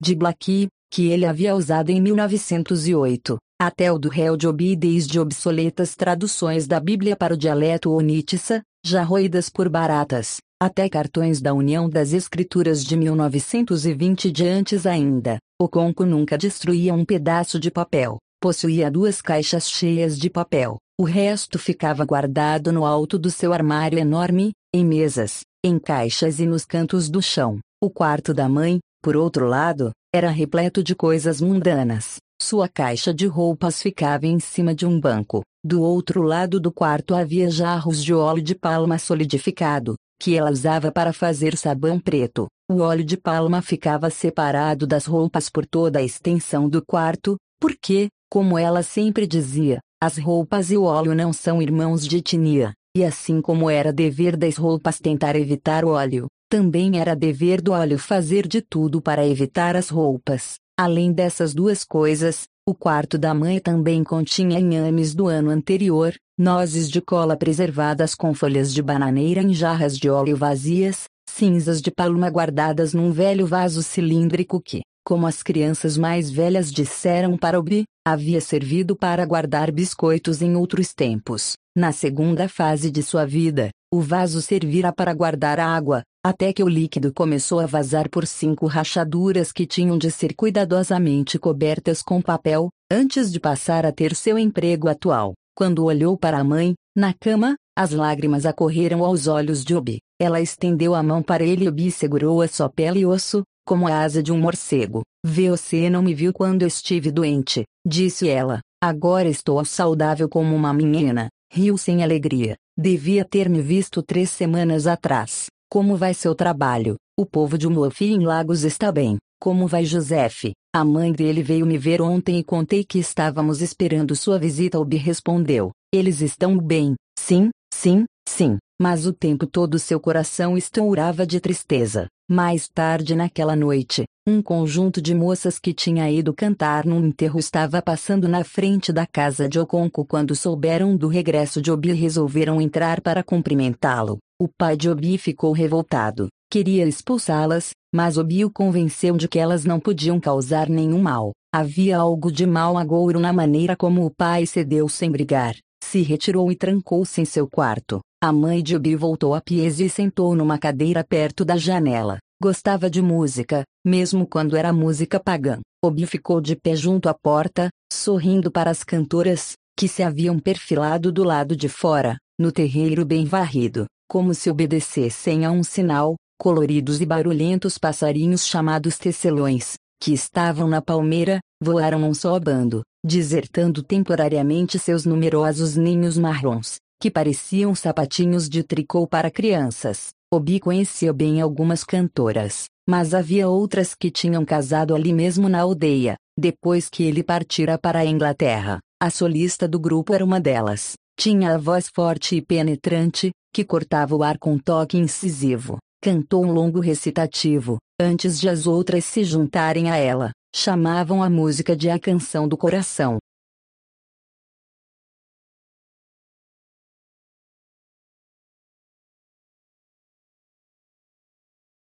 Outro dia recebi uma carta, disse para Moses, leia a carta para mim. Moses me disse, não sei ler. Fui falar com Inocente e pedi que lesse minhas cartas. Inocente me disse, não sei ler. Pedi a Simonu que lesse para mim. Simonu disse, o que a carta me pediu para dizer a você é isto. Quem tem um irmão deve guardá-lo no coração, pois um irmão não é coisa que se compre na feira, é um irmão não se compra com dinheiro. Todo mundo está aí. Ele é, é, é e vocês todos estão aí. Ele é, é, é a carta disse que o dinheiro não pode comprar um irmão. Ele é, é, é que quem tem 14. As conversas sérias de Obi com o pai começaram depois que a família terminou as preces e todos, exceto os dois, foram para a cama. As preces foram feitas no quarto da mãe, porque ela estava se sentindo muito fraca de novo e, toda vez que a mãe não conseguia se juntar aos outros na sala, o marido fazia as preces no quarto dela. O demônio e suas obras tiveram papel de destaque nas preces daquela noite. Obi sentia uma sutil desconfiança de que seu caso com Clara era uma daquelas obras do demônio, mas tratava-se só de uma desconfiança. Ainda não havia nada que mostrasse que seus pais tinham de fato sabido de alguma coisa. A fácil capitulação do SR Oconco naquela tarde quanto à questão dos cantos pagãos foi, muito nitidamente, um movimento tático. Ele deixou o inimigo ganhar terreno numa escaramuça menor, enquanto reunia forças para uma grande ofensiva. Disse para Obi, depois das preces. Sei que deve estar cansado depois de viajar uma distância tão grande. Há um assunto importante sobre o qual precisamos conversar, mas isso pode esperar até amanhã, até você descansar um pouco. Podemos conversar agora mesmo, disse Obi. Não estou tão cansado assim. A gente se acostuma a dirigir por distâncias longas. Então vamos ao meu quarto,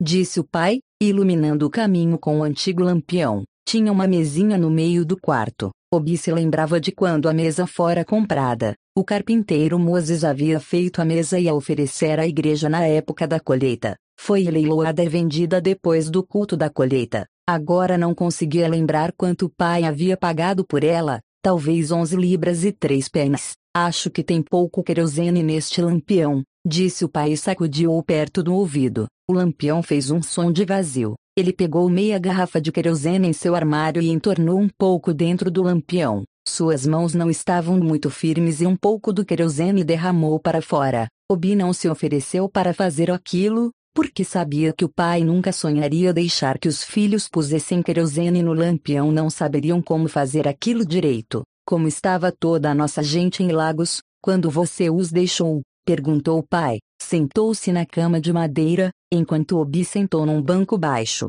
de frente para ele, e ficou desenhando linhas com a ponta do dedo sobre o tampo empoeirado da mesa de madeira nua. Lagos é um lugar grande demais. A gente pode percorrer uma distância como daqui até Abama e que ainda vai continuar dentro de Lagos. Foi o que disseram. Mas você se encontrou com as pessoas de Muafia? Foi meia pergunta e meia afirmação. Sim, nós nos encontramos, mas só uma vez por mês. E acrescentou: não é sempre que se arranja tempo para comparecer. A verdade era que, desde novembro, Obi não comparecia às reuniões. De fato, disse o pai, mas, numa terra estranha, A gente deve sempre ficar perto de nossos irmãos de etnia. Obi ficou calado, enquanto assinava o próprio nome na poeira sobre a mesa. Algum tempo atrás você me escreveu falando de uma garota com quem andava saindo. Em que está a situação agora? Essa é uma das razões por que vim para cá. Quero que nós conheçamos a família dela e comecemos as negociações.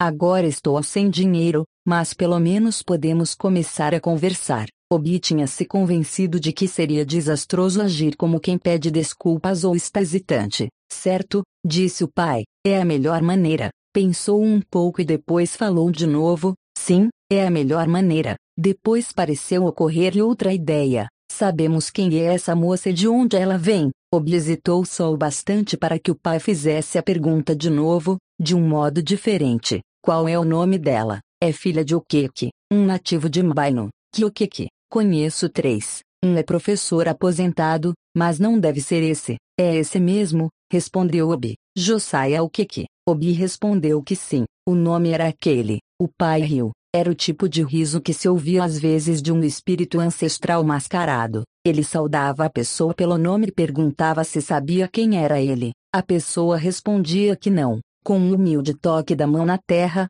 e dizia que ele estava fora do alcance do conhecimento humano. Em seguida, o espírito talvez risse e seu riso parecia vir de dentro de uma garganta metálica, e o significado do riso era bem claro. Eu não esperava mesmo que você soubesse, seu desprezível verme humano. O riso do pai de Obi desapareceu da mesma forma que havia começado sem aviso e sem deixar vestígios. Você não pode casar com essa moça, disse ele com toda simplicidade. A HN, falei que você não pode casar com essa moça, mas por quê, pai? Por quê? Vou explicar por quê, mas primeiro me responda o seguinte: você descobriu ou tentou descobrir alguma coisa sobre essa moça? Sim. E o que foi que descobriu? Que eles são azul. Você quer me dizer então que sabia disso e ainda me pergunta por quê? Não acho que tenha importância. Somos cristãos. Isso produziu algum efeito, mas nada de espetacular. Só uma breve pausa e um tom de voz mais brando. Somos cristãos, disse ele, mas isso não é motivo para casar com um moço. A Bíblia diz que, em Cristo, não existe diferença nem restrição. Meu filho, disse o conco, compreendo o que você está dizendo, mas essa questão é mais profunda do que você pensa. E qual é essa questão? Nossos pais, em suas trevas e em sua ignorância, chamavam um homem inocente de oso, uma coisa de ídolos, e por isso ele se tornava um pária, assim como seus filhos e os filhos dos filhos, para sempre. Mas nós não ouvimos a luz do Evangelho, Obi usou as mesmas palavras que o pai poderia usar quando falava com seus irmãos de etnia pagãos. Eu o conheço e conheço sua esposa, é um bom homem e um bom cristão, mas é um oso. Naamã, capitão das hostes da Síria, era um grande homem, e honrado, era também um poderoso homem de coragem, mas era leproso. Fez uma pausa, de modo que sua analogia notável e bem lembrada pudesse calar fundo, com seu peso terrível.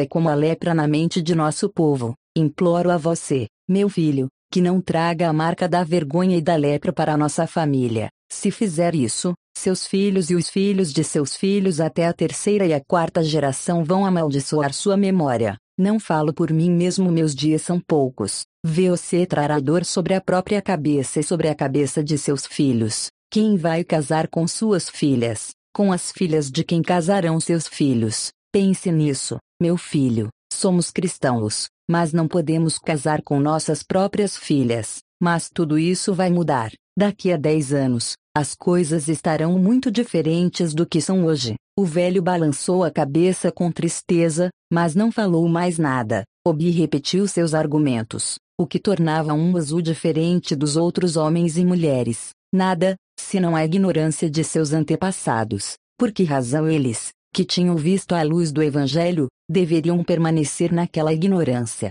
Obi dormiu muito pouco naquela noite. O pai não se mostrou tão difícil quanto ele havia esperado. Ainda não tinha sido vencido, mas era visível seu enfraquecimento. Obi sentia-se estranhamente feliz e animado. Nunca havia experimentado algo assim. Estava acostumado a conversar com a mãe como uma iguala, mesmo na infância, mas com o pai sempre tinha sido diferente. Ele não era propriamente distante da família, mas havia nele algo que fazia pensar nos patriarcas, aqueles gigantes talhados no granito. A estranha felicidade de Obi manava não só da pequena faixa de terreno que ele havia conquistado no debate, mas sim do contato humano direto que tinha estabelecido com o pai, pela primeira vez em seus 26 anos de vida. Assim que acordou de manhã, foi falar com a mãe. Eram seis horas em seu relógio de pulso, mas ainda estava bem escuro. Foi tateando o caminho até o quarto dela. Estava acordada,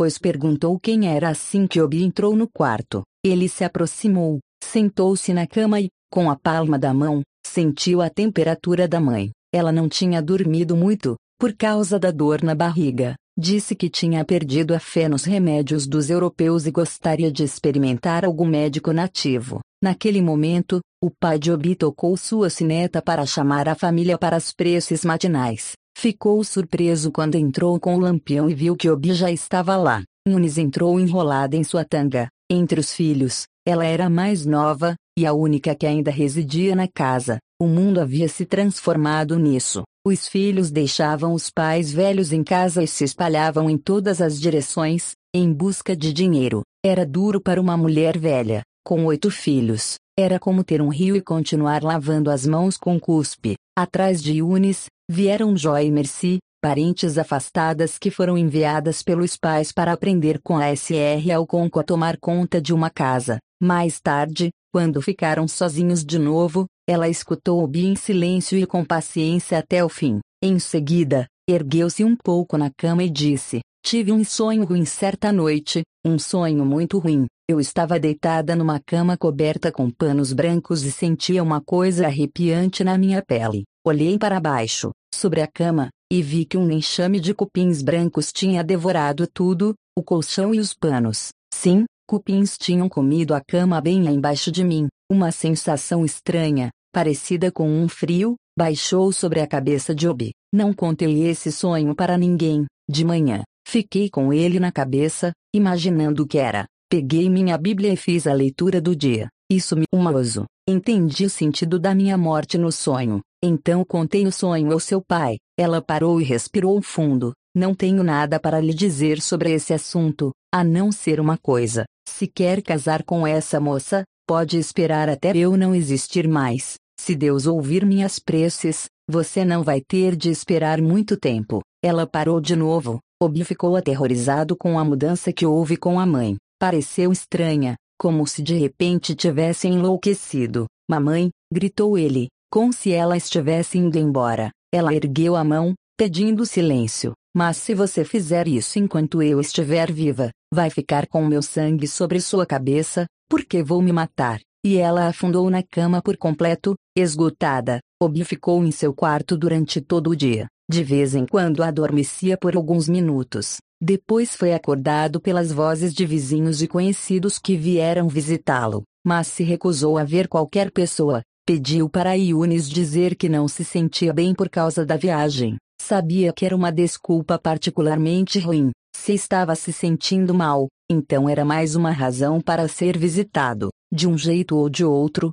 não quis ver ninguém e os vizinhos e os conhecidos se sentiram magoados. Alguns reclamaram abertamente, sem papas na língua, outros conseguiram dar a impressão de que não tinha acontecido nada. Uma velha chegou a prescrever um remédio para a doença, embora nem tivesse visto o paciente. Viagens longas, disse ela, eram muito penosas. O que se devia fazer era tomar um purgante bem forte para lavar todos os restos que ainda estavam na barriga. Obi não apareceu na hora das preces noturnas. Ouviu a voz do pai como se estivesse muito longe, prolongando-se por muito tempo. Toda vez que a voz parecia terminar, se erguia de novo. Por fim, Obi ouviu algumas vozes rezando o Pai Nosso, mas tudo parecia muito de distante, como vozes e zunidos de insetos pareciam para um homem febril. Seu pai entrou em seu quarto com o lampião na mão e perguntou como estava passando. Depois sentou na única cadeira que havia no quarto, levantou de novo o lampião e balançou,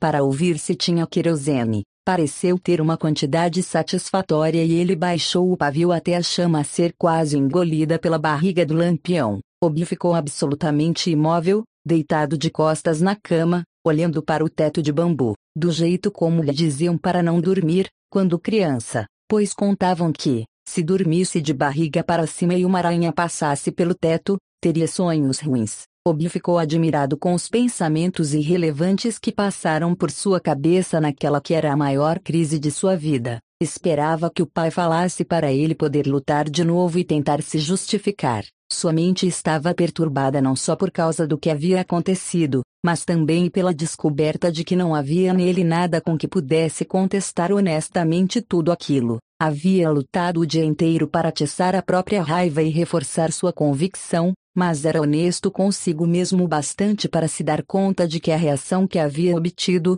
por mais violenta que às vezes parecesse, não era genuína, provinha da periferia e não do centro, como o tremor na perna de um sapo morto, quando se aplica a ela uma corrente elétrica. Mas Obi não podia aceitar que seu estado mental atual fosse definitivo e, assim, procurou desesperadamente alguma coisa capaz de desencadear a reação inevitável. Talvez outra discussão com o pai, mais violenta que a primeira, pois era verdade o que dizem os ibus, que quando um covarde vê um homem a quem ele é capaz de vencer fica louco para brigar. Obi tinha descoberto que podia vencer o pai, mas o pai de Obi ficou calado, não quis briga. Obi virou-se de lado e suspirou profundamente. Mesmo assim, seu pai não falou nada. É melhor eu voltar para Lagos depois de amanhã, disse Obi, afinal, você não disse que tinha uma semana para ficar conosco. Sim, mas acho melhor voltar mais cedo.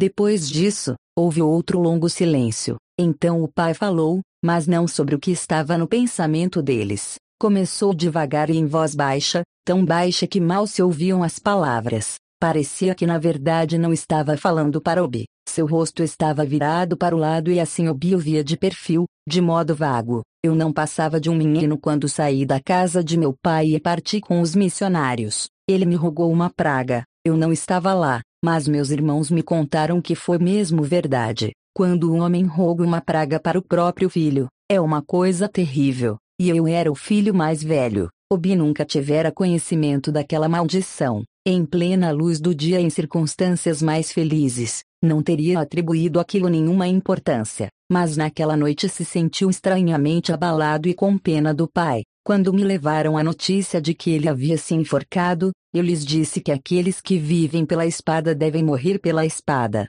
O S.R. Bradley, o homem branco que era nosso professor, explicou que aquilo não era a coisa adequada para se dizer e falou que eu devia voltar para casa e comparecer ao enterro. Eu me recusei a ir. O S.R. Bradley achou que eu estava falando do mensageiro do homem branco a quem meu pai tinha matado. Ele não sabia que eu estava falando de Ikemefuna, com quem eu tinha sido criado na cabana de minha mãe, até chegar o dia em que meu pai o matou com as próprias mãos. Fez uma pausa a fim de organizar os pensamentos, virou-se na cadeira e ficou de frente para a cama onde Bi estava deitado. Estou lhe contando tudo isso para que entenda o que era se tornar cristão naquele tempo. Saí da casa de meu pai e ele lançou uma maldição sobre mim. Penei muito para me tornar cristão. E como sofri, Compreendo o cristianismo mais do que você jamais vai compreender. Parou de um modo muito abrupto. Obi pensou que era uma pausa, mas o pai tinha terminado. Obi conhecia a triste história de Ikimefuna,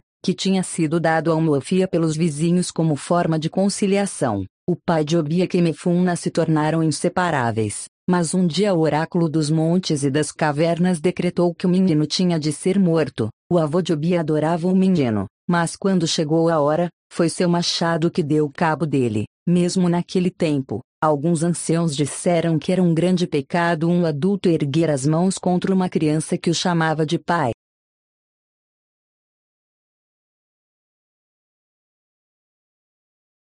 Quinze. Obi viajou numa espécie de atordoamento os oitocentos e poucos quilômetros que separam Luafia e Lagos. Nem parou para almoçar em Akure, que era parada habitual no meio da estrada para quem viajava do leste da Nigéria para Lagos, e dirigiu num torpor, quilômetro após quilômetro, da manhã até o anoitecer. Só uma vez a viagem ganhou um pouco de vida, pouco antes de Ibadan. Ele fez uma curva em alta velocidade e deu de cara com dois caminhões usados para transportar passageiros, Na hora em que um tentava ultrapassar o outro, menos de meio segundo separou Obi de uma batida de frente, mas, naquele meio segundo, ele conseguiu desviar o carro para o mato no lado esquerdo da estrada. Um dos caminhões parou, mas o outro prosseguiu em seu caminho. O motorista e os passageiros do caminhão bom vieram correndo para ver o que tinha acontecido com ele. O próprio Obi ainda não sabia se algo havia acontecido com ele. Ajudaram-no a empurrar o carro para a estrada, para a grande alegria das mulheres, que já estavam chorando, com as mãos apertadas aos peitos. Só depois que Obi foi empurrado de volta para a estrada, ele começou a tremer. Você tem sorte, disseram o motorista e os passageiros, uns em inglês e outros em Yorubá. Tem muito motorista imprudente por aí, disse ele, segurando a cabeça com tristeza. Olorum. E assim deixou a questão nas mãos de Deus. Mas você teve sorte de não ter nenhuma árvore grande desse lado da estrada. Quando chegar em casa, agradeça a Deus. Obi examinou o carro e não viu nenhum estrago, a não ser um ou dois pontos amassados. Está indo para Lagos? perguntou o motorista. Obi fez que sim com a cabeça, ainda incapaz de falar. É melhor tomar um jeje. Tem muito diabo solto nesta estrada. Quando a gente vê um acidente no caminho, é mais para o lado de Abiyokuta ou Lorum. As mulheres falavam agitadas, com os braços cruzados sobre os peitos, olhando fixo para Obi, como se ele fosse um prodígio. Uma delas repetiu, num inglês estropiado, que Obi devia dar graças a Deus. Um homem concordou com ela. É só pelo poder de Deus que você ainda está aqui falando com a gente. Na verdade, Obi nem estava falando nada, mas o argumento, ainda assim, era convincente. Esses motoristas, eles não têm jeito mesmo. Nem todo motorista é imprudente, disse o bom motorista. Aquele lá é uma besta. Fiz sinal para não ultrapassar e mesmo assim ele veio fião. A última palavra, combinada com um gesto do braço, significava a velocidade excessiva. O resto da viagem transcorreu sem incidentes. Estava ficando escuro quando Obi chegou a Lagos. O grande letreiro que dá aos motoristas boas-vindas ao território federal de Lagos despertou nele um sentimento de pânico. Durante a última noite que passara na casa dos pais,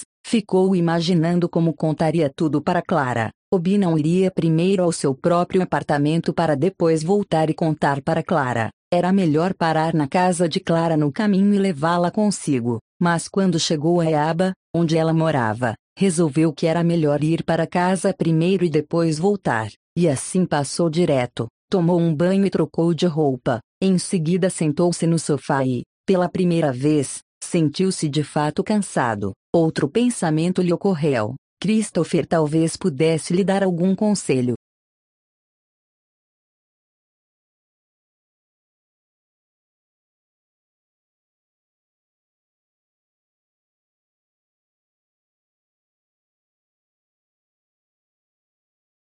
útil. Entrou no carro e partiu, sem saber com segurança se ia ao encontro de Christopher ou de Clara, mas acabou indo à casa de Clara. No caminho, topou com um grande cortejo de homens, mulheres e crianças, todos de túnicas brancas esvoaçantes, presas na cintura por faixas vermelhas e amarelas. As mulheres, que eram maioria, usavam toucas brancas de pano que desciam até as costas, cantavam, batiam palmas e dançavam. Um dos homens marcava o ritmo com uma sineta. Estavam retendo todo o tráfego, pelo que Obi, no fundo, se sentiu grato. Mas motoristas de táxi impacientes acompanhavam a música do desfile com uma serenata de buzinas ensurdecedoras e prolongadas, enquanto as pessoas abriam caminho para que os carros passassem no meio delas. Na frente, dois meninos de branco levavam uma faixa que anunciava a eterna e sagrada ordem de querubim e de serafim. Ao contar para Clara, Obi fez o melhor que pôde para que tudo aquilo parecesse de pouca importância,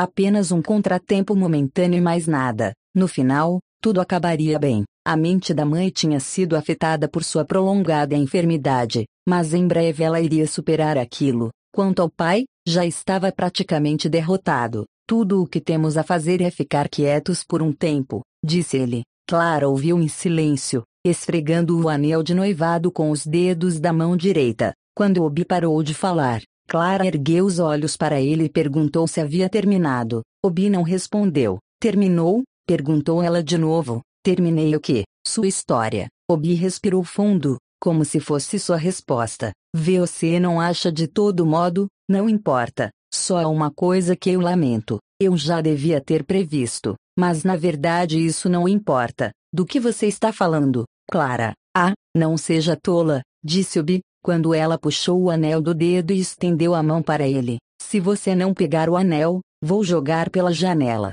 Por favor, faça isso. Clara não o jogou pela janela, mas foi lá fora até o carro de Obi e largou-o dentro do porta-luvas. Voltou e, estendendo a mão de um jeito jocoso, disse: Muito obrigada por tudo. Veamos, sente-se, Clara, não sejamos infantis. E, por favor, não torne as coisas ainda mais difíceis para mim. Você é que está tornando as coisas difíceis para si mesmo. Quantas vezes eu falei que a gente estava se iludindo, mas você sempre me dizia que eu estava sendo infantil. De todo modo, isso não importa. Não há mais nenhuma necessidade de muita conversa. Obi sentou-se de novo. Clara se debruçou na janela e olhou para fora. A certa altura, Obi começou a falar alguma coisa, mas desistiu depois das duas ou três primeiras palavras. Passados mais dez minutos de silêncio, Clara perguntou se não era melhor ele ir embora. Sim, respondeu e levantou-se. Boa noite.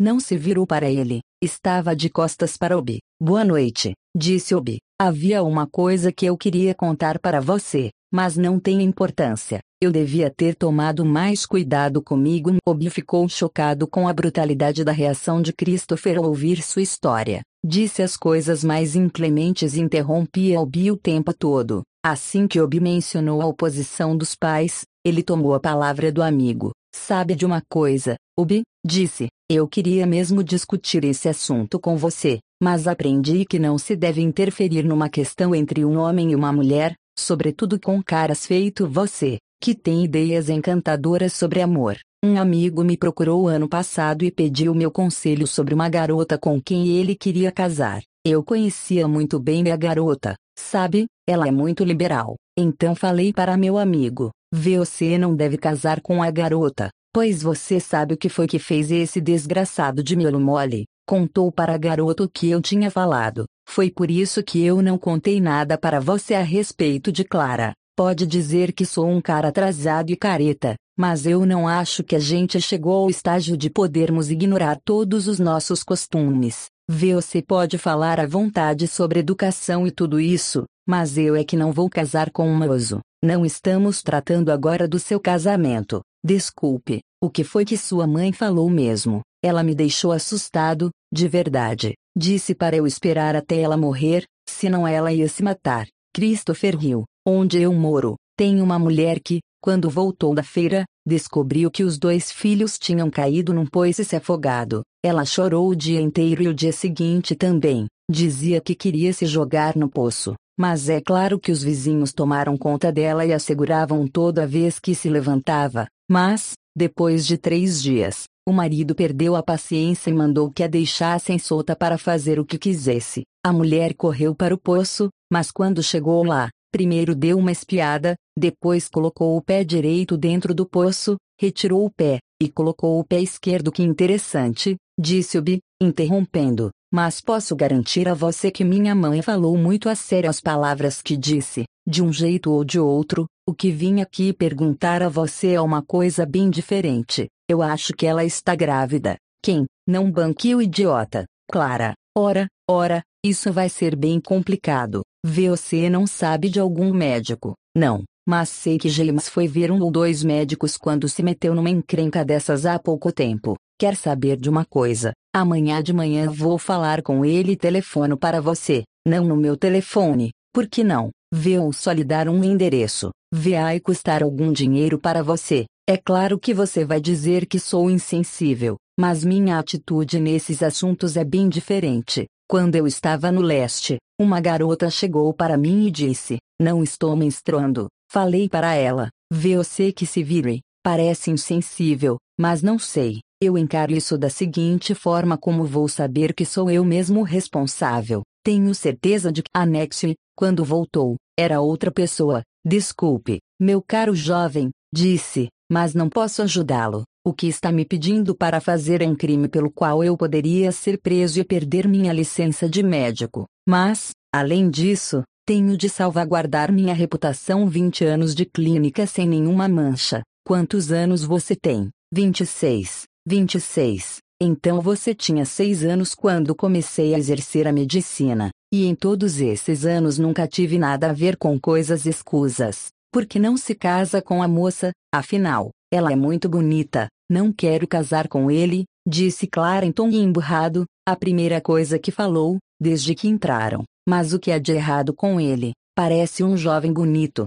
Já disse que não quero casar com ele. Não basta, ela quase gritou, e saiu da sala correndo. Obi saiu em silêncio atrás dela e partiram de carro. Não trocaram nenhuma palavra durante todo o caminho até a casa do próximo médico recomendado a Obi. Ele era jovem e direto. Disse que não tinha aptidão para o tipo de trabalho que lhe estavam pedindo. Isso não é medicina, disse ele. Não passei sete anos na Inglaterra para estudar isso. No entanto, farei o trabalho para você, se estiver disposto a pagar meus honorários. 30 libras, pagas antes de eu fazer qualquer coisa. Nada de cheque, dinheiro vivo. O que diz? Obi perguntou se poderia aceitar uma quantia inferior a 30 libras. Lamento, mas meu preço é fixo. É uma operação muito simples, mas é um crime. Somos todos criminosos. Você sabe, estou correndo um grande risco. Pense um pouco no assunto e volte amanhã às duas horas. Com o dinheiro, esfregou as mãos de um jeito que chocou Obi, por parecer especialmente sinistro. Se vierem, disse para Clara, você deve estar em jejum. Quando estavam saindo, perguntou para Obi, por que não casa com ela? Não recebeu resposta.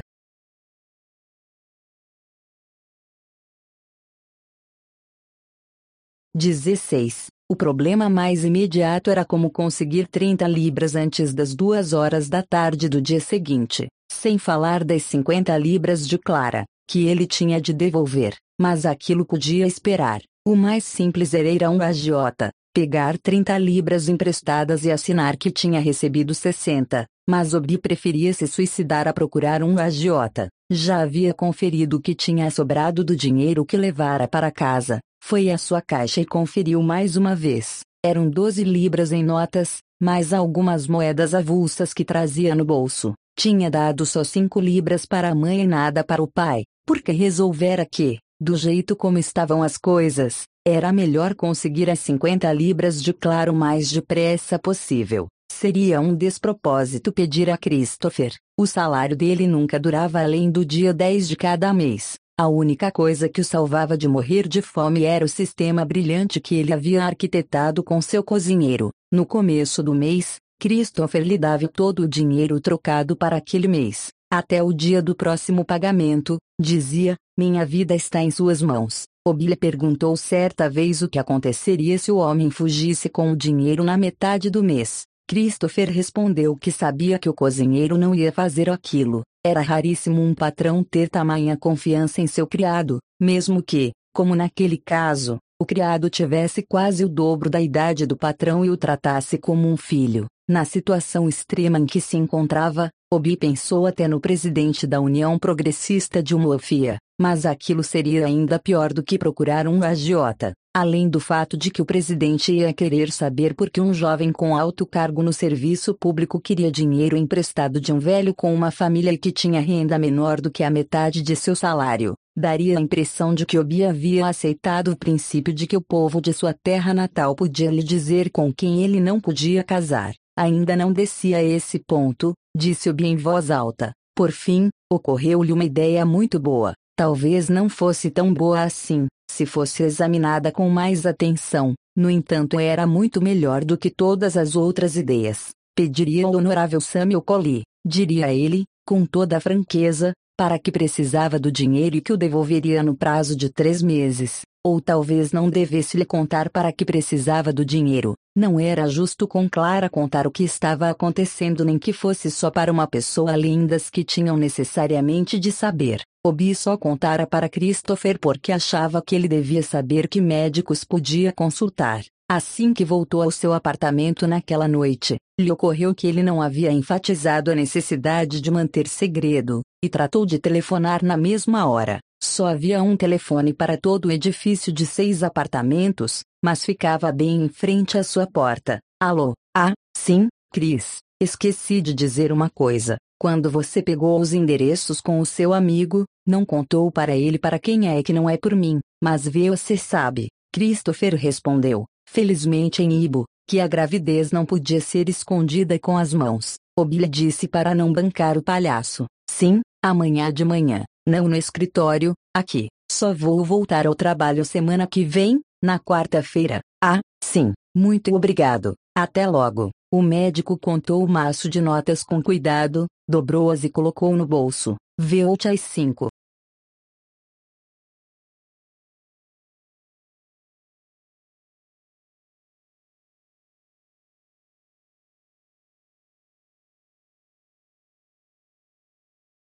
Horas, disse para Obi despediu-se, mas quando entrou no carro, Obi não conseguiu dirigir. Todos os tipos de pensamentos assustadores se avolumavam em sua cabeça. Ele não acreditava em premonição e coisas assim, mas de algum modo teve a sensação de que nunca mais ia ver Clara. Enquanto Obi estava sentado ao volante, paralisado pelos próprios pensamentos, o médico e Clara saíram da clínica e entraram num carro que estava estacionado na beira da rua. O médico deve ter falado algo a respeito dele, porque Clara olhou na direção de Obi uma vez e imediatamente desviou o olhar. Obi quis sair correndo do carro e gritar: Parem, veamos embora, vamos casar agora mesmo, mas não conseguiu e não fez aquilo. O carro do médico deu partida e se foi. Não deve ter passado mais de um minuto, no máximo dois. Obi tomou uma decisão. Deu marcha ré em seu carro e partiu atrás do médico para detê-los mas já não estavam mais à vista.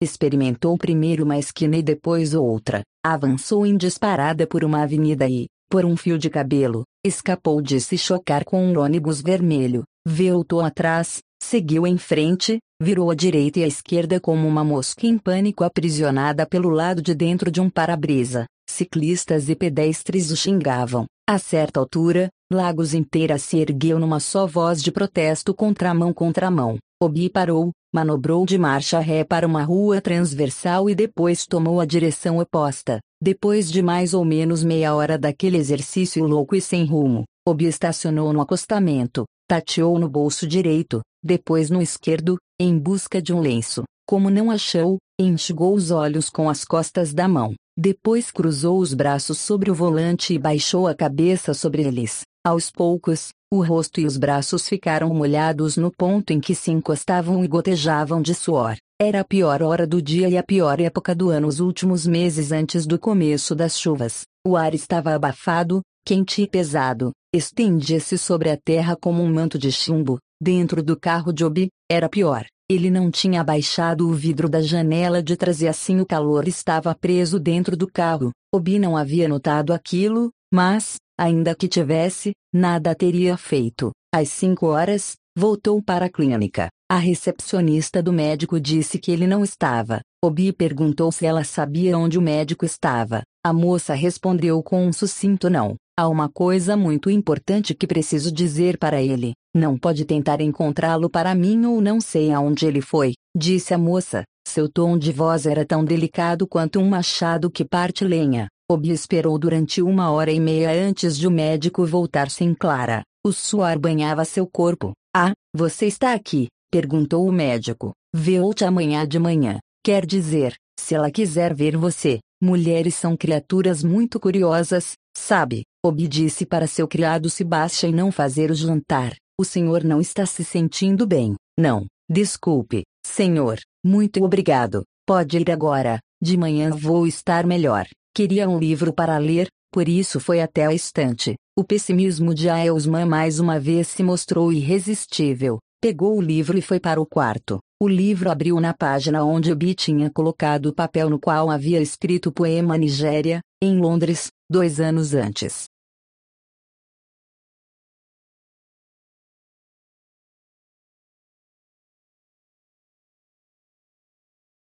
Deus abençoe nossa nobre terra natal, grande terra de sol brilhante, onde homens bravos optam pela paz, para vencer sua luta pela liberdade. Teomara que possamos conservar nossa pureza, nosso entusiasmo pela vida e jovialidade. Deus abençoe nossos nobres compatriotas, homens e mulheres de toda parte. Ensine-os a caminhar unidos para construir nossa querida nação, deixando de lado região, tribo ou língua, mas sempre atentos uns aos outros. Londres, julho de 1955 Com calma e em silêncio, amassou o papel na mão esquerda, até virar uma bolinha, jogou-a no chão e começou a virar as páginas do livro para frente e para trás. No final, não leu poema nenhum, colocou o livro na mesinha de cabeceira, junto à cama. De manhã, o médico estava atendendo pacientes novos. Encontravam-se sentados no corredor em duas filas compridas e, um por um, e um para trás da porta verde, sem janela, do consultório. Obi explicou à recepcionista que ele não era paciente e que tinha um assunto urgente para tratar com o médico. Não era a mesma recepcionista do dia anterior. Que tipo de assunto o senhor tem para tratar com o doutor, se não é paciente dele? perguntou a moça. Alguns pacientes riram e aplaudiram aquele senso de humor. Para que um homem que não está doente quer ver um médico, repetiu ela, para ajudar aqueles que pudessem ter perdido a sutileza da fala original. Obi ficou andando pelo corredor, para um lado e para o outro, até o telefone do médico tocar outra vez. A recepcionista tentou barrar o caminho de Obi. Ele a empurrou para o lado e entrou. Ela correu atrás dele para reclamar que ele havia furado a fila, mas o médico não deu atenção à recepcionista. Ah, sim, disse ele para Obi, após um ou dois segundos de hesitação, como se tivesse tentado lembrar onde vira aquele rosto antes. Ela está num hospital particular. Lembra que eu disse que em certos casos ocorrem complicações, mas não há nada para se preocupar. Um amigo meu está cuidando dela em seu hospital, e deu o nome do hospital. Quando Obi saiu, um dos pacientes estava esperando para falar com ele. Você acha que porque o governo lhe dá um carro você pode sair por aí fazendo o que bem entende? Viu que todos nós estamos esperando na fila e mesmo assim entrou na frente. Você acha que a gente é palhaço? Obi seguiu em frente sem dizer nada. É um cretino. Acha que só porque tem um carro pode fazer o que bem entende. 17. Suas férias foram boas? Perguntou o S.R. Green, quando viu Obi. A pergunta foi tão inesperada que, por um momento, Obi se sentiu confuso demais para conseguir responder, mas acabou tendo forças para dizer que sim. Muito obrigado. Muitas vezes me admiro de ver como vocês, por aqui, são capazes de ter o descaramento de ainda pedir férias.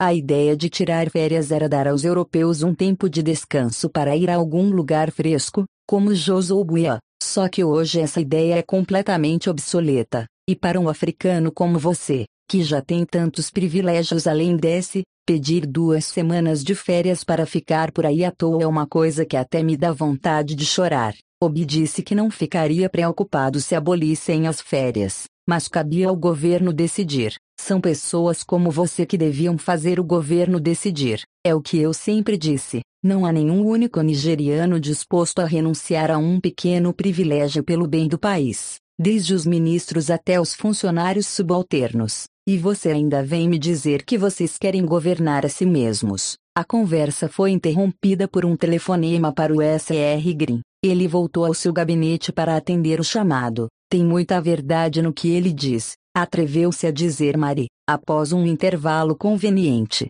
Tenho certeza que sim. Não me refiro a você nem nada disso. Mas, para ser bem franca, por aqui temos feriados demais. Entenda bem, eu não me importo, de verdade. Mas na Inglaterra eu nunca tive mais que duas semanas de férias no ano. Já aqui, quanto tempo temos? Quatro meses. Nessa altura, o SR Green voltou. Não é culpa dos nigerianos, disse Obi. Vocês criaram essas condições confortáveis para si mesmos, quando todo europeu tinha automaticamente um cargo no alto escalão e todo africano automaticamente ocupava os níveis mais baixos. Agora que alguns poucos de nós fomos admitidos no alto escalão, vocês mudam de ideia e lançam a culpa em nós. O SR Green passou direto para o gabinete do SR Onmo, na porta ao lado. Acho que sim, disse Marie, mas sem dúvida já está na hora de alguém pôr fim em todos os feriados muçulmanos. A Nigéria é um país muçulmano,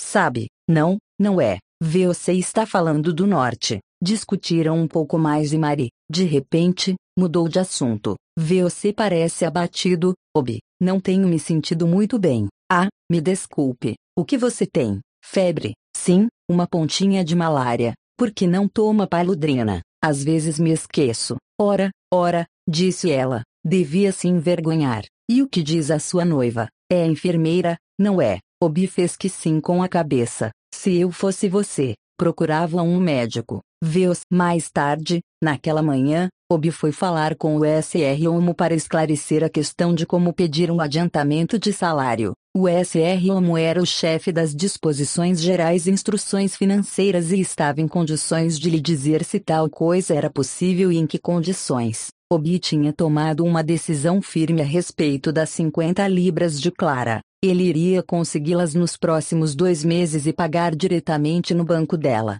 Talvez conseguissem superar sua crise atual, talvez não. Mas, de um jeito ou de outro, ele tinha de devolver aquele dinheiro. Por fim, havia conseguido ver Clara no hospital. Mas, assim que ela viu, virou-se na cama, ficou de costas para ele de frente para a parede. Havia outras pacientes na enfermaria e a maioria viu o que havia acontecido. Obi nunca se sentira tão confuso em toda a sua vida. Saiu na mesma hora. O SR OMO disse que era possível adiantar um mês de salário para um funcionário em certas condições especiais. Pela maneira como falou, pareceu que as condições especiais não tinham relação com seu desejo pessoal. E a propósito, disse ele, deixando de lado a questão do adiantamento, você tem de apresentar uma declaração de despesas relativas 25 libras e restituir o saldo. Obi não se dera conta de que a gratificação não era uma doação gratuita para ser gasta como quisesse. Agora,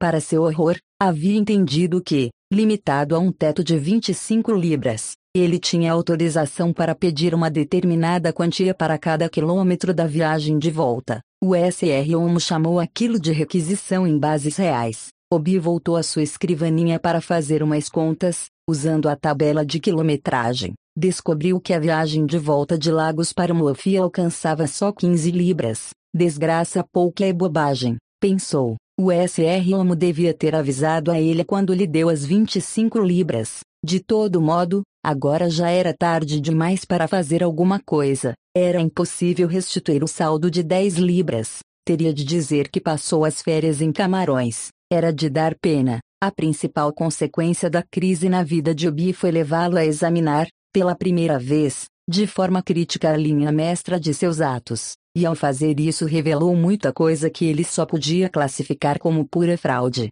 Por exemplo, a questão das 20 libras mensais que pagava a União de sua cidade natal e que, em última análise, estava na raiz de todos os seus problemas porque Obi não engoliu seu orgulho e aceitou os quatro meses de carência que lhe foram oferecidos, embora de má vontade. Por acaso uma pessoa na sua condição podia se dar ao luxo desse tipo de orgulho? Não havia um provérbio de seu povo que dizia que, nem por orgulho ou etiqueta, um homem devia engolir o catarro. Depois de encarar a situação sob a luz verdadeira, Obi resolveu interromper o pagamento de imediato, até estar em condições de voltar a fazê-lo de modo conveniente. A questão era será que devia ir até lá e declarar aquilo para a união de sua cidade natal. Também concluiu que não devia fazer isso, não lhes daria outra oportunidade para se intrometer em seus assuntos particulares.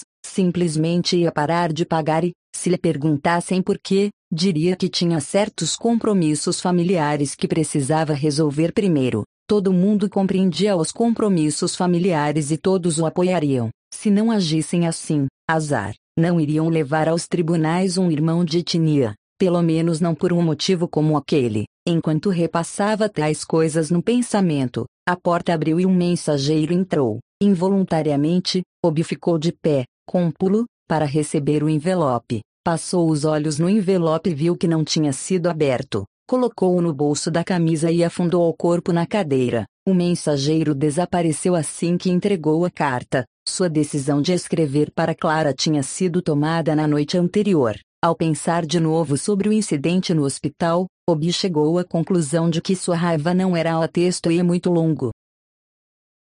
Clara tinha muito mais motivo do que ele para sentir raiva. Sem dúvida, Clara estava pensando que não era graças ao Obi que ela continuava viva, Claro que ela não podia saber quantos dias de angústia e quantas noites insones ele havia passado, mas, ainda que soubesse, por acaso ficaria impressionada com isso, que consolo um morto poderia ter se soubesse que seu assassino vivia dilacerado pelos remorsos. Ubi, que agora passava o tempo todo na cama, tinha conseguido levantar e ir até sua escrivaninha. Escrever cartas não era algo que fizesse com facilidade. Tinha de elaborar cada frase primeiro no pensamento, antes de colocar no papel. Às vezes chegava a consumir dez minutos só na primeira frase. Queria dizer: perdoe-me pelo que aconteceu. Foi tudo culpa minha. Decidiu contra esse início aquele tipo de autoacusação era mera impostura. No fim, escreveu: Posso entender que você nunca mais queira pôr os olhos em mim.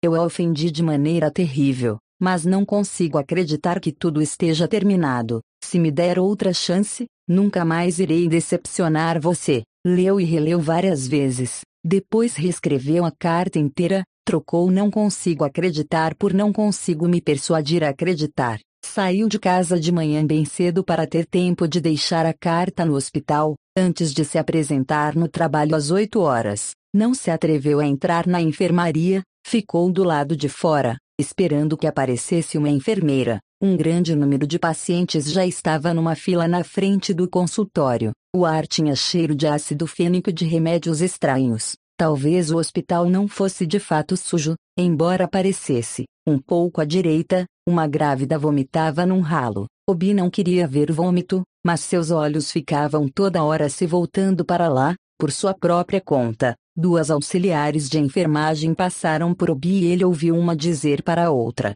Que doença tem aquela irmã enfermeira? Eu sei lá, respondeu a outra. Como 18. Ao todo, Clara ficou cinco semanas no hospital. Assim que teve alta, ganhou 70 dias de férias e saiu de Lagos. Obi soube disso por intermédio de Christopher, que ouvira a notícia de sua namorada, também enfermeira no Hospital Geral. Depois de mais uma tentativa fracassada, Obi foi avisado de que, no presente estado mental de Clara, não devia tentar vê-la de novo. Ela vai voltar, disse Christopher. Dê um tempo para ela. Em seguida citou Ibo as palavras de incentivo que a mãe Percevejo dizia para os filhos quando derramavam água quente em cima de todos eles. Ela dizia para não perderem a coragem, porque tudo o que está quente acaba ficando frio. O plano de Obi de depositar as 50 libras direto na conta bancária de Clara acabou não dando em nada, por várias razões. Um dia, Obi recebeu um envelope registrado pelo correio.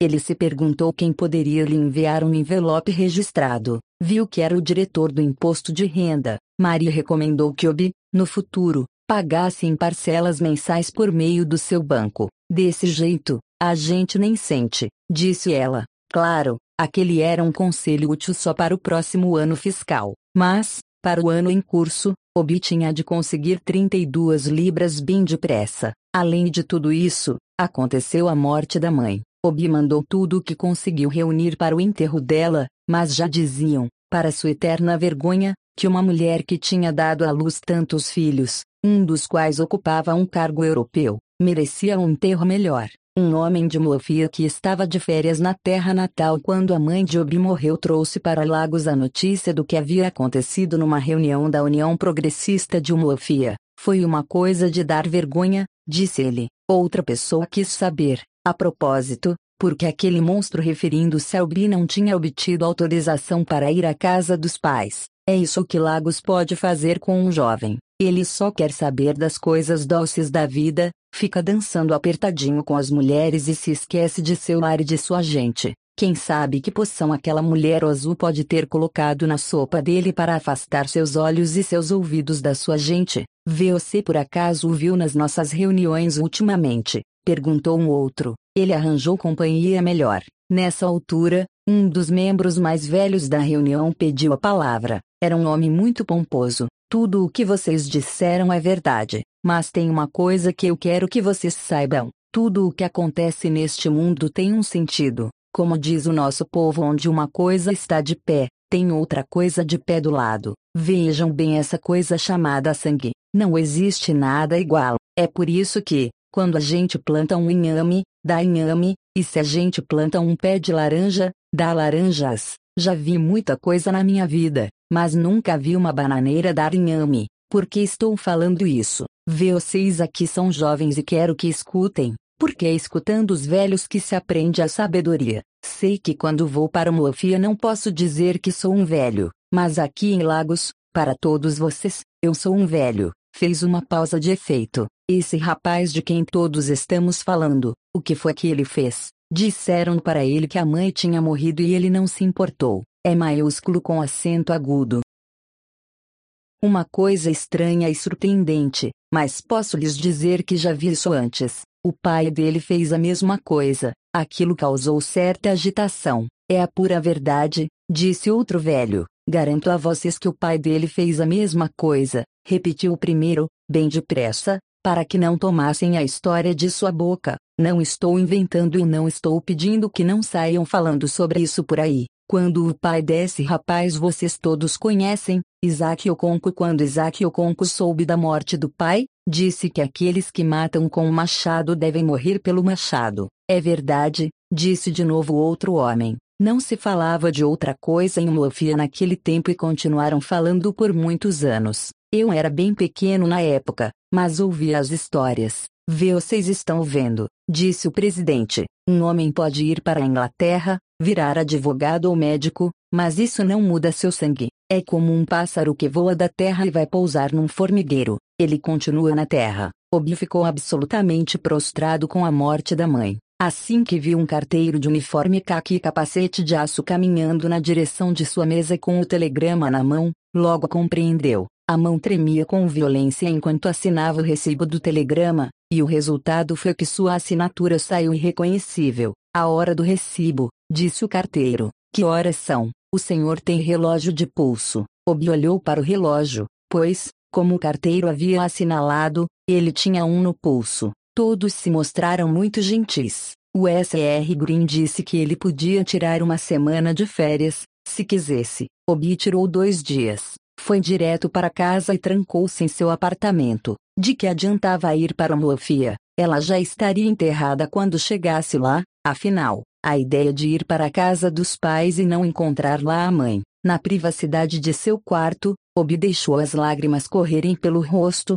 como uma criança. O efeito das lágrimas foi espantoso. Quando por fim foi dormir, não acordou nenhuma vez durante a noite. Fazia muitos anos que aquilo não acontecia com Obi. Nos últimos meses, ele mal sabia o que era dormir. Acordou com um sobressalto e viu que já era dia claro. Por um breve momento, se perguntou o que havia acontecido. Então o pensamento do dia anterior despertou com violência. Algo se contraiu em sua garganta. Obi saiu da cama e ficou de pé, olhando para a luz que entrava através das persianas. Culpa e vergonha tomaram seu coração. Ontem, a mãe tinha sido baixada no fundo de uma cova e coberta com terra vermelha e ele não foi capaz sequer de observar uma noite de vigília por ela. Terrível, disse Obi. Seus pensamentos se voltaram para o pai. Pobre homem ele ficaria completamente perdido sem ela. Durante mais ou menos o primeiro mês, não seria tão ruim. As irmãs casadas de Obi voltariam todas para casa.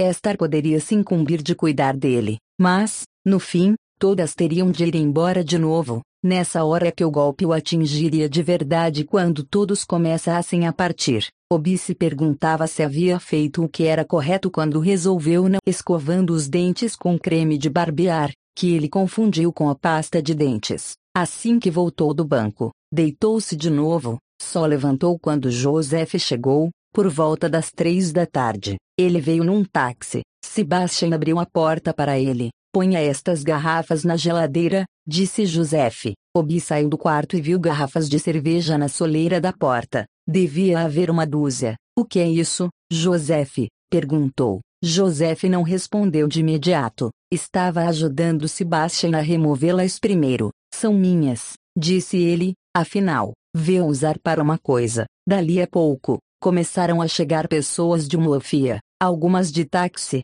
não sozinhas como Joseph, mas em grupos de três ou quatro, para dividir o custo da corrida. Outras vieram de bicicleta. Ao todo, mais de 25 pessoas. O presidente da União Progressista de Umofia perguntou se era admissível cantar hinos em cor. fez tal pergunta porque Koi era uma reserva europeia. Obi respondeu que preferia que não cantassem, mas ficou extremamente comovido por tanta gente ter comparecido para lhe dar os pêsames. Apesar de tudo, Joseph o chamou de lado e disse, num sussurro, que havia trazido a cerveja para ajudá-lo a entreter as pessoas que iam chegar. Muito obrigado, disse Obi, contendo a névoa que ameaçava cobrir seus olhos. Dei para eles umas oito garrafas e guarde o resto para os que virão amanhã. Todos que chegavam iam ao encontro de Obi e lhe diziam NDO. A alguns, ele respondia com uma palavra, a outros, com um movimento de cabeça. Ninguém insistia demais em se referir à dor que ele sentia.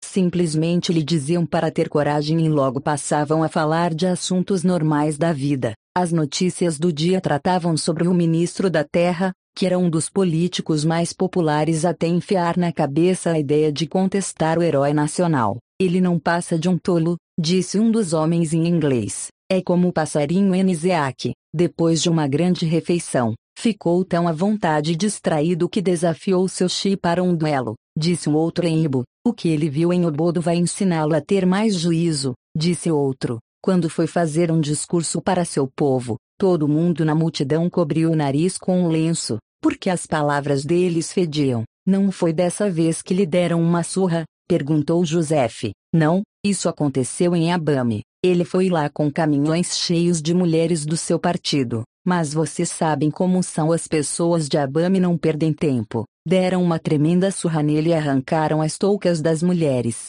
Disseram que não era direito bater em mulheres, por isso tiraram suas toucas. Num canto mais afastado, um grupinho travava uma conversa diferente. Houve um momento de calmaria na conversa principal e se ouviu a voz de Nathaniel, que contava uma história. A tartaruga fez uma viagem comprida até um clã distante, mas antes de partir disse para sua gente não mandar ninguém buscá-la, a menos que acontecesse alguma coisa nova debaixo do sol. Quando a tartaruga partiu, a mãe dela morreu. A questão era como fazê-la voltar para enterrar a mãe. Se lhe dissessem que a mãe tinha morrido, ela diria que nada havia de novo. Portanto, lhe disseram. Houve um longo e embaraçoso silêncio quando Nathaniel terminou sua história. Estava claro que ele não pretendia contar a história a não ser para as poucas pessoas que estavam perto dele. Porém, se viu de repente falando para a sala inteira, e ele não era do tipo que interrompe uma história no meio. De novo, Obi dormiu a noite inteira e acordou de manhã com uma sensação de culpa, mas não foi tão pungente como no dia anterior e em pouco tempo desapareceu de todo, deixando uma estranha sensação de calma. A morte era uma coisa muito esquisita, pensou ele. Sua mãe estava morta não fazia ainda três dias e, no entanto, já estava muito distante. Na noite anterior, quando tentou rever sua imagem, Obi descobriu uma imagem um pouco velada nas bordas. Pobre mamãe, disse ele, tentando, por manipulação, produzir a emoção correta. Mas não adiantou nada, o sentimento predominante era de paz. Na hora do café da manhã, estava com um apetite voraz e inconveniente, mas, de forma proposital, recusou-se a comer senão uma quantidade muito pequena. Às 11 horas, porém, não pôde deixar de beber um pouco de garri misturado com água gelada e açúcar. Enquanto bebia com uma colher, se viu cantarolando baixinho uma canção dançante. Terrível, disse ele. Então recordou a história do rei Davi, que se recusou a comer quando seu filho adorado estava doente, mas se lavou e comeu depois que o filho morreu. Ele também deve ter sentido 19. Quando o período da culpa terminou, Obi sentiu-se como um metal que tivesse passado pelo fogo, ou, como ele mesmo disse numa das espasmódicas anotações em seu diário, eu queria saber por que estou me sentindo como uma cobra novinha em folha, que acabou de sair de sua pele. A imagem de sua pobre mãe voltando do rio, com as roupas ainda por lavar e a palma da mão sangrando no ponto onde a lâmina enferrujada dele a havia furado, desapareceu. Ou melhor, ocupou uma posição secundária. Obi agora se lembrava da mãe como a mulher que fazia as coisas até o fim. O pai, embora intransigente em conflitos entre a igreja e o clã, não era na realidade um homem de ação, mas de pensamento. Era verdade que às vezes tomava decisões precipitadas e violentas, mas que as ocasiões eram raras. Diante de algum problema, em circunstâncias normais, ele era capaz de ponderar, avaliar, examinar a questão em todos os aspectos, adiando a ação. Em tais momentos, dependia muito da esposa, de brincadeira, sempre dizia que tudo havia começado no dia de seu casamento, e contava como ela é que havia partido bolo primeiro, quando os missionários trouxeram seu próprio tipo de matrimônio, trouxeram também o bolo de casamento, mas aquilo logo foi adaptado ao sentido de drama típico do povo. A noiva e o noivo ganhavam uma faca cada um. O mestre de cerimônias contava: um, dois, três e já. E o primeiro a cortar o bolo era o cabeça do casal. No casamento de Isaac, foi a esposa que cortou o bolo primeiro, mas a história pela qual o Bi passou a ter mais carinho foi a do bode sagrado. No segundo ano de casamento, seu pai era catequista num lugar chamado Aninta. Um dos grandes deuses de Aninta era Udo, que tinha um bode consagrado a ele. O bode se tornou uma ameaça para a missão. Além de deitar-se no chão da igreja e deixar ali seus excrementos, o bode destruía a plantação de inhame de milho do catequista. O SR Oconco reclamou algumas vezes com o sacerdote Judo, mas ele sem dúvida um velho bem-humorado disse que o bode Judo era livre para ir aonde quisesse e fazer o que bem entendesse. Se o bode quis descansar no santuário de Oconco, provavelmente aquilo era uma demonstração de que os dois deuses eram bons amigos, e a questão teria ficado nisso. Caso o bode não tivesse, um dia, entrado na cozinha da SR Alconco e comido o inhame que ela ia cozinhar isso numa época em que o inhame era algo tão precioso quanto presas de elefante, ela pegou uma machadinha afiada e cortou a cabeça do bicho. Os anciãos da aldeia fizeram ameaças raivosas. As mulheres, por um tempo, se recusaram a comprar qualquer coisa que ela vendesse e também a vender qualquer coisa para ela na feira. Mas a castração do clã pela religião do homem branco e pelo governo do homem branco tinha sido tão bem sucedida que o assunto morreu em pouco tempo. 15 anos antes daquele incidente, os homens de Aninta tinham feito guerra contra os vizinhos e os subjugado. Então o governo do homem branco interveio e ordenou que todas as armas de fogo em Aninta tinham de ser entregues às autoridades. Depois de recolherem todas as armas de fogo, elas foram destruídas em público pelos soldados. Hoje, existe uma geração em Aninta chamada Grupo Etário da Destruição das Armas de Fogo. São as crianças que nasceram naquele ano. Tais pensamentos davam ao Bia uma estranha espécie de prazer. Pareciam aliviar seu espírito. Já não sentia culpa. Ele também havia morrido. Para além da morte, não existiam ideais nem imposturas, só a realidade. O idealista impaciente diz: Me dê um lugar para me apoiar que eu moverei o mundo. Mas tal lugar não existe. Todos temos de nos apoiar na própria terra e seguir com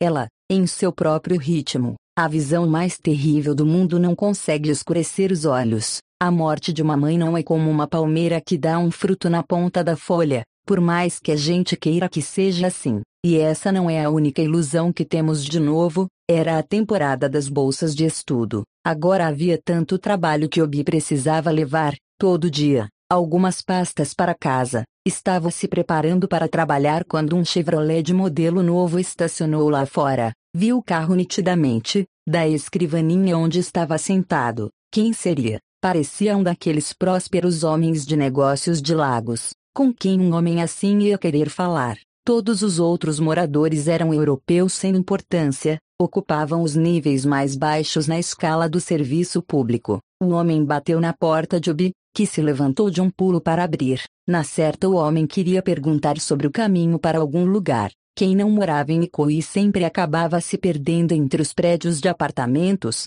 muito parecidos. Boa tarde, disse ele. Boa tarde. É o SR Oconco. Obi respondeu que sim. O homem entrou e se apresentou. Usava um abadá muito caro. Por favor, sente-se. Obrigado tirou uma toalha de algum lugar nas dobras de sua vestimenta ondulante e enxugou o rosto. Não quero tomar seu tempo, disse, enquanto enxugava um antebraço e depois o outro, por baixo das mangas folgadas de seu abadá. Meu filho vai para a Inglaterra em setembro, quero que ele tenha uma bolsa de estudos. Se o senhor puder fazer isso por mim, aqui estão 50 libras. Tirou um maço de notas do bolso da frente de seu abadá. Obi disse que não era possível. Em primeiro lugar, eu não dou as bolsas de estudos. Tudo o que faço é examinar os pedidos e recomendar à comissão de bolsas de estudos aqueles candidatos que satisfazem as exigências. Pois é só isso que eu quero, disse o homem. É só recomendá-lo, mas a comissão pode não selecionar seu filho.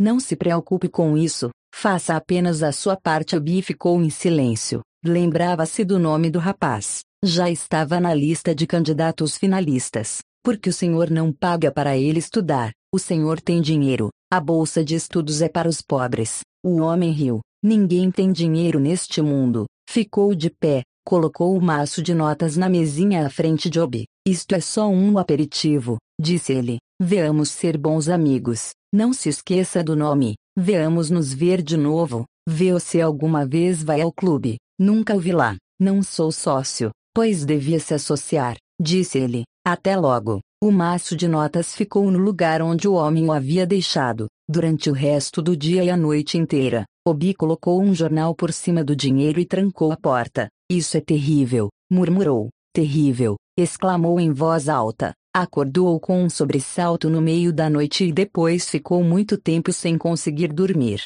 Você dança muito bem, sussurrou, enquanto ela se encostava mais ao seu corpo, respirando muito depressa e arquejante. Obpôs os até um centímetro dos seus, já não prestavam mais nenhuma atenção ao ritmo da música High Life. Obi a conduziu para seu quarto. Ela esboçou um movimento de resistência pouco sincero, depois o acompanhou. Obviamente, ela não era nenhuma estudante inocente, conhecia seu trabalho. De todo modo, já estava mesmo na lista dos candidatos finalistas. Mesmo assim, foi uma grande decepção. De nada adiantava fingir que não tinha sido. Pelo menos, era preciso ser honesto consigo mesmo. Ele a levou de volta para Yaba em seu carro. Na viagem de volta para casa, Obi foi visitar Christopher e lhe contar o que havia acontecido para que os dois, talvez, pudessem rir de tudo aquilo, mas saiu de lá, mais uma vez, sem contar a história. Num outro dia, quem sabe, outros vieram. As pessoas diziam que o SR Fulano era um cavalheiro. Ele recebia o dinheiro, mas fazia a sua parte, o que era uma grande fonte de publicidade, e assim outros mais o procuravam. Mas Obi se recusava a aprovar quem não tivesse os requisitos mínimos, educacionais e de outros tipos. Nisso, era inabalável. No momento devido, saldou seu empréstimo no banco e sua dívida com o honorável Samuel Collie. Agora o pior estava resolvido e Bi deveria sentir-se mais feliz. Porém, isso não acontecia. Um dia, alguém lhe trouxe 20 libras. Quando o homem saiu, Obi se deu conta de que não podia mais suportar aquilo. Dizem que as pessoas se habituam a essas coisas, mas não era assim que ele se sentia, nem de longe. Cada ocorrência era cem vezes pior que a anterior. O dinheiro ficou sobre a mesa. Ele preferia não olhar naquela direção, mas parecia não ter outra opção. Limitou-se a ficar sentado e olhar para o dinheiro, paralisado pelos próprios pensamentos. Bateram na porta. Obi levantou-se de um pulo, agarrou o dinheiro e correu para o quarto. Uma segunda batida na porta o apanhou quase na porta do quarto e imobilizou-o ali. Então viu no chão, pela primeira vez, o chapéu que seu visitante havia esquecido, e deu um suspiro de alívio. Enfiou o dinheiro no bolso, foi até a porta e abriu. Dois homens entraram. Um era sua recente visita, o outro, uma pessoa totalmente desconhecida. É o SR Oconco? perguntou o desconhecido. Obi respondeu que sim, numa voz que ele mal conseguia reconhecer. A sala começou a girar e girar à sua volta. O desconhecido estava falando alguma coisa, mas a voz soava distante como soam as palavras para um homem febril. Então ele revistou o bi e localizou as notas marcadas. Começou a falar outras coisas, invocou o nome da rainha, como um inspetor de polícia que, na zona rural, manda dispersar e repreende com veemência uma multidão delirante e incapaz de compreendê-lo. Enquanto isso, o outro homem, J.R.R.Y. Bauer Acheb nasceu em Ojidi, Nigéria, em 1930. É um dos mais respeitados escritores africanos da atualidade. Atuou na diplomacia no final da década de 1960 e foi agraciado com o Prêmio da Paz oferecido pela Feira do Livro de Frankfurt, na Alemanha, em 2002. Em 2007, recebeu o Membucar International. De sua autoria a Companhia das Letras publicou também A Educação de uma Criança sob o Protetorado Britânico, A Flecha de Deus e O Mundo se Despedaça. Copyright Copyright 1960 Baixe a biografia atualizada segundo o Acordo Ortográfico da Língua Portuguesa de 1990, que entrou em vigor no Brasil em 2009. Título original no Longerate capa Marcos Cotlar Foto de capa Registre de Signe A. University of Cambridge, N. 71 1979 GJ Preparação Leni Cordeiro Revisão Teistot Nurictar Renata Lopes Del Nero ISBN 978, 85, 80 86, 584. 4. Todos os direitos desta edição reservados à editora Schwartz Sociedade Anônima Rua Bandeira Paulista, 702, CJ 32, 045 32, 002, São Paulo SP Telefone 11 3707, 3500 Fax 11 3707, 3501 www.companhia